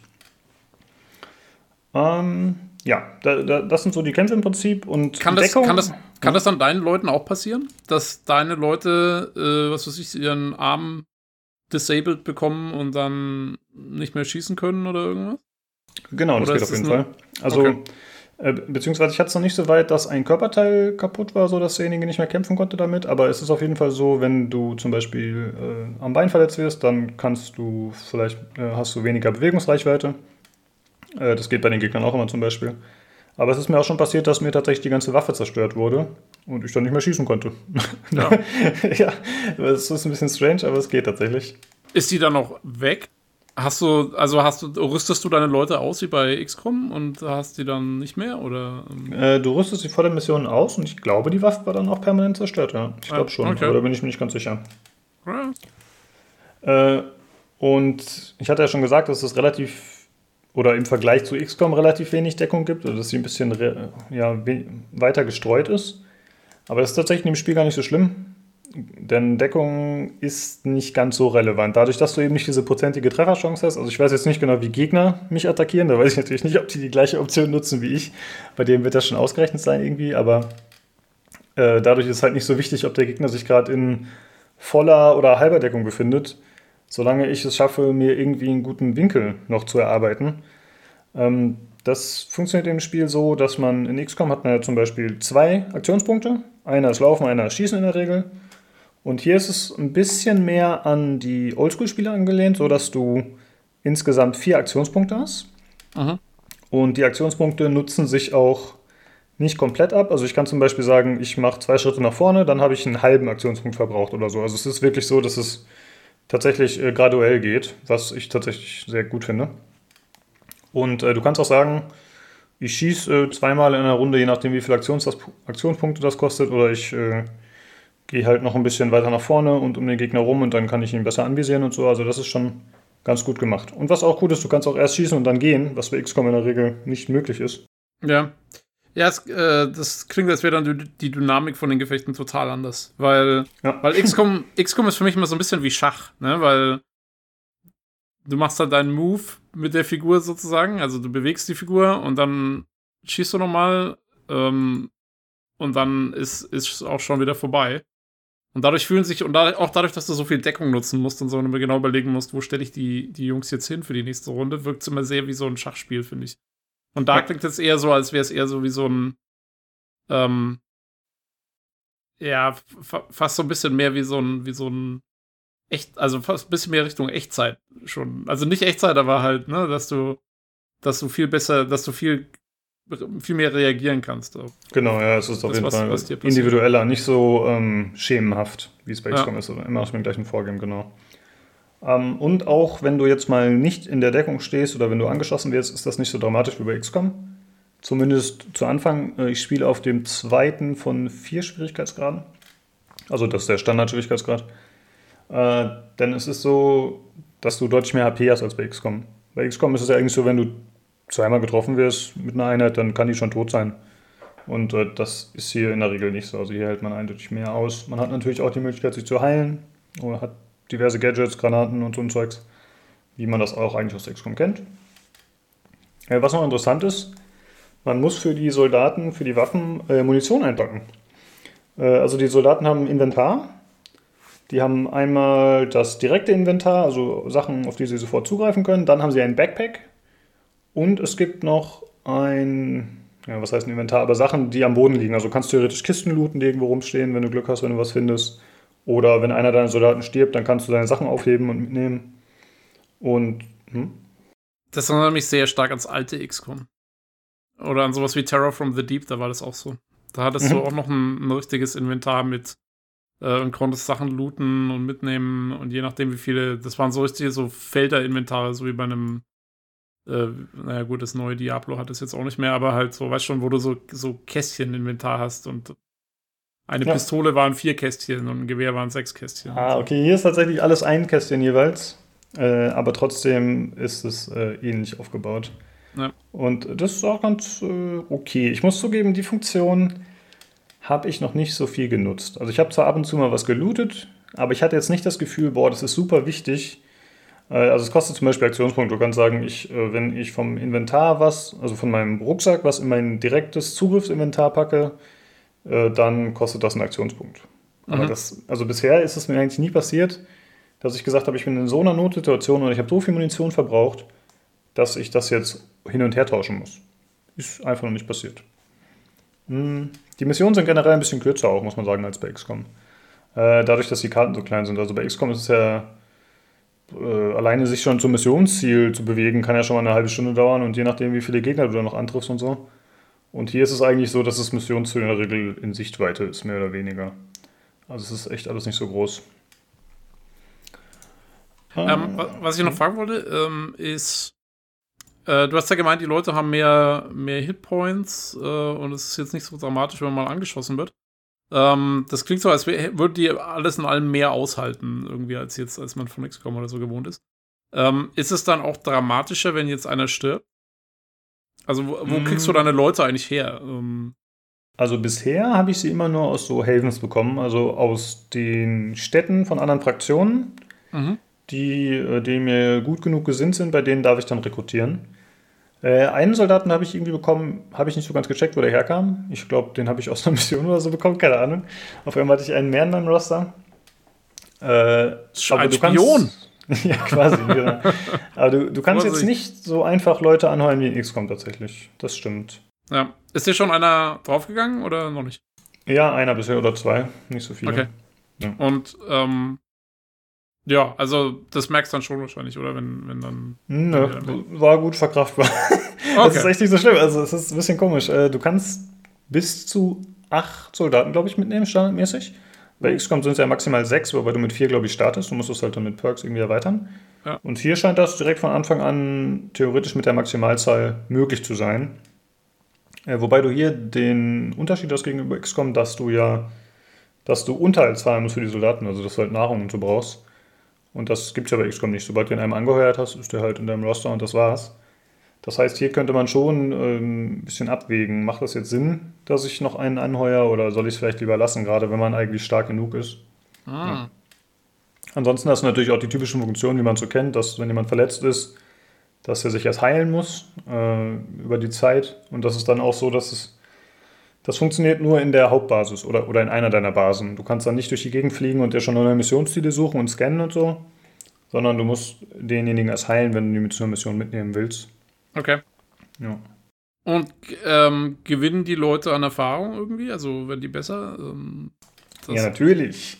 Das schon. Genau. Äh, erst vielleicht einmal kurz, äh, bevor wir zur Erfahrung kommen, einmal kurz zu der Customisierung. Also wie man die Soldaten äh, ausrüsten kann, wie sie aussehen und so. Äh, da habe ich schon mehrfach gesagt, das ist ja bei XCOM eigentlich eine meiner größten Leidenschaften. Ja, das macht 50% des Spiels aus, gefühlt. Und hier ist es echt ganz schlimm. Also die sehen echt super generisch aus. Die sehen so ein bisschen aus wie der Doom Guy oft, tatsächlich. Äh, also von der, mit so einer Rüstung. Äh, ist alles ein bisschen future-mäßiger als bei XCOM gefühlt, aber es, hey, es ist einfach qualitativ ziemliche Grütze, leider, muss man sagen. Es sieht einfach nicht so gut aus, es gibt weniger Details, es gibt weniger Einstellungsmöglichkeiten. Äh, es gibt zum Glück einen Zufallsbutton, das finde ich immer ganz cool bei solchen Spielen, aber sonst ist es insgesamt ja, eher ein bisschen enttäuschend wie die gesamte Präsentation, aber da gehe ich später noch ein bisschen drauf ein. Würdest du es dann eher vergleichen mit dem ersten XCOM Reboot vielleicht? Weil da gab es ja jetzt auch nicht so viel. Das war ja wirklich erst mit XCOM 2, als das so, ja, so richtig ja. abgegangen ist mit dem. Ja, könnte man so machen. Äh, ich ich finde, man sieht die Soldaten halt auch nie so vom so nahen, also in diesem äh, Menü, wo du sie anpasst, das, die sind immer recht weit entfernt, das heißt, du kannst es gar nicht so gut erkennen, also wie mhm. in XCOM. Es ist auch, ich finde, es sind einfach, es sind sehr generische Sachen, die einem da angeboten werden. Aber du hast schon recht, das äh, war bei Enemy Unknown auch nicht ganz so toll wie beim zweiten Teil. Von daher kann man sagen, ja, okay, geht ungefähr in die gleiche Richtung. Aber trotzdem ja. fand ich XCOM immer charmanter von der Optik. Das hier ist mir echt zu generisch. Ja, äh, ja zu den Soldaten und den Klassen. Äh, ich habe bisher nur drei Klassen kennengelernt. Ich habe auch den Eindruck, als wäre das das Maximum, aber vielleicht kommt ja später noch was dazu. Äh, es gibt also acht Leute, aber mit nur drei Klassen. Ja. Das heißt, du hast von äh, jeder Klasse zweieinhalb dabei, so ungefähr. Genau, also es gibt äh, den, ja, obwohl, ja, stimmt nicht so ganz. Es gibt einen Sniper, einen Heavy und einen Assault. Äh, aber es ist tatsächlich so, dass eigentlich, wenn die Soldaten leveln, dann bekommen sie, ich glaube, ab Level 4 oder 5 kannst du eine Sub Subklasse oder eine zweite Klasse festlegen. Mhm. Das heißt, eigentlich sind die dadurch schon wieder sehr flexibel, flexibler als in XCOM, weil du dann sagen kannst, okay, ich habe jemanden, der war eigentlich ein Sniper, aber ich baue den gleichzeitig noch zum Heavy um. Und dann auf einmal kann ich ihm zwei Waffen mitgeben, die schwer sind und mit denen er eigentlich alles umpusten kann und auch Optionen hat. Also da kommt auch wieder diese Flexibilität mehr ins Spiel. Äh, die haben zusätzlich haben die noch ein bisschen zufällige Perks, wie es bei XCOM 2 auch ist, dass du halt, keine Ahnung, äh, einer hat halt die Möglichkeit, dass ich ihm ein Upgrade gebe, dass er mit Scharfschützengewehren weiter schießt, mehr Schaden macht oder so. Also es ist halt wirklich zufällig verteilt zusätzlich zu den regulären Klassenperks, die man freischalten kann. Äh, zusätzlich kannst du die Soldaten auch leveln in Hinsicht auf, äh, Moment, was ist das? Äh, Geschwindigkeit, äh, Stärke und Willenskraft. Äh, Geschwindigkeit ist klar, also wie weit können sie laufen, wie viele Felder können sie gehen. Äh, Stärke beeinflusst, wie viel AP sie haben und Willenskraft das ist im Prinzip eine eigene Währung. Also das ist zwar zum einen Moral, aber das ist in dem Spiel bisher nicht ganz so relevant sondern es geht auch darum, äh, kann er Sonderaktionen ausführen. Äh, das kann ein bisschen variieren, also es gibt bestimmte Fähigkeiten, die kosten halt Willenskraft. Da wäre zum Beispiel so eine Rüstung, die eigentlich dem Heavier zugeordnet ist, aber die kann ich auch anderen Soldaten anziehen. Also du kannst auch wirklich nicht nur optisch äh, Rüstung verteilen, sondern auch äh, du kannst Gegenstände finden von anderen Fraktionen. Du kannst äh, Torso austauschen, du kannst äh, Beine austauschen und den Helm austauschen. Und äh, die Sachen haben auch verschiedene Statuswerte. Also die können zum Beispiel äh, andere Geschwindigkeit haben, die können eine höhere Perception Range haben, also wie schnell nimmst du Gegner wahr. Die können dafür sorgen, dass du schneller wahrgenommen wirst. Solche Sachen. Und das ist ganz interessant. Also da kann man tatsächlich seine Soldaten ein bisschen spezialisieren. Okay, cool. Also fast ein bisschen Rollenspiel. Ja, das ist wirklich so. Hat mich auch überrascht. Ja. Und äh, diese Willenskraft wollte ich noch sagen, die sorgt dann dafür, dass man bestimmte Spezialfähigkeiten ausführen kann. Also ich habe zum Beispiel so ein, äh, wie gesagt, für die Heavy-Klasse gibt es so eine Rüstung, die sorgt dafür, dass er so ein Jetpack am Rücken hat und dann so einen Sprung machen kann. Und das kostet dann zum einen Aktionspunkte, aber zum anderen auch Willenskraft. Willenskraft gewinnt man, glaube ich, hauptsächlich dadurch, dass man einen Gegner killt oder dass äh, die Teammates irgendwelche Aktionen machen, die eben als gut eingestuft werden. Äh, in der Regel hatte ich immer genug Willenskraft, aber ich glaube, ich habe die Spezialfähigkeiten auch nicht so häufig eingesetzt, wie ich hätte es machen sollen oder können. Ich habe da nicht so oft dran gedacht. Jo. Äh, also das ist noch eine zusätzliche Währung, an die man auch denken kann und die man auch äh, im Blick haben muss. Es kann, leider ist es ein bisschen dumm, zum Beispiel bei diesem Jetpack ist es so, dass der äh, fummeln kann, also dass er eigentlich, dass er die Aktion verkackt. Ich weiß nicht warum, ja, der startet mit äh, 10 von 12 Willenspunkten ich sage, hier, mach mal einen Jackpack-Sprung und er sagt, oh, hat leider nicht geklappt, so ungefähr. Was ich total dumm finde, weil er gibt für mich keinen Sinn. Das ist ein bisschen unreliable, wenn man sagt, ich mache jetzt hier eine Spezialfähigkeit und die kommt einfach nicht an. Ergibt für mich keinen Sinn, warum man das so gestaltet. Ja, das ist fies. Ja. Ähm, Wenn es schon Ressourcen kostet, dann sollte es eigentlich auch funktionieren, das stimmt. Genau. Aber es ist realistisch, verstehst du? Ja, das stimmt, ja. So einen Noob würde ich direkt rauskicken. Tut mir leid, du kannst die Welt nicht retten. Du kannst nicht einfach äh, so unrealistisch das machen, dass es immer funktioniert in einer Welt, in der Leute ins Wasser gehen und dann als Krabbenwesen wieder rauskommen. Richtig. Ja. Äh, was tatsächlich ganz cool ist äh, in den Kämpfen, dass man äh, eigentlich immer klar sieht, was man gerade dafür ausgeben muss für die Aktion, die man vorhat. Also zum Beispiel, sagen wir, ich habe einen Sniper, der möchte schießen. Das würde ihn drei Aktionspunkten von vier kosten. Äh, ich kann dann aber auf die Pistole umändern und dann sehe ich, okay, würde jetzt nur einen Aktionspunkt kosten und je nachdem ändert sich dann auch die Bewegungsreichweite. Also Ja. man kennt das ja von XCOM, dass man einmal dieses äh, blaue, diesen blauen Bereich hat, in dem man sich bewegen kann und einmal den gelben und der gelbe heißt dann immer, okay, du kannst nach dieser Aktion nichts mehr machen. Und hier ist es halt so, dass es äh, aufgeteilt ist nach äh, in diese vier Aktionspunkte, also in vier Zonen sozusagen. Aber du hast trotzdem noch die farbliche Abstufung. Also du hast zum Beispiel, sagen wir, wenn du dein Gewehr hast, mit dem du drei Aktionspunkte brauchst, dann kannst du theoretisch einen Move bis zur blauen Grenze machen, dann kannst du noch schießen.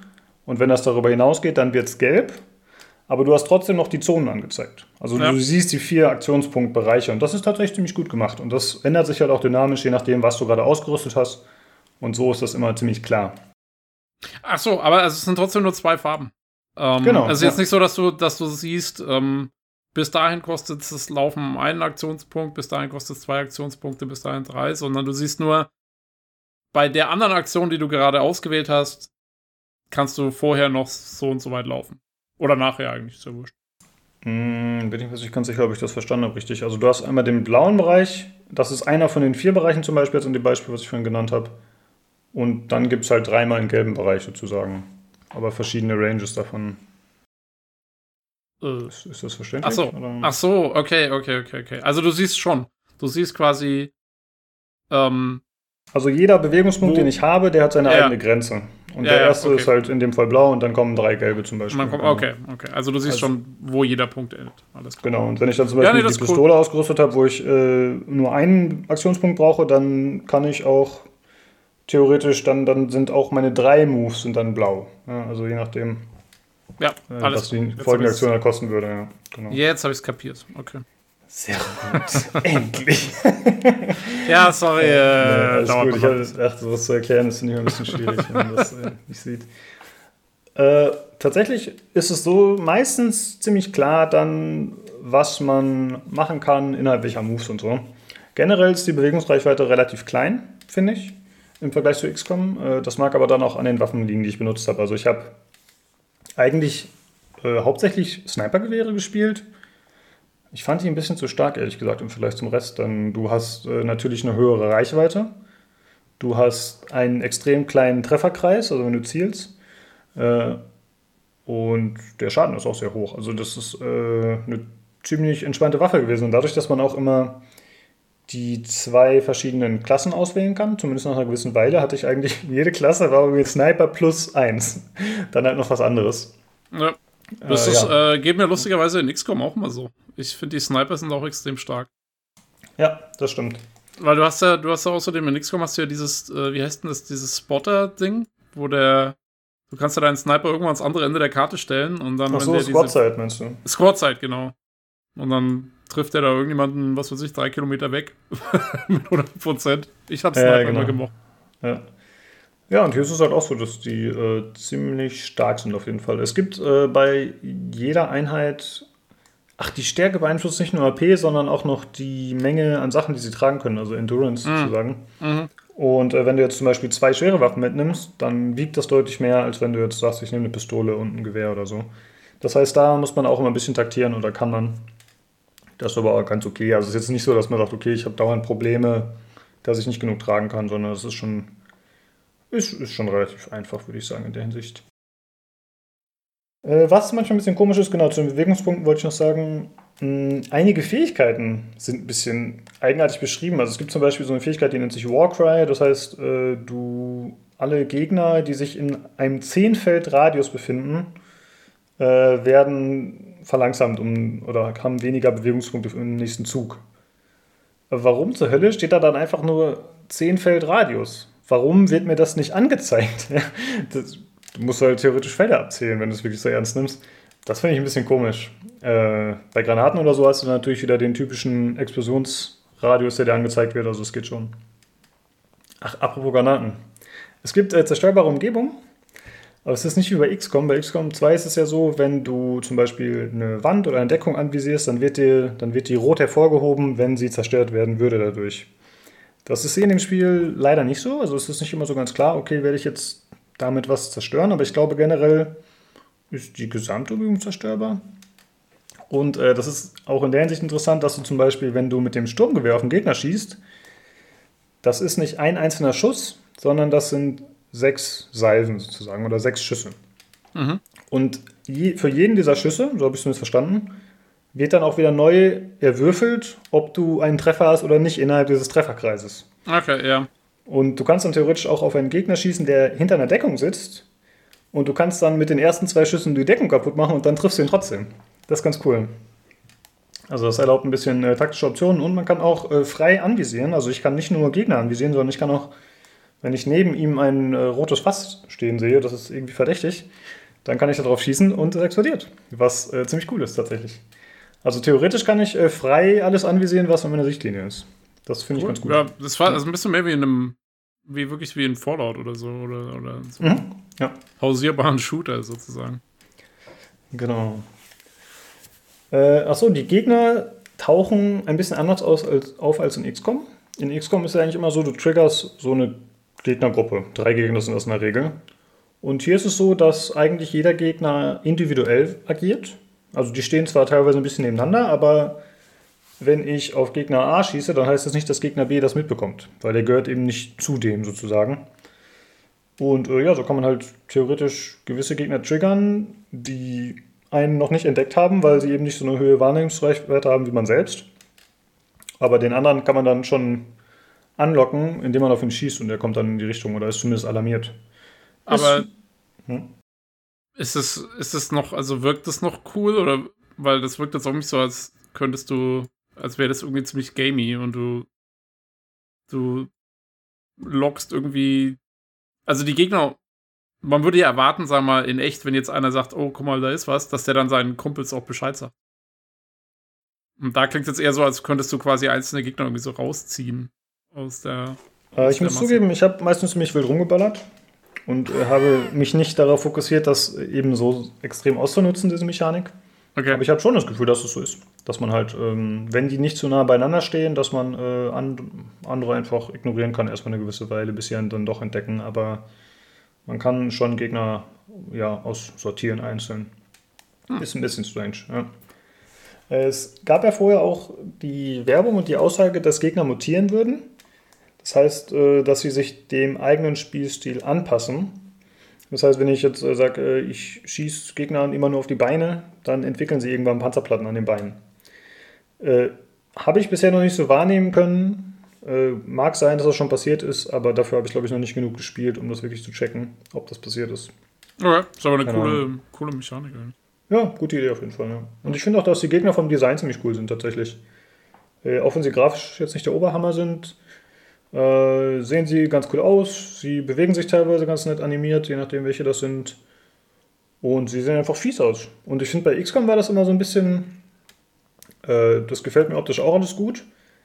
Aber das hat ja schon auch der neue Teil trotzdem noch diesen Comic-Look. Das ist irgendwie alles relativ slick und relativ sauber, obwohl das fiese Aliens sein sollen. Und hier ist es wirklich so, dass das ekelhafte Viecher sind. Und äh, das ist eigentlich ganz cool.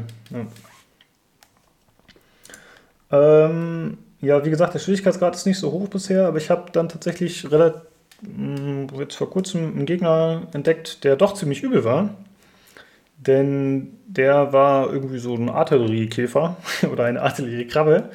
Und äh, der hatte dann zum Beispiel das Gleiche, was ich vorhin schon ein bisschen erzählt habe, dass Line of Sights teilweise nicht so richtig existieren oder er hat mich irgendwie mit einer anderen Einheit gespottet oder so. Der hat dann einfach mal über die halbe Karte mit seinen fiesen Acid-Artilleriegeschützen geschossen, was äh, ziemlich mies war und ziemlich viel Schaden gemacht hat. Und der war auch sehr tanky, also der hat auch lange gedauert, bis ich ihn gekillt habe. Ich glaube, das war kein Boss oder so, es war immer noch ein regulärer Gegner. Aber das war doch dann mal die erste größere Herausforderung, die mich auch äh, mindestens einen Soldaten gekostet hat. Ja. Äh, wie ist es, ähm, die Mission, also weil du bewegst dich ja über diese Weltkarte und nimmst quasi ja Missionen an, ne? Mhm. Und, und die steigen ja dann jetzt, also so wie du das jetzt beschreibst, anscheinend im Schwierigkeitsgrad, dass du irgendwie schwierigere Gegner hast und so mit der Zeit. Äh, kriegst du das irgendwie angezeigt, dass das heißt, irgendwie, ja, die Mission ist jetzt so und so schwer? Oder, ähm, oder ähm, gehst du einfach mal drauf zu und, und, und guckst? Ja, vor der Mission, wenn du sie auswählst, wird dir auf jeden Fall angezeigt, welche Gegnerart vertreten ist, welche Tag- oder Nachtzeit ist, was sich auf die Perception Range auswirkt. Mhm. Und ich glaube, das steht auch, ob das jetzt eine schwierige oder leichte Mission ist. Ja, ich glaube, das steht dabei. Okay. Also das kannst du schon mal. Und könntest du dich aus Missionen zurückziehen? Ich glaube, bei XCOM ging das, oder? Beim zweiten Teil dann, dass du. Oh, das habe ich bisher noch nicht probiert. Ich vermute, dass das schon irgendwie gehen wird. Mm, also es gibt, äh, wenn du eine Mission beendet hast, dann gibt es so eine Evac-Zone, wie auch bei XCOM eben oft. Ja. Äh, hier ist es ein bisschen komisch, da kommt auch wieder ein bisschen dieser Gaming-Aspekt. Also bei XCOM war es so, du konntest halt den Skyranger dir reinrufen oder die Zone wurde dir vorher angezeigt. Und hier ist es so, dass du einfach die, Soldaten in irgendeine so äh, Evac-Zone am Rand der Karte bewegen musst. Äh, ist ein bisschen anders gestaltet, sieht ein bisschen lame aus. Äh, aber tatsächlich ist es sonst eine Mechanik ähnlich. Bisher war es auch in jeder Mission so, dass du immer in diese Evac-Zone musstest. Das ist bei XCOM auch ein bisschen dynamischer, habe ich das Gefühl. Dass man da äh, mal andere Optionen hat oder wie gesagt, dass man den Sky Ranger selbst ruft, der ihn abholt. Und hier ist es immer so, okay, geh mal an den Rand der Karte, von dem du aber vorher noch gar nicht weißt, wo der sein wird. Das wird dir dann erst angezeigt, wenn du dein Missionsziel erfüllt hast. Und es kommen auch immer neue Gegner nach. Es ist nicht wie bei XCOM, dass du eine Karte komplett leer machst und dann war es das. Wobei da manchmal auch Verstärkung kommt. Aber hier ist es so, es gibt am Kartenrand jeweils so Spawnmarker, also da wird so ein Symbol angezeigt. Und das heißt, dass dann da früher oder später neue Krabben auftauchen. Äh, ja, das war es eigentlich so gameplay-mäßig. Hat da noch jemand von euch eine Frage zu? Ähm, ja. Äh, wie ist es denn? Also, äh, du hast ja gemeint, du, du, hast auch diese Basen, die du ausbaust. Äh, irgendwie bis zu, bis zu zehn Basen. Ähm, was, also äh, du baust da hauptsächlich quasi diese Sachen ein, dass du Ressourcen kriegst und, und Technologie ausbaust. Oder musst du auch, äh, was weiß ich, Quartiere äh, bauen für deine Soldaten oder sowas? Oder hast du da irgendwelche. Ähm, ja, es gibt da zum Beispiel äh, Medical, Medical Bay, es gibt da, äh, warte mal, so ein Trainingsraum, glaube ich, also wo die Soldaten irgendwie ausgebildet werden können. Also die, das, das meiste, was man da macht, äh, ist eher passiv. Also was man, was man da baut, Mhm. Das sorgt dann nicht dafür, dass ich da tolle neue Sachen habe, also, sondern es sind dann passive Boni, die freigeschaltet werden, sozusagen, über das Bauen von diesen äh, Räumen. Es gibt dann zum Beispiel so einen Aufzug, den du bauen kannst. Das heißt, wenn du dann da in der Basis angegriffen werden wirst, dann hast du eine Möglichkeit, dich leichter zurückzuziehen, glaube ich, steht da in der Beschreibung. Achso, äh, aber das ist ja eigentlich verwunderlich, gegeben den Fall, dass du vorhin gesagt hast, dass, dass die Leute alle ihr eigenes Inventar haben und ihre Waffen, die auch zerstört werden können und so. Äh, ja, die, also du hast, äh, wie gut, dass du das sagst, weil da wäre ich gar nicht mehr drauf gekommen. Also man hat, typisch wie bei XCOM, hat man halt diese Research-Geschichte, wo du dir halt äh, raussuchst, was du als nächstes erforschen willst und in der Regel wird dir auch angezeigt, was dir dieses, diese Forschung als Endergebnis bringen würde. Also zum Beispiel äh, kannst du einen Gegner obduzieren, dann hast du 15% mehr Schaden gegen diese Klasse. Mhm. Oder du kannst äh, die halt für die Hauptstory-Mission irgendwas erforschen oder du kannst neue Waffen erforschen oder du kannst mh, hm, Waffen retro-engineeren, was ich ziemlich cool finde. Also du kannst halt theoretisch ein Gewehr finden von irgendeiner Fraktion, aber du hast keine Möglichkeit, das zu duplizieren oder du kannst keine Munition dafür beschaffen.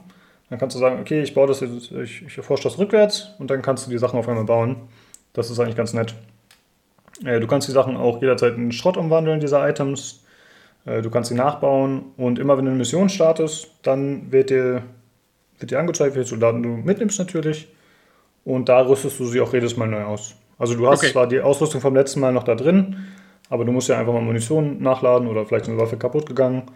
Die kannst du aber relativ komfortabel dann äh, dementsprechend nachbauen und hast äh, auf ein großes Inventar Zugriff, wo alle drauf Zugriff haben. Oder wo ja, alle, aber also du baust im Prinzip schon dann auch mit Ressourcen und so die einzelnen Ausrüstungsgegenstände für deine Truppe. Genau, aber das ist, ähm, ist halt ein eigenes Research-Interface und das ist ein bisschen losgelöst von der Basis. Also ich habe klar, das gehört im Grunde dazu. Und wenn ich äh, zum Beispiel mehr Labore baue, dann habe ich einen schnelleren Research-Speed.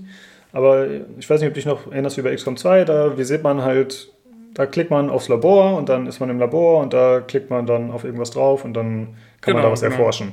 Ja. Oder, du, oder du gehst in die Waffenkammer, da siehst du deine Leute in der Armory, dann kannst du die anklicken, dann siehst du ihre Stats und so weiter. Und das ist hier alles nicht so, nicht so verknüpft, habe ich das Gefühl.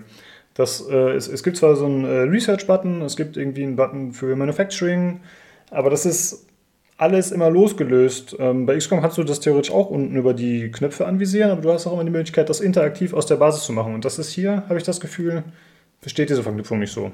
Was aber ja. auch wieder einfach in der Präsentation der Präsentation geschuldet ist, würde ich sagen. Hm. Aber es ist ja wahrscheinlich auch so, weil du hast ja gemeint, du hast mehrere Basen und ähm, dann ist es ja, also die Upgrades sind ja wahrscheinlich global, nehme ich mal stark an.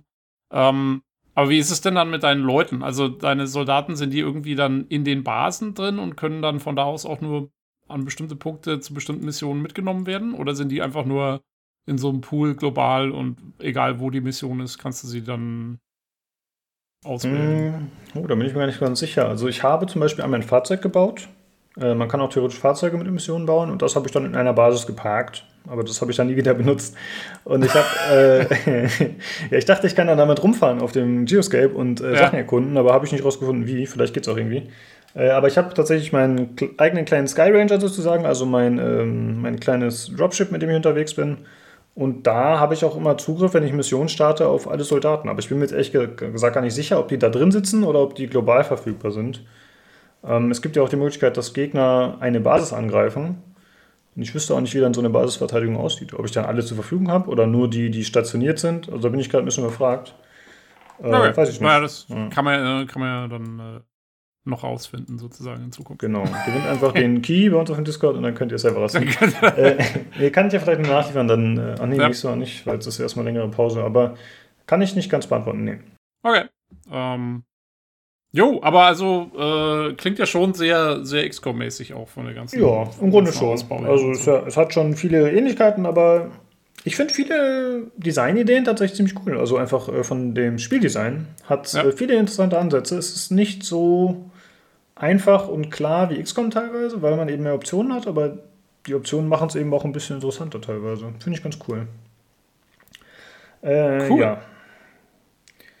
Dann äh, würde ich noch zur Präsentation kommen, würde ich sagen. Und da sind wir bald auch durch. Jo. Äh, ja, ich habe ja schon gesagt, die Karten sind äh, relativ äh, ja, uninspiriert, einfach optisch. Äh, generell ist das Spiel grafisch ziemlich enttäuschend, würde ich sagen. Ähm, es wirkt nicht zeitgemäß, es wirkt in der Präsentation nicht zeitgemäß. Äh, Charaktere haben zum Beispiel keinen eigenen Schatten, äh, was ich ein bisschen strange finde. Ähm, es, die Dialoge sind zwar vertont, aber die Sprecher wirken extrem unmotiviert. Also als hätte man da irgendwie einen äh, aus dem Entwicklerstudio hingesetzt und gesagt, okay, du bist jetzt der Sprecher.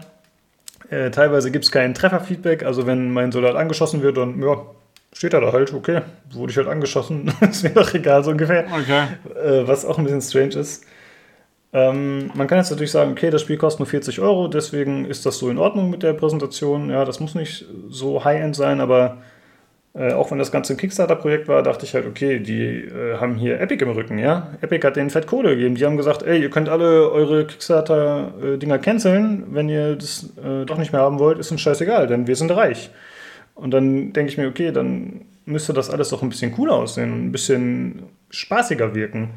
Und das ist tatsächlich für mich der Schwachpunkt des Spiels. Also die Präsentation ist ein bisschen wack. Auch die Menüs ja. sehen nicht so schön aus. Da fehlen mir Future-Knicke, muss ich sagen. Das ist alles ein bisschen.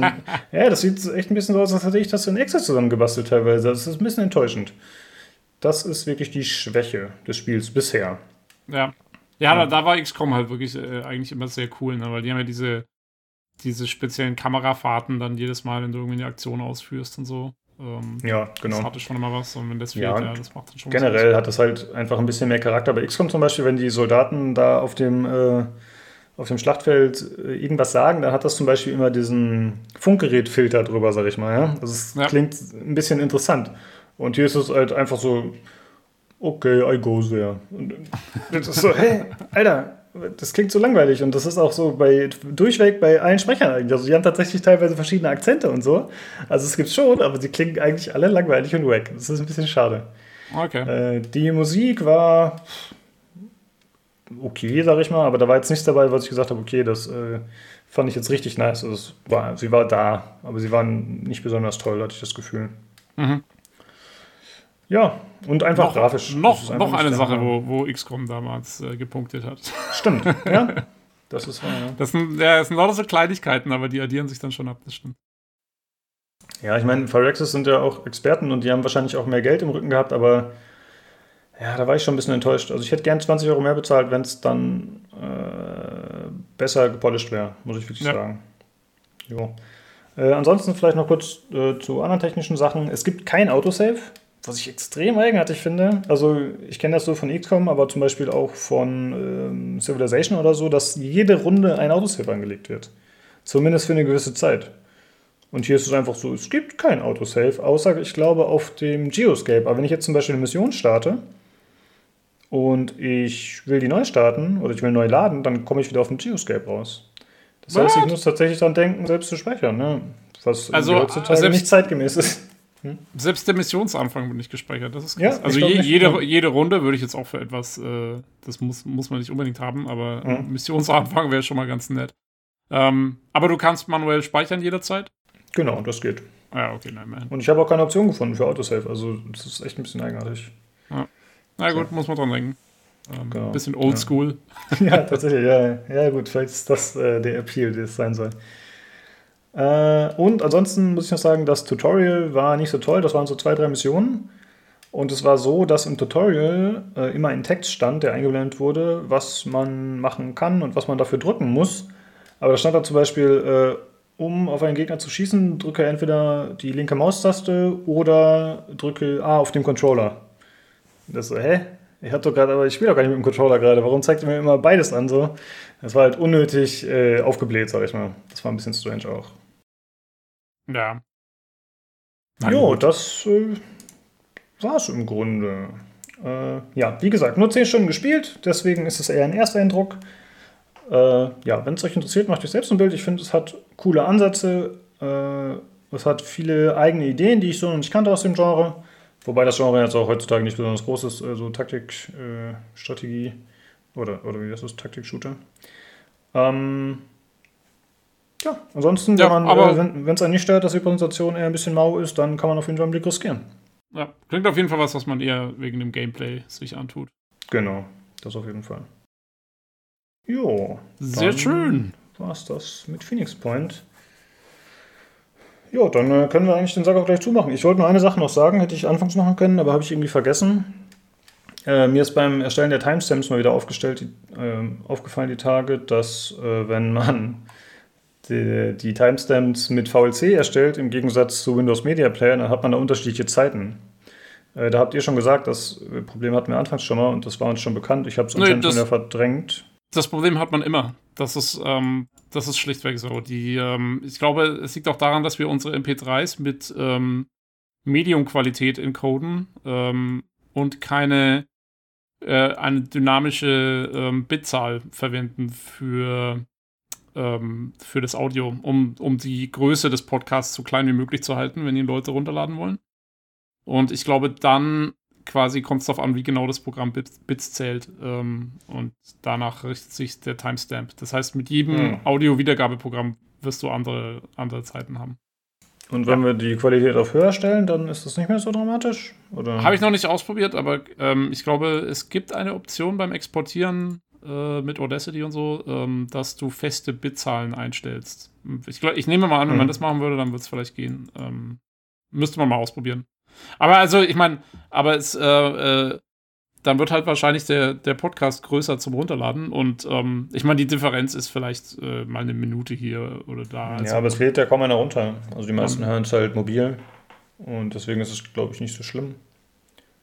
Äh, ich Mhm. weiß nicht, ob man bei Spotify kann man eh nicht runterladen, soweit ich weiß. Und bei Soundcloud kann man die Downloadzahlen sehen. Also da ist nicht viel los tatsächlich in der Sache. Das ist, glaube ich, Ja, einfach nicht mehr zeitgemäß. gut. Können wir uns mal überlegen. Aber gut, ist ja intern. Können wir dann nochmal quatschen. Können wir schauen, ja. Äh, Ja. ja. aber das ist eigentlich normal. Ja. Genau. Äh, ja, da ich nicht ganz sicher bin, ob wir es in Folge 100 äh, sagen werden, hier nochmal, wir sind dann erst im neuen Jahr wieder da. Obwohl doch, doch, wir werden es sagen. Jetzt, jetzt bin ich mir sicher, wir werden es sagen. Ich glaube auch, es kam vor. Ähm, mhm. Und ja, nochmal äh, vor Abschluss nach dem äh, Phoenix Point-Eindruck äh, nochmal ein Hinweis auf die Verlosung, die stattfindet im Discord. Genau, die findet auf dem Discord statt, in dem Verlosungschannel und da müsst ihr den Anweisungen des Bots folgen. Dann könnt ihr an der Verlosung teilnehmen und die läuft noch bis zum 22.12. Äh, ihr könnt uns natürlich gerne auch generell auf Discord joinen, da freuen wir uns immer drüber. Äh, den Link dazu findet ihr bei Soundcloud oder auch bei Spotify in der Folgenbeschreibung. Ansonsten könnt ihr uns auch gerne anderweitig kontaktieren, falls ihr Feedback habt, wenn ihr selber mal im Podcast teilnehmen wollt, Kritik, Anregungen, Fragen, was auch immer dann äh, könnt ihr das auch äh, außer Discord, könnt ihr das machen über pcgames.de, über das Forum, da haben wir einen eigenen Thread. Oder aber ihr macht das per E-Mail unter dem Pod, äh, Handle, unter dem Handle, ja. per E-Mail unter pcgcpodcast.gmail.com oder aber über Twitter und da gibt es wirklich einen Handle und das heißt podcastpcgc. Ja, dann, genau. Dann äh, vielen Dank fürs Zuhören und schaltet gerne demnächst wieder ein zum PC Games Community Podcast. Ciao. Tschüss. Tschüss.